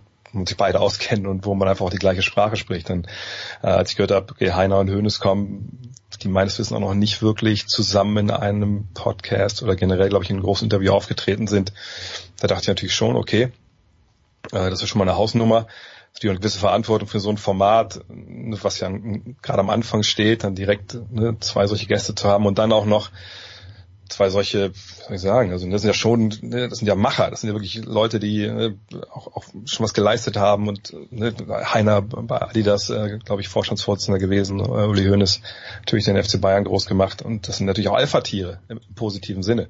Äh, und da dann das zu manövrieren, dachte ich schon so, okay, das, das wird schon was anderes und war es auch.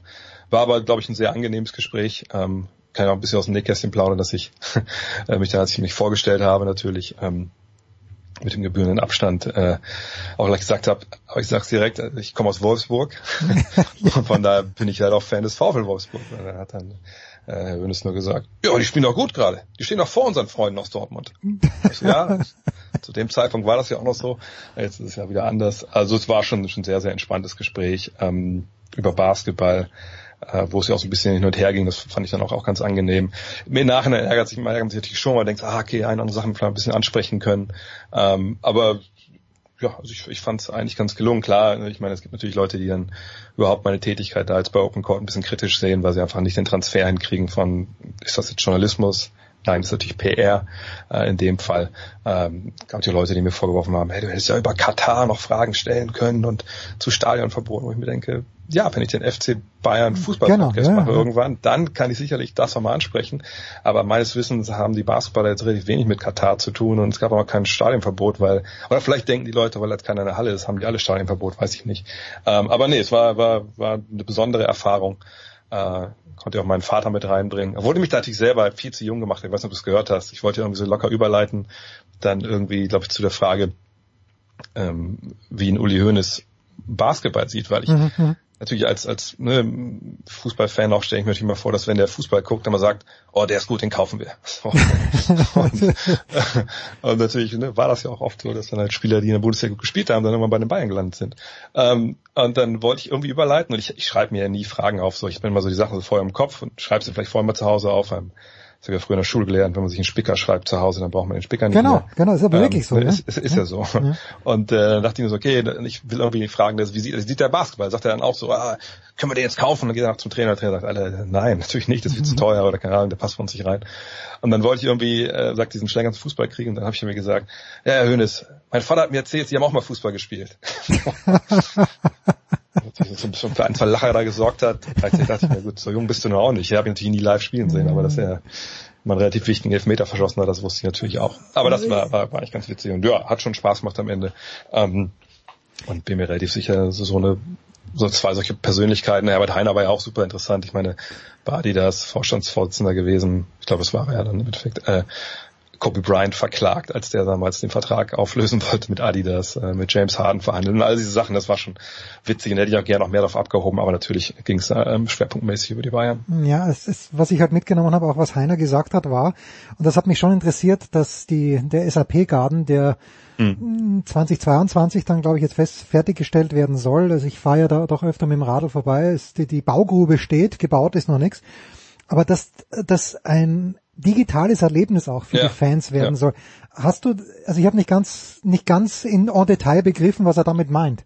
Ja, das habe ich, das ist eines, warum ich, warum ich mich geärgert habe, dass ich da nicht nachgefragt habe. Das hat mich, mich auch in der Antwort danach so, okay, und dann aber lief die Antwort, glaube ich, relativ lang und dann Ja, war genau, also da- dazwischen so und dann kam ich danach nicht mehr zwischen. Nee, also ich kann es mir nur so vorstellen, oder so ein bisschen mir zusammengereimt. Es gab damals, als das American Airlines Center in Dallas gebaut wurde, eigentlich auch die Planung damals von Mark Cuban, der gesagt hat, okay, ähm, so im Unterrang, da kriegt jeder Sitz, kriegt, äh, oder zumindest die, die man nicht jetzt, nicht die Stühle, die man reinstellt, sondern die festen Sitze, kriegen halt einen Monitor hinten rein, dass die Leute direkt was zu essen sich ordern können oder sich Statistiken angucken können, irgendwas. Mhm. Haben sie dann nicht gemacht, wahrscheinlich, weil sie auch mal gemerkt haben, okay, da guckt ja jeder auf diesen scheiß Monitor. Eben, ich denke das auch gerade, ja. ähm, aber ich, ich, ich kann mir vorstellen, dass, dass das so in diese Richtung geht. Aber da, vielleicht gibt es ja noch mal die Möglichkeit, dann in einem der nächsten Folgen, also die nächste wird es nicht sein, die nächste ist auch schon abgedreht, ähm, die ist, ich sag mal so, die ist speziell, A, weil sie auf Englisch ist und B, weil Mhm. ich glaube, ich bei anderthalb Stunden, äh, ja, fast anderthalb Stunden Zeit eigentlich, glaube ich, nur selber zehn Minuten rede. Ähm, aber okay. ich darf noch nicht verraten, mit wem es halt geht, Okay. halt geht, aber, aber das wird sehr, sehr cool auf jeden Fall. Ich hab's, das habe ich sehr genossen auch. Ähm, nee, aber ähm, wenn ich mal jemanden am, am Rohr habe, vielleicht der, der auch damit zu tun hat, wie diese Halle geplant wird, da Ja. auf jeden Fall. Das wird eines der großen Themen sein, wo ich dann nachfragen werde. Ja, also Herbert Heiner verbinde ich natürlich immer mit dem, was der Böhmermann mal gemacht hat. Äh, weiß nicht, ob du das gesehen hast, Eier aus Stahl. Aber das ist ein ganz, ganz anderes Thema. Wir sind noch nicht weit in der äh, NBA-Saison, aber ich habe zu Beginn mir mit dem Robin gemeinsam auch Dallas angeschaut aus persönlicher Sympathie und äh, weil, weil ich äh, Luka Doncic gut finde und andere Leute auch in diesem Team, aber Dre, äh, er ist nicht fit oder ist er immer immer nicht fit gewesen? Hat er zu viele Kekse gegessen? Was ist los mit dem Jungen?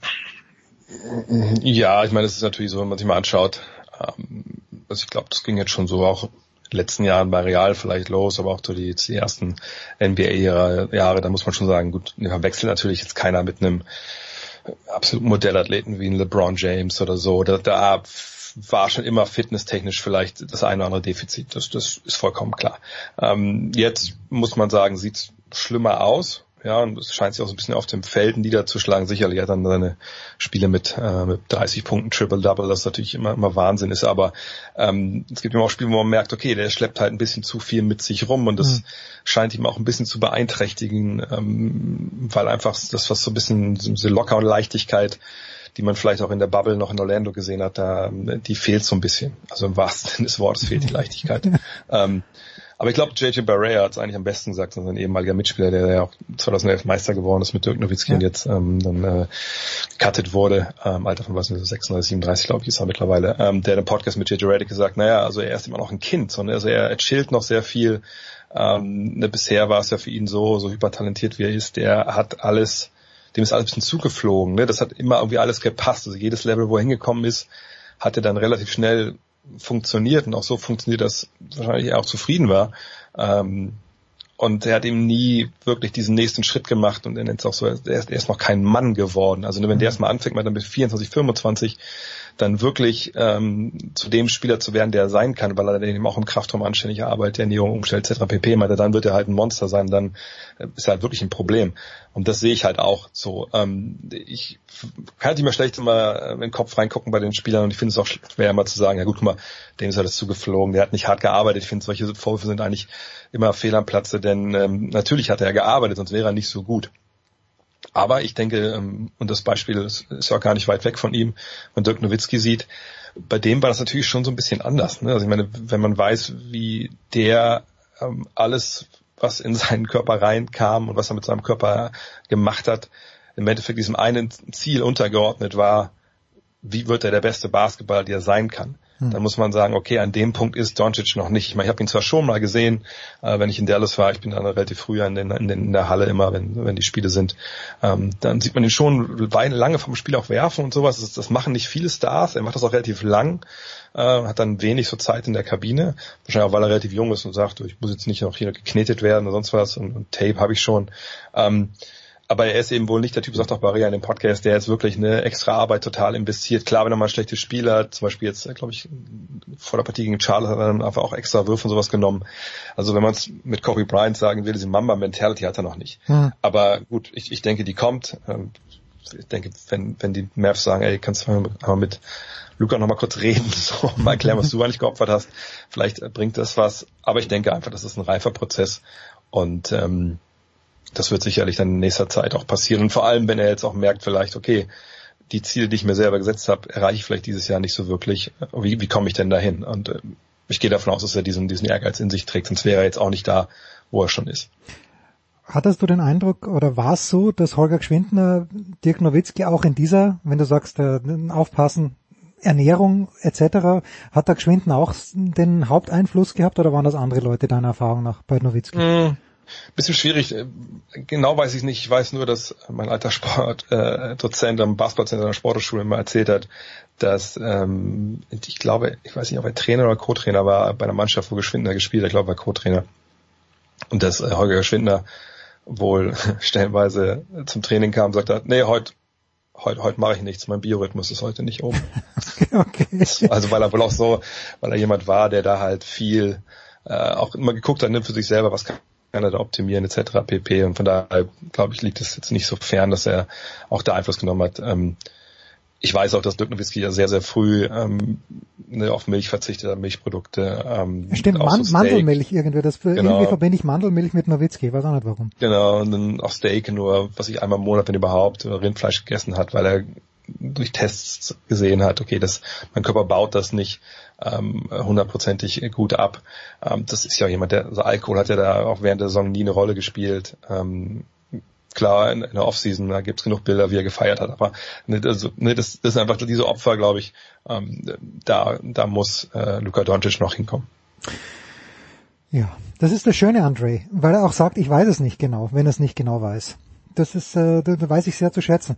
Dre, was ich natürlich überhaupt nicht weiß, ist, warum die Sixers 6, 6 und 1 sind, äh, aber lass, lass mich einfach als Abschlussfrage ganz generell sagen. Gibt's, das Sample Size ist ja noch sehr gering, sieben oder acht Spiele, aber gibt's irgendetwas, was dich bis jetzt äh, komplett überrascht hat?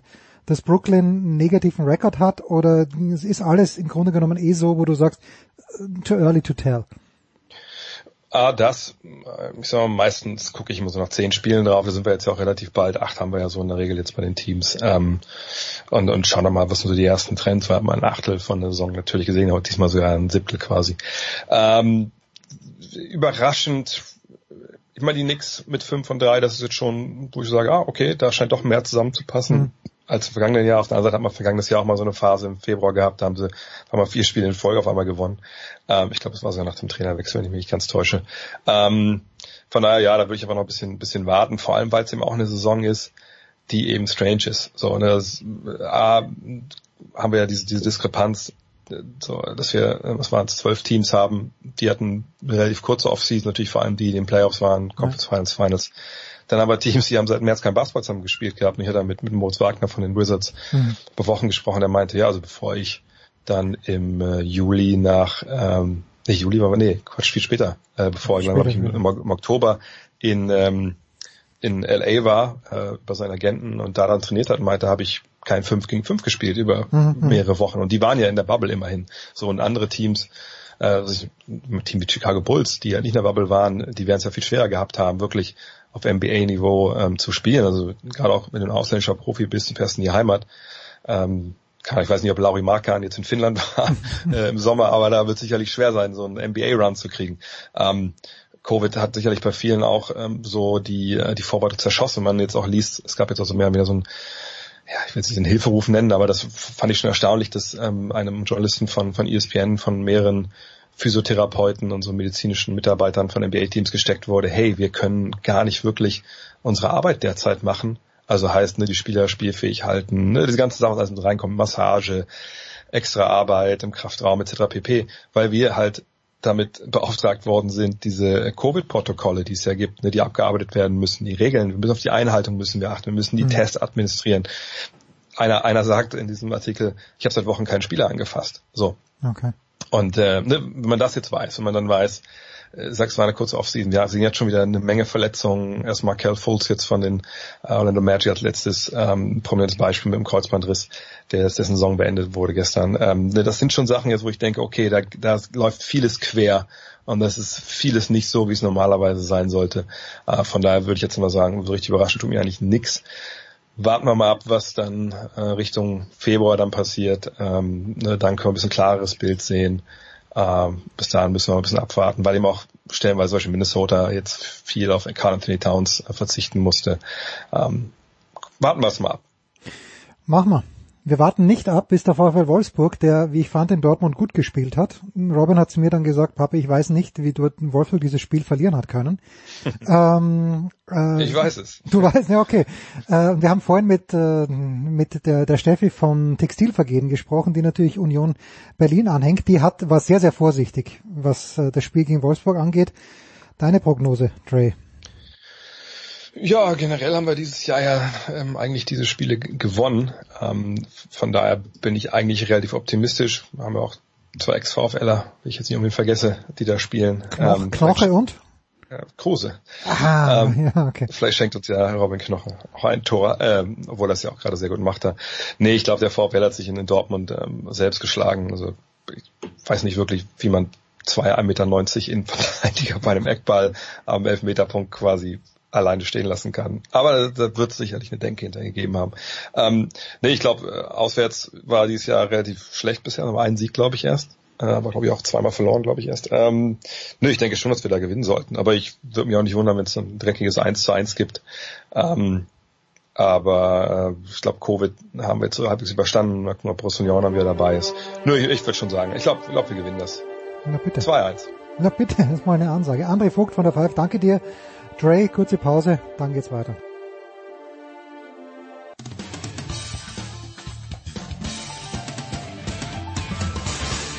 Hallo, hier ist Dennis Seidenberg von den Boston Bruins und ihr hört Sportradio 360. In der Big Show 490 geht's weiter mit dem US-Sport. Es geht weiter mit der NFL. Äh, zum einen mit Nicolas Martin, GFL TV und Radio. Servus, Nicolas. Hallo. Und äh, mit Andreas Renner von der Zone. Hallo Andreas. Hallo. Nikola, ich habe es nicht ganz verstanden, aber warum sehen wir an diesem Wochenende, und ich übergebe natürlich wie immer gleich an dich, aber warum sehen wir an diesem Wochenende äh, dann plötzlich sechs Spiele? Weil wir mehr Playoff-Teams haben. Wir haben statt äh, sechs, sieben.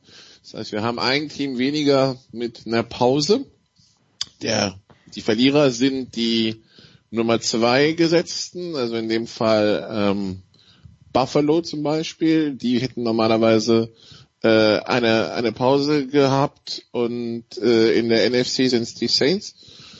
Die dürfen jetzt dieses Wochenende ran und äh, deshalb haben wir sechs Spiele. Deshalb geht's nicht am Samstag erst um 22 Uhr los, sondern um 19 Uhr schon und deshalb gibt's auch am Sonntag und das ist jetzt die schlechte Nachricht für dich, ein Sunday Night Game zwischen Pittsburgh und Cleveland. Das heißt, die, deine Steelers, ja, das, das ist dann wieder Nachtprogramm. Ja gut, das wird, äh, Nikola, du weißt, ich tue mich bei 19 Uhr Spielen schon extrem schwer. Da wird's, äh, wird's in der Nacht von Sonntag auf Montag eher nichts äh, werden. Ja. Tja. Ja, aber das ist ja dann, also ich meine, da kann ja dann auch die NFL irgendwann nichts mehr für jetzt. Naja, das also. ist, das ist schon klar. Ja, bitte, dann äh, bitte, äh, Nikola, sucht ihr zwei, sucht ihr, sucht euch drei Spiele raus. Äh, ich weiß schon von Günter Zapf, dass die Steelers diesmal gegen die Browns gewinnen werden, egal wann sie spielen. Also das äh, Spiel können wir gerne aussparen. Ach so. Dem, Ah, nein, nein, bitte, mach weiter, mach weiter. Ich habe gestern, Hat dir der Günther auch erklärt, woher er diese Sicherheit nimmt? ja, er hat gesagt, einfach die Steelers werden mit einem ganz anderen, was ja hoffentlich auch stimmt, mit einem ganz anderen Line-Up einlaufen und äh, dann, äh, ja, dann, dann wird alles gut. Also, das ist die Line-Up, die die letzten fünf Wochen so viele Spiele gewonnen hat. Ja, komm, Gut, dann, äh, hat nicht Ben Roethlisberger die meisten Spiele in Cleveland äh, gewonnen all time? Nicht, dass sie in Cleveland Äh, spielen Ni- würden, Nicola, aber eins stimmt ja auf jeden Fall, dass es ein anderes Line-Up sein wird als letztes Mal, weil ähm, äh, sie ja in Woche 17 tatsächlich jede Menge Leute geschont haben. Ob das, was dann da aufläuft, besser ist, das ist die Frage. Ne? Genau. Aber na gut, na gut. Gut, dann, dann, dann, dann sparen wir ihm das halt und äh, zählen einfach dann nächste Woche aus, was bei Pittsburgh gegen Cleveland passiert ist. Einer, der natürlich äh, nicht will, dass sich die Geschichte so weiterschreibt, wie sie bisher geschrieben ist, ist Lamar Jackson. Andreas, der muss gegen, der muss mit seinen Ravens bei Tennessee ran. Ähm, Tennessee war letztes Jahr schon ein Problem für die Ravens in den Playoffs. Äh, auch für die Ravens in den Playoffs das Jahr davor. Die Chargers ein Problem. Lamar Jackson, letztes Jahr MVP, generell natürlich gefeiert, in den Playoffs noch sieglos. Wie stehen die Chancen, dass es dieses Jahr besser wird? Naja, ähm, äh, also bei Lamar Jackson muss man, äh, muss man glaube ich jetzt mal als allererstes sagen, der hatte dieses Jahr vor allen Dingen als Passer eine deutlich schlechtere Saison als äh, in der vergangenen Spielzeit. Äh, insgesamt haben ja die Ravens auch eine ganze Weile gebraucht, um die Vor Form der Vorsaison wieder zu erreichen. Man muss dann auch sagen, reden wir darüber, dass sie in den Playoffs vor zwei Jahren verloren haben.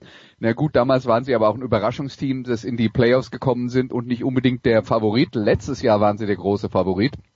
Da haben sie während der regulären Saison alle Mannschaften überrollt und da war es dann schon ähm, enttäuschend aus Sicht der Ravens zu sehen, dass nicht die Mittel hatten, um diese äh, Tennessee Titans zu schlagen. Also äh, das, äh, das hat halt nicht funktioniert und äh, was wir letztes Jahr gelernt haben und wo wir, glaube ich, dieses Jahr nicht das neue Vertrauen reingefunden haben, ist, wenn die Ravens gezwungen werden, den Ball zu werfen, entweder dadurch, dass der Gegner das Laufspiel stoppt oder dass das Ergebnis äh, eindeutig wird und man eben viele Punkte in kurzer Zeit braucht. Wenn sie also von ihrem Plan A abweichen müssen, dann war Lamar Jackson nicht in der Lage, das erfolgreich umzusetzen. Und dadurch, dass er in diesem Jahr ja eher einen Rückschritt gemacht hat, als den weiteren nötigen Fortschritt als Passer, wenn es um das Werfen des Balles geht, vor allen Dingen um das Attackieren der Zonen des Feldes außerhalb der Nummern, also an in Richtung der Seitenlinien und tief, wo man dann dem Gegner eben auch mal das ein oder andere Big Play einschenken kann. Äh, da ist er nicht besser geworden und deswegen sehe ich jetzt nicht, dass die Ravens ein Favorit sind auf äh, den Titel in diesem Jahr, auch wenn ich äh, jetzt deswegen nicht zwangsläufig sagen die werden ihr erstes Spiel verlieren. Äh, ein Spielgewinn ist schon drin. Ich glaube halt nur, wenn man eine Limitation hat, wie die Ravens sie haben, dann wird sowas in den Playoffs früher oder später aufgedeckt und bestraft. Das Spiel gab es dieses Jahr schon, Sieg der Titans in Baltimore nach Overtime. Es treffen die zwei besten Laufoffenses der Liga aufeinander, auch mit äh, neu 2000 Yard Mann äh, Derrick Henry und vielleicht interessant für dieses Spiel den äh, OC der Titans, den wollen alle sechs, die eine Headcoaching-Vakanz haben, interviewen. Passiert auch doch eher selten, ähm, dass einer so viel Interesse bekommt. Äh, zum Beispiel die Houston Texans haben gesagt, äh, Miami, Kansas City, nö, interviewen wir nicht. Warum auch immer. Gut. Also, Nikola, darf äh, ich ganz kurz zwischenfragen? Ja. Diese, diese 2000 Yards, ist das immer noch so relevant? Weil ich glaube, Barry Sanders, als der es damals geschafft hat, vor gefühlt 50 Jahren, war er, glaube ich, der Dritte überhaupt. Also ist das noch extrem signifikant oder hat sich die, die NFL so verändert, dass das jetzt nichts mehr Besonderes ist? Ich würde ja sagen, in einer Liga, wo inzwischen die Quarterbacks für 4000, 5000 und vielleicht bald 6000 Yards werfen, man weiß es nicht, dass da einer noch mit 2000, dass da einer noch so viele Carries bekommt, dass auf 2000 Yards kommt. Ich würde es fast noch als besonderer herausstellen mhm. als diese ganzen Passing-Rekorde, die, die, die, die fallen. Also, ähm, ich meine, jetzt haben wir ja... Inzwischen sind es acht, ne? Äh, acht, die das acht in ihrer Karriere okay. geschafft haben. Na, gut, und das dann... in über 100 Jahren, also ich finde, da kann man immer noch stolz drauf sein. okay, ja gut, ja, okay. Und schon bin ich wieder weg. Und also ja, das, also ich, wie gesagt, ich finde es, dass einer mal den, den Ball für 2000 Yards bekommt, das ist äh, also das beeindruckt mich immer noch mehr als inzwischen die ganzen Quarterbacks, die für 4000 werfen. Aber ja, gut. Ähm, was haben wir noch für für Spiele? Ja, die die Bills, das erste Heimspiel seit äh, also das erste Playoff-Heimspiel an für viele, die es erleben werden, ähm, die sich äh, mit für Football interessieren. Ähm, entweder weil sie beim letzten Mal zu jung waren, um sich zu, für, für Football zu interessieren, oder alternativ noch gar nicht geboren waren.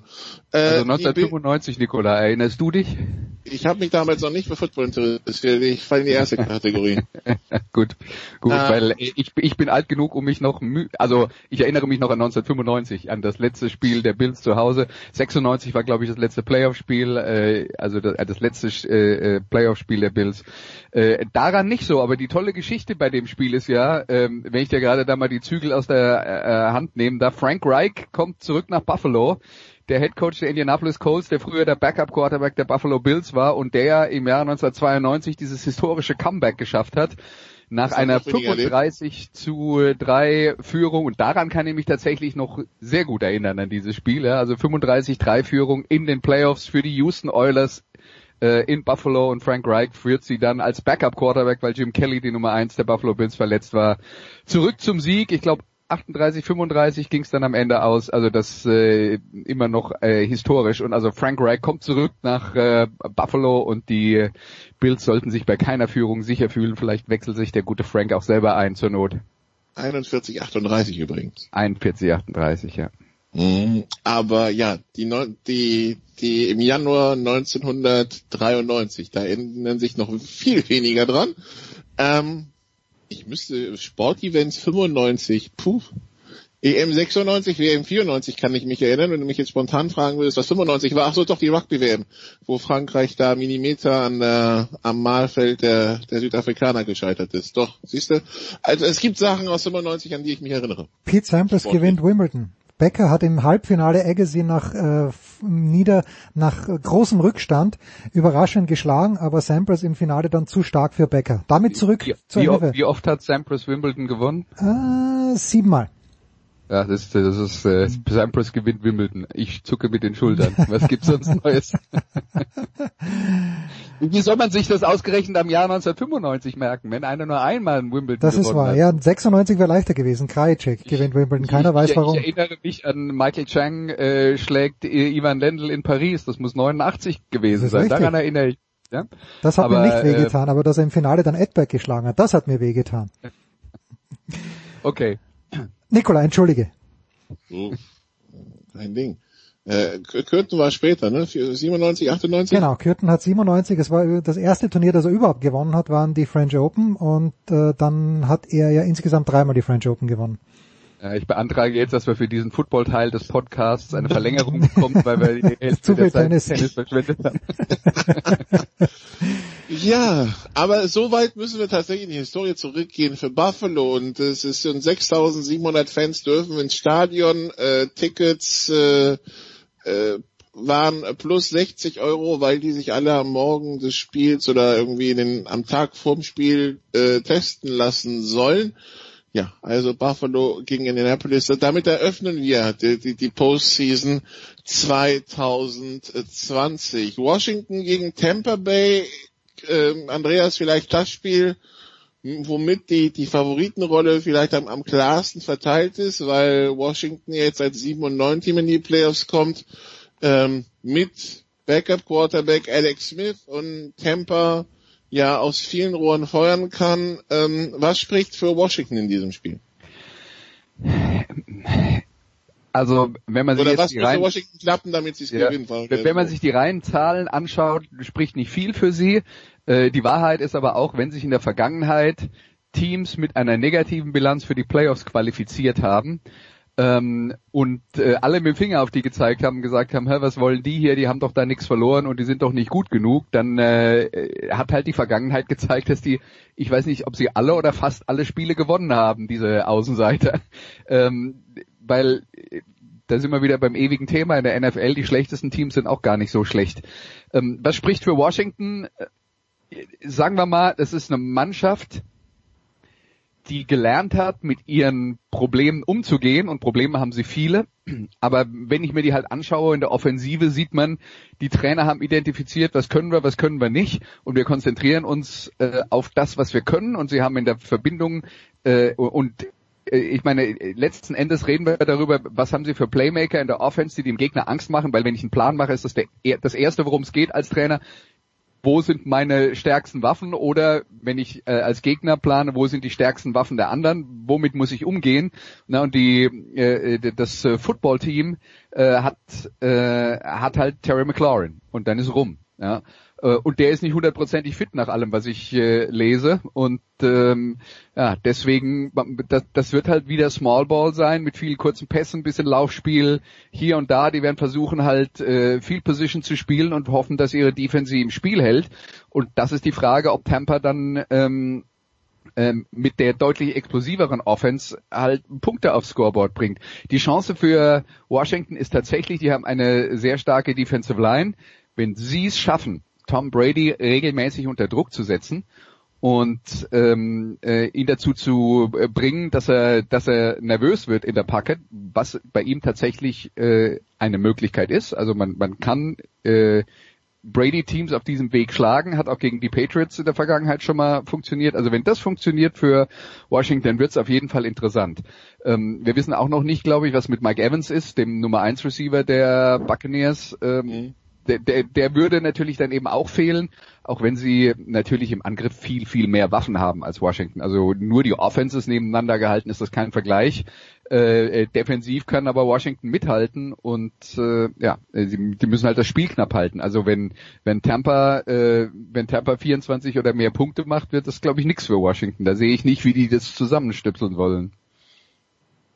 Ja, also, also ein Shootout gewinnt Washington ja nicht, ne? Ich glaube, da sind wir uns einig. Ja. Das also zu, zu diesem Thema, ähm, ja, müssen wir gucken, was überhaupt mit den Quarterbacks passiert bei Washington. Also, ähm, weil ich glaube, Rivera hat gesagt, wenn es Not tut, dann rotieren wir halt auf Quarterback. Finde ich zwar spannend, aber ja, apropos Rotation auf Quarterback, die ist ja bei den Bears vorbei. Die dürfen jetzt in den Playoffs bei den Saints ran. Ja, auch da die Frage, was muss bei Chicago klappen, damit das gut geht? Also im Gegensatz zu äh, äh, zu äh, den äh, zu, zu Washington äh, hat halt ähm, Chicago nicht das Problem, dass sie eine besonders äh, auf eine besonders explosive Offense treffen. Ich würde jetzt mal umgekehrt sagen, ähm, du schaust dir an, Michael Thomas hat große Teile dieser Saison verpasst, laboriert an einem High Ankle Sprain. Das sind Geschichten, die sich ewig hinziehen. Die Leute werden lange nicht fit, das kommt immer wieder. Äh, man ähm, äh, laboriert die ganze Saison dran, siehe zum Beispiel Garoppolo in San Francisco und so weiter und so fort. Äh, Gibt ja äh, diverse Beispiele äh, in der Liga. Das heißt, Michael Thomas wird wahrscheinlich spielen, ist nicht hundertprozentig fit. Alvin Kamara ist noch auf der Covid-Liste. Wenn der von der Covid-Liste runterkommt, und ich habe nichts gehört, dass es äh, die Gefahr besteht, dass er das nicht tut, aber dann passiert es erst am Spieltag. Aber diese beiden Leute, Camara und Thomas, das ist die Offense der Saints. Das sind die beiden Spieler, um die der Trainer sein Angriffssystem aufgebaut hat. Und er hat's ganz, Sean Payton hat das ganz gut hinbekommen, wenn Michael Thomas gefehlt hat, dann war Camara halt die eine Option, die, die Camara war die Option Nummer eins und äh, die Option Nummer zwei äh, sollte der jetzt auch noch fehlen oder eingeschränkt sein oder so, dann wird's halt bei denen auch dünn. Und dann darf man auch nicht vergessen, die Saints selbst mit, mit diesen beiden sind halt eine Offense, die auch nur so mit Hängen und Wirken nördlich von 20 Punkten pro Spiel produzieren. Das heißt, das ist keine explosive Offense. Und wenn Chicago ähm, äh, es schafft, die so um die 20, zwischen 20 und 24 Punkten zu halten, haben sie mit ihrer Offense eine Chance. Die Offense von Chicago hat sich wiederum ein bisschen verbessert, weil sie es geschafft haben, ähm, also die, die Trainer haben haben es geschafft, ein, äh, das System so anzupassen, dass äh, Mitchell Trubisky besser aussieht. Sie haben es vor allen Dingen geschafft, und das ist das Wichtige, dass das Laufspiel der Bears wieder funktioniert mit David Montgomery. Und äh, ja, wenn, wenn der Gegner nicht mehr als drei Touchdowns pro Spiel macht, hast du halt eine Chance, in so einem Spiel drin zu bleiben. Vor allen Dingen, wenn du dann noch ein oder zwei Turnovers kreierst. Also so ewig weit sehe ich die Bears da nicht weg, einfach deswegen, äh, weil ich nicht glaube, dass äh, New Orleans jede Menge Punkte aufs äh, äh, Scoreboard bringt in einem normalen Spiel. Und äh, ja, deswegen äh, glaube ich, die die Chancen sind nicht so gering. Was ich jetzt halt dann ausschließen oder fast ausschließen würde, ist, wenn man am Ende im vierten Quarter in einer Situation ist, wo New Orleans mit zehn Punkten führt und da sagt dann Trubisky, du hast noch acht Minuten, du musst jetzt das Ding für uns gewinnen. Ich glaube, das wird nicht passieren. Dann sagen sie mit 17. Oder mehr. Ähm, ja, gut. Also, wir merken uns, wir haben ein paar Quarterbacks, die wir beobachten müssen. Nicht, dass es vielleicht schon am Wochenende ihr letztes Spiel ist. Big Ben gehört auf diese Liste, Philip Rivers gehört auf diese Liste, Alex Smith gehört auf diese Liste, Tom Brady, wer weiß, gehört auf diese Liste, Drew Brees gehört auf diese Liste. Also da ähm, mal gucken, wie das ist, wenn wir schon bei Quarterback sind, letztes Spiel oder letztes Spiel für ihr Team. Ähm, Andreas, was hältst du eigentlich für diese, von diesen Debatten rund um Garoppolo und bei den 49ers? Ähm, also lass mich mal so sagen. Ich glaube, wenn du nicht einen der äh, Konsens Top 3 äh, Quarterbacks hast, also äh, sagen wir Rogers und Mahomes und vielleicht noch Russell Wilson und vielleicht fallen uns jetzt dann vielleicht auch noch zwei mehr ein, die wir so einigermaßen in diese Kategorie einordnen. Wenn du keinen davon hast, dann wird sowieso immer über deinen Quarterback diskutiert. Da gibt's immer Fans, die unzufrieden sind ich glaube, selbst wenn man nachvollziehen kann, warum Leute unzufrieden sind, und bei Garoppolo würde ich jetzt halt dann mal äh, in Betracht ziehen, dass der ab Woche zwei, wenn er gespielt hat, mit diesem High Ankle Sprain gespielt hat, er war also niemals im Vollbesitz seiner Kräfte äh, nach diesem äh, nach dieser Verletzung äh, beim Spiel in New York. Äh, das muss man natürlich eindeutig mit in Betracht ziehen und deswegen würde ich halt die Leistungen äh, in, in Klammern setzen von dieser Saison. Letzte Saison war er gut genug, sie in den Super Bowl zu führen. Ist er einer der Top 5 Quarterbacks der Liga? Nee. Gehört er irgendwo zwischen Platz äh, 6 und Platz 12 in der Liga? Ja. Und äh, wenn ich zu diesem Ergebnis komme, würde ich dann halt sagen, findet man bessere. Ne? Also gerade wenn du nicht eine Draft-Position hast, wo du äh, in den Top 10 draftest und ich glaube Platz 10 könnte dieses Jahr schon eng werden. Noch dazu kommt, äh, wenn, selbst wenn du Top 10 draftest, auch da ist ja jetzt, also der wird ja dann immer so getan, als ob jeder, der dann der da äh, ist, genommen ne? wird, der, der automatische Highland ist und schauen wir uns einfach nur mal an, wer in der in, im äh, letzten Jahr gedraftet wurde. Da gibt's ja jetzt auch einige, die schon wieder äh, nach nur einer Saison auf der Kippe stehen. Äh, deswegen also das ist der Punkt, findet man einen, der besser ist. Ich glaube, es wäre relativ töricht, sich von Garoppolo äh, zu, zu trennen. Ich glaube, bei vielem von dieser Kritik, die, die man dann halt so hört, ist äh, der eine Punkt, wie gesagt, die, die Ansprüche sind eigentlich einfach unglaublich hoch in der in den äh, in den Fanszenen und äh, man ist halt vor allen Dingen erstmal getrieben von der Unzufriedenheit äh, mit dem eigenen Mann und äh, was der alles nicht kann, statt sich anzugucken, was kann ich eigentlich realistisch vom Quarterback in der NFL erwarten und wie schneidet mein Mann da eigentlich ab? Und ja, ich glaube, am, wenn man dann am nächsten Morgen im, im, äh, im, im Tageslicht sich dann die ganze Situation nochmal betrachtet, wird man dann halt vielleicht doch feststellen, gibt es irgendeinen Free Agent Quarterback, der mich wirklich besser macht? Und äh, also ich meine, die eine bei den Free Agents vor dieser Saison, nur mal so als Beispiel, äh, Brady und Rivers hätten zur äh, Disposition gestanden. Es gab noch ein paar mehr, ja, aber das wären die einzigen beiden, wo ich sagen würde, die haben mindestens solide Saisons gespielt und bei beiden spricht halt gegen beide würde halt im Vergleich zu Garoppolo sprechen, dass die so alt sind, dass halt klar ist, wir reden von ein oder zwei Jahren und Garoppolo ist noch jung genug, um selbst noch erstens eine Entwicklung zu nehmen und weil er noch gar nicht so viel gespielt hat in der NFL und äh, ja äh, und er dann halt eben auch das Potenzial hat, noch sechs, sieben Jahre am Platz zu stehen im Gegensatz zu den anderen. Tja. Diese Aufzählung von Nicola vorhin, das hat sich angehört wie Pete Fink, der uns vor zwei, drei Jahren mal gesagt hat, wer alles in der NASCAR-Serie aufhört. Die einzigen Namen, die ich kannte, haben aufgehört. Ich hoffe, dass es mir bei den Quarterbacks nicht ganz so sehr geht. Ja. Du musst dann, du musst dann halt öfter als alle 15 Jahre einschalten. Ja, das dann, ist korrekt. Ja, bei der NFL mache ich das auch. Bei der NASCAR darf ich bitte nicht weiter sagen, mache ich das eher selten. Andreas, noch ganz schnell. Am Sonntag gibt's wieder Musikradio 360. Was hören wir äh, diesmal? Also wir sind äh, immer noch, und das habe ich auch im äh, Rest Januar noch vor, bei der Aufarbeitung des Musikjahrs 2020. Äh, Kollegen, die regelmäßig in der Sendung zu Gast sind, haben ihre Top 5 Songs äh, zusammengestellt und diese Woche haben wir äh, Sven Metzger von der Eiszeit FM, dem Eishockey-Podcast, äh, der präsentiert uns äh, seine fünf Lieblingssongs aus dem letzten Jahr und erzählt uns ein bisschen was über seine Heimat, weil er wohnt nämlich im Musterdorf Deutschlands. Und äh, ja, wenn ihr wissen wollt, was das bedeutet, dann bitteschön reinhören. Hört euch das an, wie man so schön sagt. Danke Nicola, danke Andreas. Kurze Pause, dann geht's weiter in der Big Show 490.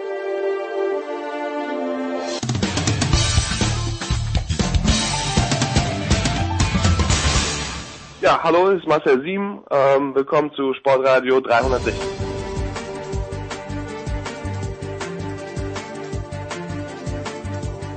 Big Show 490. Wir schalten in die USA mit größter Freude und tun das zum einen nach Los Angeles zu Jürgen Schmieder, zum anderen in die Nähe von Boston. Heute nicht nach Boston, aber immer in die Nähe von Boston zu Heiko Olderb. Und meine Frage an diesem Mittwochabend ist, was ist da los, Burschen? In, also Heiko, du schaust hoffentlich nicht fern. Jürgen, du schaust hoffentlich auch nicht fern, aber es bleibt einem ja nicht verborgen. Was tut sich da gerade in Washington? Wir wollen eigentlich über Sport reden, aber ein, zwei Worte über das, was äh, der hoffentlich bald Ex-Präsident abzieht. Äh, es wird ja immer absurder. Völlig Hanebüchen. Also ähm, im Kongress ist jetzt eigentlich diese Form, das ist ja nur Formsache eigentlich, äh, die aber disrupted wird durch ein paar republikanische Senatoren und vor dem Weißen Haus äh, gibt es Proteste, die man vielleicht in Deutschland mit den Querdenkern äh, vergleichen kann. Ähm, Nur, dass die Jungs bewaffnet sind da. Ja, das, das, das wollte ich gerade sagen, die zwei Unterschiede sind, diese Jungs sind bis an die Zähne bewaffnet, ähm, was unfassbar ist. Und das Zweite ist, bei den Querdenkern äh, äh, sprechen halt Thomas Berthold und, und der Wendler. Und hier in Washington spricht gerade der Präsident der Vereinigten Staaten. Also das muss man sich klar machen. Da spricht nicht irgendein, irgendein Popstar oder irgendwas, sondern der Präsident der Vereinigten Staaten.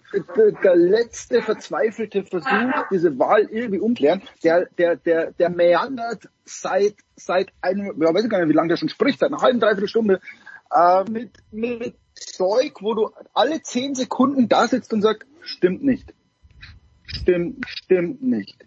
Gelogen. Falsch. Und, und das wird aber alles live übertragen im US-Fernsehen. Das ja, okay. ist unfassbar. Das ist unfassbar, was, man da, was da gerade passiert. Man kann sich über Maßnahmen aufregen. Also wenn man jetzt sagt, in Deutschland beschweren sich Leute über diesen 15 Kilometer Radius. Ja, kann man machen. Man kann darüber diskutieren. Man kann sagen, Angela Merkel macht einen Fehler. Man kann sagen, Jens Spahn macht einen Fehler. Aber, aber ein, ein Protest in Washington, jetzt, jetzt ziehen die gerade, ich weiß gar nicht, wohin sie gehen. Also jetzt sind sie weggegangen vom Kapitol. Wahrscheinlich gehen sie jetzt zum Weißen Haus. Da spricht der Präsident und fördert das. Also man muss sich vorstellen, das ist, als würde Angela Merkel sich beim Protest der Querdenker hinstellen und sagen, ihr habt völlig recht und ich brauche eure Unterstützung und zur Not mit Gewalt. Ich glaube, er hört nur irgendwie, we fight like hell und dann brüllt er jetzt, also mittlerweile ist er ja von, von, von äh, völlig erratischen Behauptungen zum Brüllen übergegangen. Also es, es also man, man denkt sich irgendwie, das, das, das muss Satire sein. Das kann nicht das wirkliche Leben sein. Und aber, tro aber trotzdem überrascht es einen ja nicht wirklich, Jürgen, oder? Ich meine, der Mann hat noch zwei Wochen.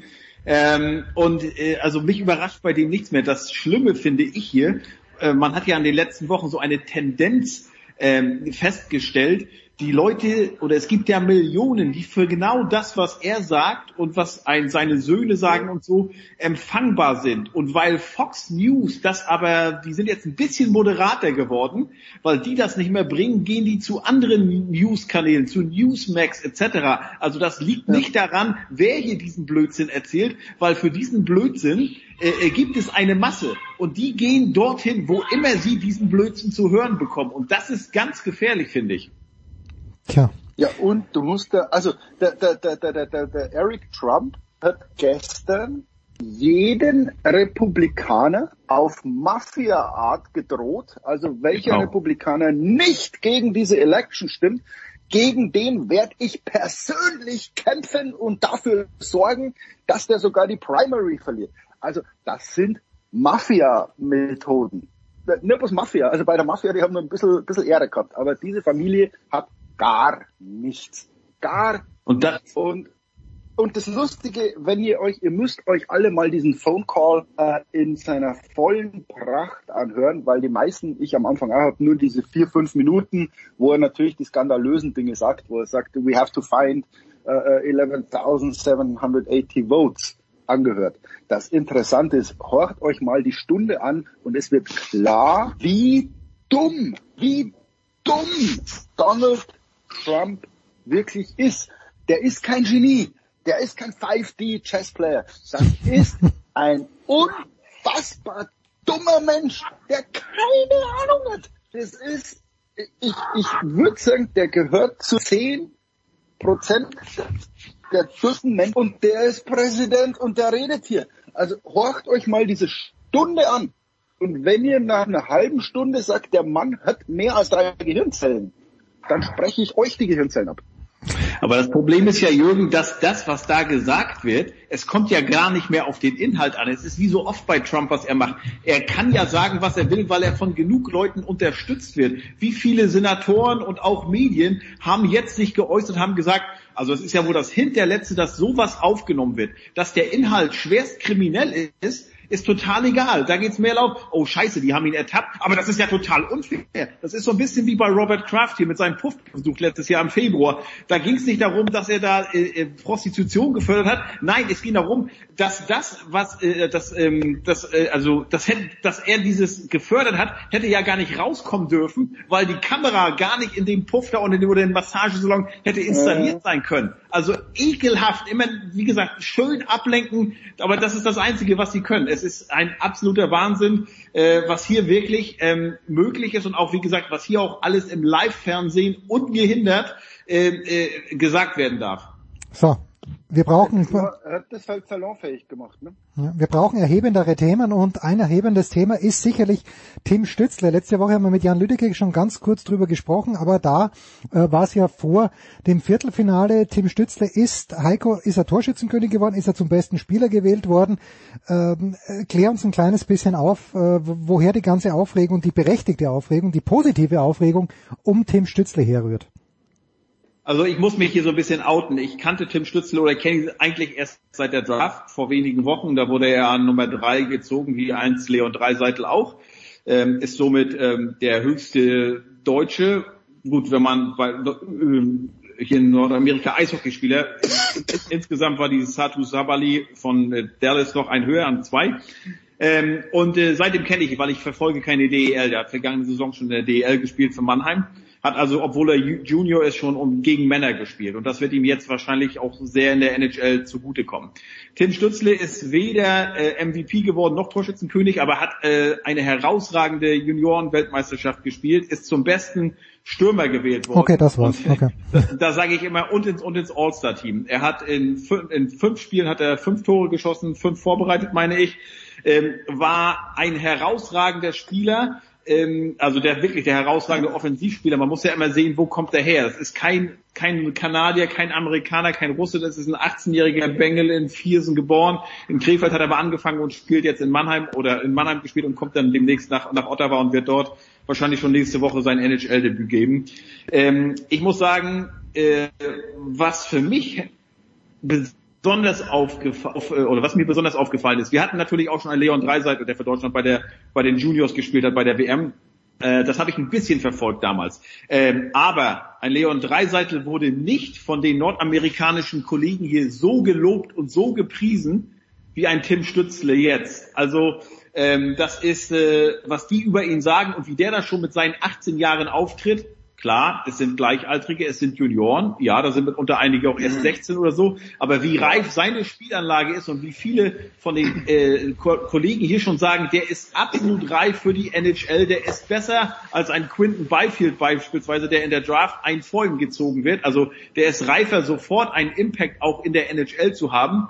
Das muss ich sagen, das sind schon Worte, wo du sagst, wow, und die reden über einen 18-jährigen Landsmann. Also äh, ich will jetzt keine Vergleiche zu Leon Dreiseitel anstellen, um Gottes Willen, äh, ne, weil Leon Dreiseitel ist, äh, ich glaube, von, von dem hieß es von Beginn an, Uwe Krupp hat mir mal gesagt, das ist das größte Talent, das das deutsche Eishockey je hatte. Ich finde generell es ganz toll, dass wir einen 25-jährigen Leon Dreiseitel haben, der MVP ist und Topscorer in der Liga und Deutschland Sportler des Jahres geworden ist, dass wir einen Tim Stützler haben, äh, dass wir einen Moritz Seider haben, der letztes Jahr an sechster Stelle schon gedraftet wurde, dass auch ein JJ Peterka, der an 34. Stelle von Buffalo jetzt gedraftet wurde und eine super WM gespielt hat.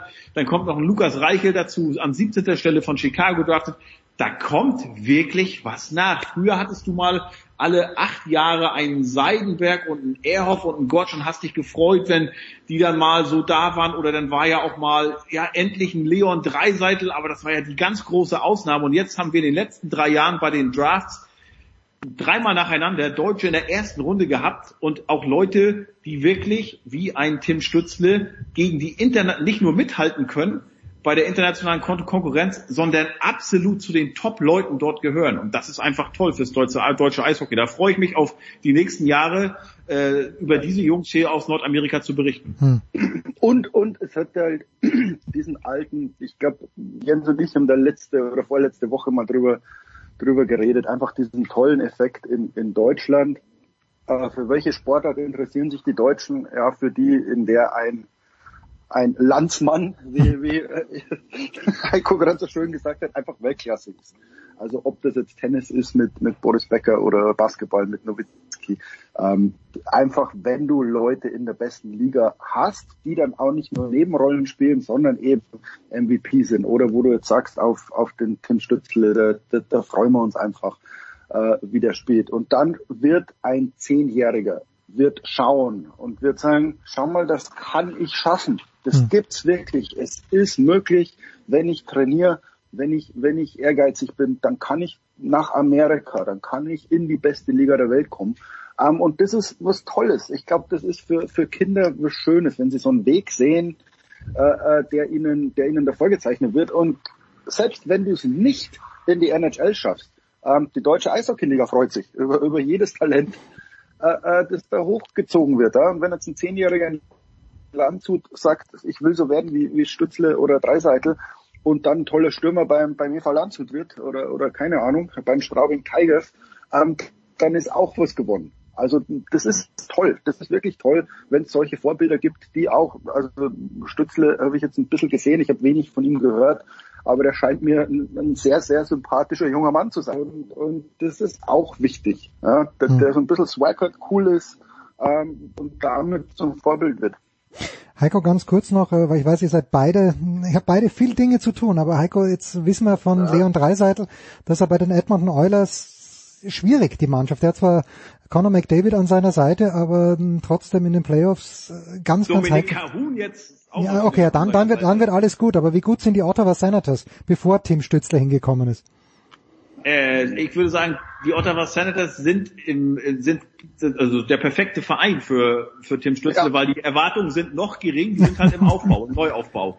Und das war aber Edmonton damals auch, als Leon Dreiseitel kam. Und trotzdem wurde er erst nach Bakersfield geschickt, da bei Jürgen um die Ecke, und hat da erstmal in der AHL spielen müssen. Und Tim Stützle, ähm, und wie gesagt, beide wurden an dritter Stelle gedraftet. Und Tim Stützle wird, glaube ich, auch in Ottawa erwartet, aufgrund seiner Leistung, die er jetzt die WM war ja nicht in Russland oder in Finnland, die war hier, die war in Edmonton, die haben die, die haben die in Kanada und in den USA zugeguckt hier. Die kennen den jetzt, also äh, ähm, die haben den spielen sehen und sagen, jawohl, der Mann ist reif. Ich glaube, natürlich wird der nicht Torschützenkönig oder so, aber der wird, der wird da gleich ein äh, die, die Spielzeit bekommen, äh, der wird seine Chance bekommen und nicht erst so, ja, stell dich mal hinten an und äh, beweis erstmal, dass du dich auf nordamerikanischem, auf dem kleineren nordamerikanischen Eis durchsetzen kannst und fang erstmal in der American Hockey League, also in unserem Farmteam an. Nein, der wird oben anfangen. Äh, ähm, und äh, aber natürlich sind die Erwartungen, Ottawa muss die Playoffs nicht erreichen. Das ist, das ist, glaube ich, auch ganz gut. Ähm, ich glaube, das ist die, der, der perfekte Verein. Wenn er Nummer zwei von den Kings gedraftet worden wäre, wäre es auch perfekt. Die sind auch so, so ein bisschen im Rebuild. Da hätte er mit Marco Sturm dann noch einen, einen deutschen äh, Assistenztrainer gehabt. Aber das ist, das ist äh, ein super Verein. Wenn er bei den Rangers, die Nummer eins, der Alex Lafreniere, wenn er da gelandet wäre, ganz anderer Medienmarkt, ähm, ganz andere Erwartungen, aber Ottawa wirklich, da kann er wachsen, äh, ohne dass ihn, dass er erdrückt wird. Es ist nicht nicht Toronto oder nicht Montreal, ähm, aber ich glaube, er ist auch selbstbewusst. Also er, er weiß, was er kann, die wissen, was er kann. Aber klar, das musst du jetzt natürlich auch dann ab nächste Woche gegen gestandene dreckige, mit allen ekligen Tricks äh, ausgestattete NHL-Cracks beweisen die sagen, okay, du bist also der Stütze, das große deutsche Talent hier, dann zeig mal, was du kannst. Komm mal her, ich, ne, ich, also. Ja, ja, ich weiß, was du sagst, ja. ja. Take, take that, aber, mein junger Freund, ja. Genau, aber das gehört no, no, wie sagt man, no gain, no pain. Also das gehört halt auch dazu, äh, um sich dann der NHL zurechtzufinden. Leon Dreiseitel hat bewiesen. Er ist nicht nur das große Talent, das Versprechen geblieben, das, als dass er damals galt. Er ist sieben Jahre später äh, der MVP der Liga geworden. Hm. Und das ist natürlich das Allerwichtigste, deutscher Sportler des Jahres. Da wird er, da wird er sich vielleicht äh, ein Flaschen Shampoos aufgemacht. Übrigens habt ihr am Wochenende, Jürgen vielleicht nicht, ich ja auch nicht, wir kriegen das ja nicht, aber habt ihr groß gegen Klein Nein, du, du, hast mir noch gesagt, ich soll es anschauen, aber ich habe es irgendwie dann, dann vergessen. Ich habe es nicht gesehen. Leider. Also ich, äh, da ging es ja darum, da hat er gegen einen acht- oder neunjährigen musste er antreten und äh, es ging um Skipping. Mhm. Und äh, ich habe am Montag mit dem Medienberater von Leon äh, wegen eines Interviews gesprochen und dann hat er mir erzählt, sagte Herr Older, wir sitzen da in der Garderobe mit Leon und dann kommt dieser neun- oder achtjährige mit seiner Familie rein, dieses kleine Kind und sagt ganz artig Hallo und dann sagt Leon zu mir, ey, ich kann doch nicht ernst machen gegen den. Ne? äh, und dann nachher musste er, aber ich glaube, der Junge hatte 190 geschafft in der vorgegebenen Zeit und Leon gerade so 194. Der musste alles geben, um dieses kleine Kind zu schlagen. Aber das fand ich ganz interessant, wie er sehr, das erzählt hat. Sehr, sehr nett. Leon Dreiseitel. Ja, irgendwann, Heiko, das machen wir uns mal äh, zum Vorhaben, wollen wir Leon Dreiseitel auch in der Big Show haben. Aber noch seid ihr natürlich nicht zu toppen. Jürgen Schmieder und Heiko Olber, Dörp, danke euch beiden. Kurze Pause in der Big Show 490.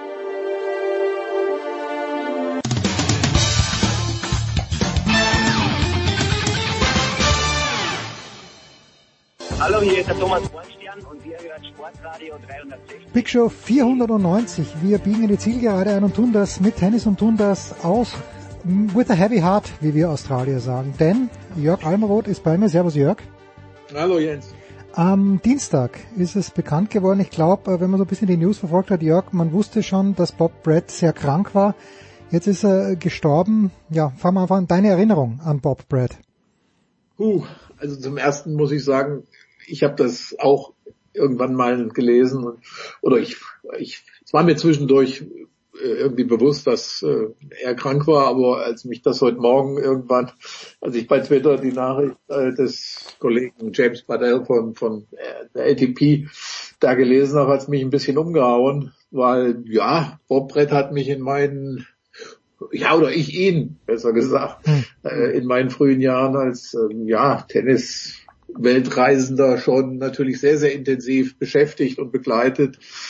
Ähm, ja, das war, ich habe das eben, glaube ich, auf Twitter nochmal irgendjemandem geantwortet. Zum einen natürlich äh, war, er, war er ein wahnsinniger Schweiger. Ne? Also er hat, er hat äh, nichts, nichts, was man sozusagen aus der Spieler-Trainer-Beziehung irgendwie da, da, da drang nichts nach draußen. Deswegen für mich natürlich als Spieler wäre er für mich der ideale Mann gewesen. Zum einen natürlich von, von der fachlichen Seite her, zum zweiten von seiner äh, wahnsinnigen Loyalität. Also da ist nichts nach draußen gedrungen, nichts, ne? Also irgendwie äh, in, in keinster Beziehung. Und ja, das, das, ich, ich glaube, er war natürlich auch sehr oft für manchen Spieler zur richtigen Zeit am richtigen Fleck. Also wenn man sich überlegt damals, welche, welche Position Boris Becker in diesem Lande hier eingenommen hat und, und sich, und sich eben noch vorstellt, wie stark die Leute alle auf Becker, Bosch fixiert waren, äh, war Bob Brett natürlich zuerst mal danach, ja, wie soll man sagen, äh, so eine Art Übeltäter, ne? Der drang mhm. da in diese, in diese Herz, äh, ja, in diese besondere Beziehung, die Deutschland, Becker, Bosch ne, äh, hatte. Und äh, ja, aber trotz, trotz mancher Rückschläge muss man sich überlegen, was, was, was Becker und Brett dann erreicht haben. Ne? Also äh, das, in die Zeit fallen die beiden weiteren äh, oder fallen die deutschen Davis Cup Siege. Ne? Gut, kann man jetzt, inwieweit man das jetzt Bob Brett zuschreiben muss, aber 89 war immer ganz abgesehen davon also eine Wahnsinnssaison für Becker. Dann trennte sich Becker ja von Tierjagd. Nichtsdestotrotz kam dann äh, der Sprung, gemeinsame Sprung auf Platz eins und Bob Brett war dann eben natürlich auch jemand, äh, Becker hat natürlich dann der war, war natürlich brutal, ne? musste auch brutal sein. Äh, was kann man kann sich gar nicht vorstellen, was da heute los gewesen wäre. Ne? Also wenn man so eine Figur hätte wie Becker heute, ja, dass der dann eben auch dann jemand wie Brett dann irgendwie rausschmeißt, äh, bald nachdem er eins gewesen ist. Ja, also wie gesagt, ich denke, dass man zum einen diese fachliche Seite natürlich würdigen muss, zum anderen aber eben auch die, die, die menschliche und äh, da muss ich sagen, war er einer der, der, der besten, der feinsten äh, Personen, Personen, Menschen, die es, in diesem Zirkus gab. Ne? Kannst du vielleicht nochmal, weil ich, ich war natürlich, war nicht dabei, aber ich habe es von Weitem beobachtet, natürlich den Run von Becker, den er gehabt hat mit Günter Bosch. Und dann habe ich eben auch, ich kannte Bob Brett davor natürlich nicht, wie auch in, meinem, in der traurigen Steiermark, wo ich aufgewachsen bin. Ähm, was aus deiner Sicht, wo, wo hat denn äh, Brett Becker aufgefangen und wo hat er ihn hingebracht? Was hat er denn geändert? So, also pauschal gesagt. Ich glaube, dass, dass es natürlich, dass es, ja, man muss sich überlegen, wie alt war Becker, ne? was hat er schon hinter sich? Ich hm. meine, das, das ist immer wieder heute schwer, schwer zu vermitteln, welche Größe, welche, welche Bedeutung dieser Becker in, diesem, in dieser Zeit in Deutschland hatte, wo es zum Beispiel wo er eine Position eingenommen hat, in der er wichtiger war als die Fußballnationalelf über weite Strecken, in der er jeden anderen äh, Sportler eigentlich auch Steffi Graf praktisch mit, mit seiner Bedeutung zur Seite gedrängt hat. So, was passiert? Irgendwann über Nacht schmeißt er dann den Bosch äh, in, in Melbourne raus, ne? ein, ein, ein, ein nationaler, eine nationaler Aufschrei. Und dann kommt Bob Brett. Und äh, da muss man eben sehen, dass Becker natürlich in einer Phase war, der gesucht hat, in der er nicht mit sich im Reinen war, in der ein Disziplinproblem hatte. Und, und äh, natürlich hat Tirjak nicht, nicht ohne, ohne Hintergrund äh, sich, sich dann eigentlich eben für Bob Brett entschieden. Den kannte er natürlich aus gemeinsamer Zeit und so und, und, und hat ihm viel zugetraut und da ist er auch nicht enttäuscht worden. Also es ging, denke ich, ähm, das, was auch ich eben gesehen habe, was Nikolaus Kiefer gesagt hat über seine gemeinsame Zeit mit Bob Brett. Also eine Disziplin, die, die, die ihm da abverlangt wurde, wo ich, wo ich jetzt auch fast denke, gewisse Ähnlichkeit, ne? auch Problem vorher, sich, sich praktisch so richtig aufzustellen als Profi und äh, ja, und bei Becker auch. Ne? Dem ist anfangs vieles zugefallen, sagen wir mal, ist zugefallen, aber er, hat, er, er hatte diesen wahnsinnigen Erfolg ne, mit dieser äh, Hoppla, jetzt komme ich Geschichte und dann galt es natürlich, das irgendwie auf festere Beine zu stellen. Und äh, ich glaube, dass sein Spiel ist etwas im positiven Sinne unberechenbarer geworden, sprich eher die Vokabel flexibler, denke ich, ist, ist da angebracht ne? und eben auch nicht äh, so das, das bedingungslose Vertrauen auf diese offensiven Qualitäten. So, ich meine, äh, man hat eben gesehen, dass er grundsätzlich in den Jahren dann mehr Turniere gewann und, und, ich muss sagen, es gab eben in der Zeit vor Brett gab es niemals vorher und nachher einen besseren Bäcker als in den Jahren äh, oder, oder besonders 1989. Und da mhm. muss man sagen, dass da war Becker, obwohl er nicht die Nummer eins war, war er die Nummer eins äh, der Welt schon, wenn ich mir überlegt fand, das Davis Cup Finale, was am Ende noch kam und äh, US Open, naja, eben auch, äh, ja, also das, äh, denke ich, ist, ist unzertrennbar mit ihm verbunden und äh, ich glaube, er hatte, Bob Brett hatte nachher natürlich Spieler, die naja, nicht, nicht dieses äh, vielleicht Riesentalent oder dieses Talent, diese insgesamt Persönlichkeit mitgebracht haben wie wie, wie Boris Becker. Und äh, ja er hat er hat ja viel er hat ja einiges dann ne? Es ist meine äh, Marin Cilic da hat man sich insgesamt denke ich mehr von versprochen speziell nach dem äh, Sieg bei den US Open äh, das klappte dann irgendwie nicht und ich glaube am Ende ist er dann einfach ja wieder zu den schon zu den Wurzeln zurückgekehrt ähm, also ne, mit seiner Akademie, glaube ich, in Italien ja dann, die er, die er da etabliert hat und Zusammenarbeit mit im Jugendbereich und Nachwuchsbereich mit, mit einigen Verbänden. Und ich glaube, dass ähm, Paul McNamee, alter, guter alter Freund von mir, mit dem ich... Ja, leid, leider auch schon verstorben, oder? Viel, nein, nein, um Himmels Willen. Um, nein. Nein, Paul, nein, Peter, nee, nee. Peter McNamara, wer, wer? Ah, ja, okay, sorry. Ja, ja, der hat es vorher, glaube ich, äh, äh, also ein, ein Trainer in bester australischer Tradition, ne, der für diese, sag ich mal, australischen Werte auch irgendwo gestanden hat. Und zum Zweiten ist so der Sohn, er schrieb, er schrieb auf Twitter, glaube ich, äh, der, der Sohn, den sich Harry Hopman, der legendärste wahrscheinlich australischen Trainer, immer gewünscht hätte, der hatte keinen Sohn, aber äh, das, das, das, das war er. Ne? Also es war das alles, was man damit was ich auch über die ersten, weiß ich mit so 15, 20 Jahre meines Berufslebens im, im Tennis so äh, mit Australien assoziiere, Fairness und und und Gradlinigkeit, Härte auch ein bisschen im diese gesunde Härte auch im Umgang mit mit mit mit zwischen Trainer und Spieler und überhaupt und äh, ja und äh, dafür stand er, also dafür stand er und ich glaube, dass wenn man so sieht die Reaktionen, die es äh, da aus der Tennisgemeinde gibt, die sind natürlich das ist überwältigend. Das ja. echt. Ja, ich habe ein bisschen gesehen, Patrick Muratoglu hat was ja. geschrieben, Brad Gilbert. Also Muratoglu hat wohl bei ihm gelernt, wie er auch selbst sagt, sechs Jahre lang, glaube ich, waren es sogar.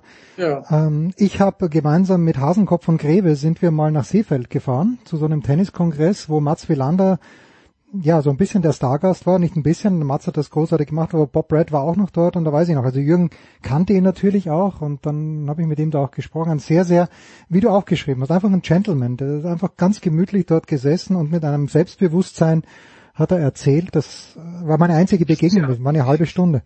Ja, das, das ist ja eben der Punkt. Ne? Zum einen muss ich sagen, bin ich ja, bin ich ja weil du gerade den Namen Jürgen Hasenkopf angesprochen hast. Ich meine, wir verraten jetzt keine Geheimnisse. Jürgen ist, ist drei Jahre älter als Bob Brett, das muss man sich mal mhm. vorstellen.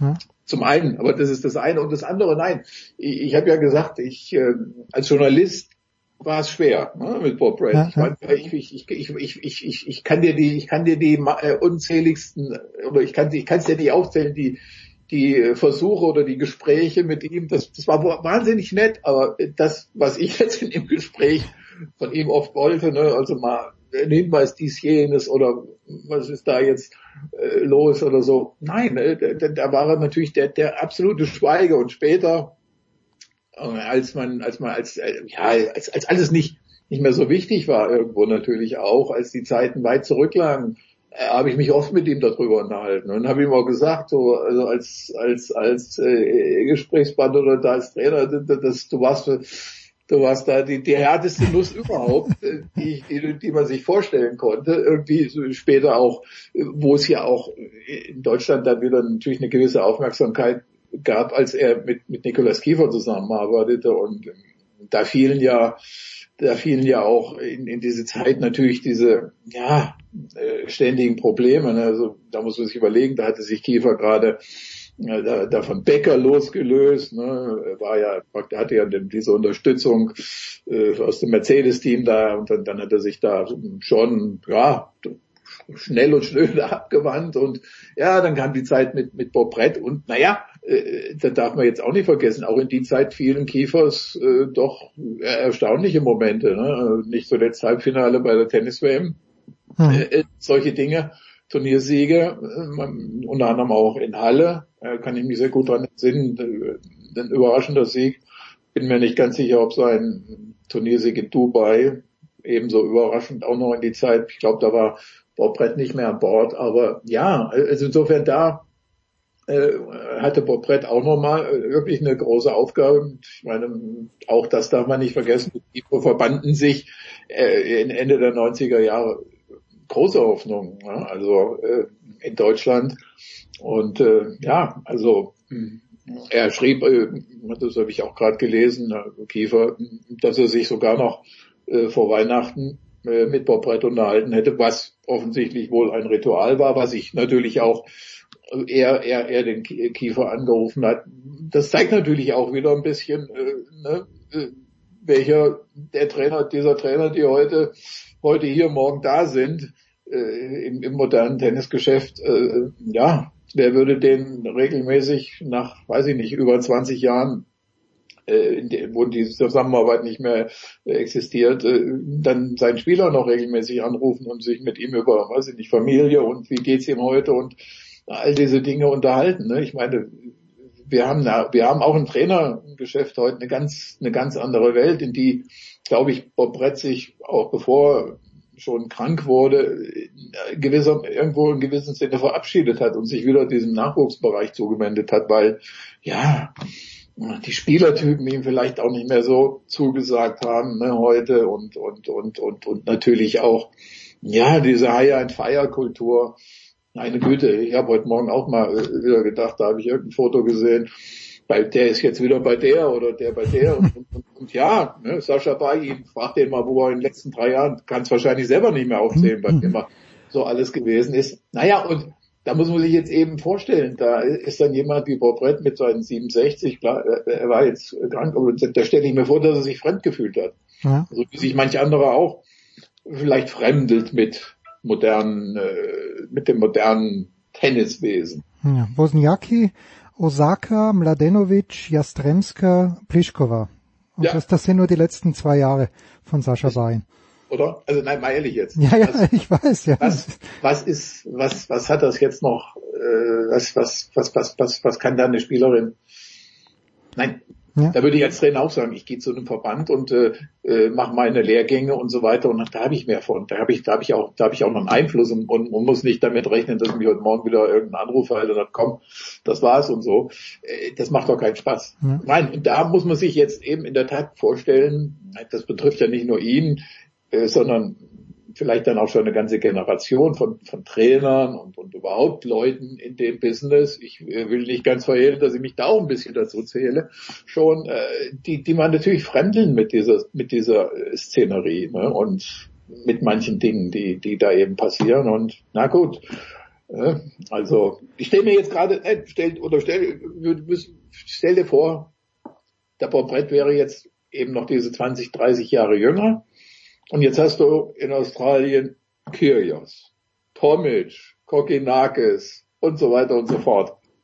Ja, der, der könnte die da auch nicht mehr einfangen heute. Der könnte solche Leute nicht mehr einfangen. Mit, mit, mit, auch wenn er, auch wenn er, weil, weil, weil diese Autorität sich heute gar nicht mehr aufbaut, auch für die, für die Trainer mit diesen, mit diesen ganzen äh, Entwicklungen auch. Ne? Ich mhm. meine, Bob Brett, muss man sich vorstellen, und wir reden jetzt von ganz, eben nochmal, wenn ich wieder auf Becker zurückkomme, von ganz anderer Spielerqualität und, und, und, und, und Becker, das muss man eben auch sagen, bei allem, bei allen, bei allen Schwierigkeiten damals und, und so weiter, äh, er hatte natürlich genau gewusst, ja, was, was, ich, ich muss mich doch auf den Trainer in irgendeiner Art und Weise einlassen. Ich muss doch, ich muss doch jetzt versuchen, von ihm zu profitieren, muss mich drauf, muss, muss gucken, dass ich, ja, ne, und nicht, dass ich jetzt, äh, da mache, was ich will. Und das, das, äh, das hat er später vielleicht mal gemacht. Nicht mit Bob Brett. Also das, äh, weil da wäre auch klar gewesen, da, da, da wäre nach ein, zwei Jahren, ein, zwei Jahren, viel früher, als ich nach ein paar Monaten, Schluss gewesen. Nein, die beiden haben sich gegenseitig irgendwo respektiert. Ne? Und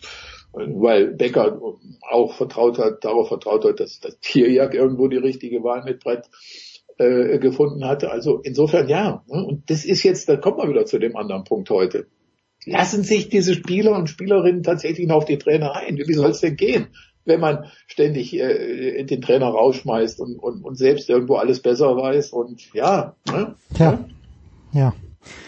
Puh, das ist äh, aber was die wenigsten Leute jetzt auch wissen, die es nicht selbst miterlebt haben, bei Becker war halt dieser Siegeswille, das kann sich ja keiner mehr vorstellen, der es nicht selbst gesehen hat. Wenn Becker wirklich äh, in der Zone war, wie, wie, wie man unschön sagt, dann ja, dann ist er einfach, wie hat Skerczypanski mir gesagt, Boris marschiert. Und ja. wenn er mal ins Marschieren gekommen ist, dann gab's für Becker vielleicht ein Aufhalten, wenn Agassi in Überform war oder wenn Samples in Überform war, aber Und, und solche Spieler, ja, natürlich, Djokovic, Nadal, wenn es denen läuft, dann ist es wahrscheinlich ähnlich, aber Becker war was, war eine Ausnahmeerscheinung. Deswegen ist es ja, deswegen ist es ja eine der heikelsten Angelegenheiten. Es ist, es ist ein Riesenspaß. Es ist ein Riesenspaß zu sagen, wer ist der größte aller Zeiten. Das ist, das ist, ich sag mal, der größte Spaß. Du betreibst das ja auch ganz gerne. Aber Natürlich. Der, der größte sozusagen, ja, Jokos, äh, ne, irgendwo, weil, weil du kannst, du kannst es absolut, es ist nie, es ist nicht möglich. Ja. Es ist nicht möglich. Ich, ich, ich, ich, ich kann es mir, ich, ich, sind wir jetzt der Bäcker des Jahres 1989 ja, in dieser Form gegen den Federer in seiner Überform. Ja, wer weiß es denn? Ich weiß es, ich kann es dir nicht beantworten, wer dieses Spiel gewinnen würde. Oder der absolute, der, der größte Spielverderber aller Zeiten in Wimbledon, Pete Sampras, äh, auf, auf der Höhe seiner Zeit gegen Djokovic jetzt. Ja, bitteschön. Sage Ja. ich jetzt ganz ehrlich, bin ich immer noch, ich, sage ich immer noch, gebe ich immer noch ein 70 zu 30 für Sampras. Ja. Der ist spielbar gewesen in gewisser Weise äh, in den Jahren. Ne? Das ist also, aber wie gesagt, das ist, das ist, äh, das ist ja jetzt wieder eine, eine ganz andere, eine lustige Diskussion und und wie gesagt, der äh, schade, dass äh, schade, dass man, dass man sich gleich wieder im neuen Jahr mit mit diesem. Thema irgendwo beschäftigen muss und naja. Naja, Jörg hat vorhin, Es, es, es, kann, es kann ja irgendwie, es kann doch noch besser werden. also Jörg, abschließend, du hast vorhin gerade gesagt, Bob Brad äh, fremdelt, du fremdelst vielleicht auch ein bisschen mit der neuen Generation. Äh, es gibt einen Verein, mit dem du nicht fremdelst. Freitagabend, 20.30 Uhr.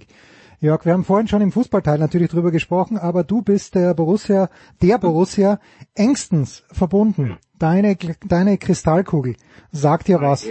Ah je. Äh, ja, also eins äh, hat sich ja in den letzten Jahren äh, erstaunlicherweise gezeigt. Es gab, äh, also Gladbach hat ganz andere Angstgegner gehabt als, als Bayern München. Also Hm. eher umgekehrt, äh, mit Ausnahme des äh, letztjährigen Geisterspiels in München, das irgendwie 2-1 glücklich für Bayern ausging, hat, hat, hat äh, Gladbach gegen Bayern absolut überperformt. Und äh, speziell Manuel Neuer hat so manchen Schnitzer gegen Gladbach äh, geleistet. Äh, ähm, ja, aber man muss man muss feststellen, Gladbach ist jetzt schon einer der ähm, ja eine der Mannschaften, die schon in diesem in diesem galoppierenden äh, Spielplan irgendwie eine, eine Schwäche aus verschiedensten Gründen und äh, ja ich befürchte, dass die Bayern-Serie reisen wird, dass sie, dass sie nicht zum neunten Mal hintereinander äh, in Rückstand geraten irgendwie. Und ja, ich, ich rechne mit einem knappen Sieg für Bayern und äh, glaube, wäre am Ende so mancher Borussen-Fan in diesem Jahr froh, wenn in Euro, äh, Euro, Europa, ne, wie heißt es nochmal jetzt? Europa äh, League, Europa League. Europa League äh, Platz rausspringen würde, denn äh, das ist nach dem jetzigen, nach den vielen, vielen, vielen, vielen vergebenen Punkten äh, schon schon das Optimum. Ne? Also, Tja, zum Glück haben sie in Bielefeld gewonnen, weil es war wieder schon, schon ein Spiel, wo du dir denkst, okay, da fällt jetzt abgefälschter Schuss von Bielefeld, 60. Also- Minute ist 1-0 und dann verlieren sie das auch noch. Jörg Also Ja. ja. Ja, der einzige Einwand, den ich schon nicht einwand, aber äh, wenn wenn äh, Brel Embolo halb so Ja, ja, klar. wie Robert Lewandowski, da wäre Gladbach jetzt schon immer wieder unter den ersten vier. Aber gut. Ja, das ist klar. Also äh, gerade auch in diesem Spiel wieder erste Halbzeit zweimal. Zuerst äh, Stange und dann noch drüber gestolpert. Jörg Almeroth, äh, vielen, vielen Dank, Jörg. Äh, Wir erinnern uns ja nur im Guten zurück an Bob Brad. Nächste Woche geht's weiter mit der Big Show 491. Das war 94. Es gibt noch ein paar Dailies. Bleibt uns treu. Das war die Big Show auf sportradio360.de. Folgen Sie uns auf Twitter, klicken Sie den Gefällt mir-Button auf unserer Facebook-Seite und abonnieren Sie uns via RSS-Feed oder auf iTunes. Die nächste Ausgabe der Big Show gibt es am kommenden Donnerstag. Bis dahin sollten Sie die Zeit nutzen und die weiteren Angebote auf sportradio360.de wahrnehmen. Play Ball! Da ist gar nichts toll.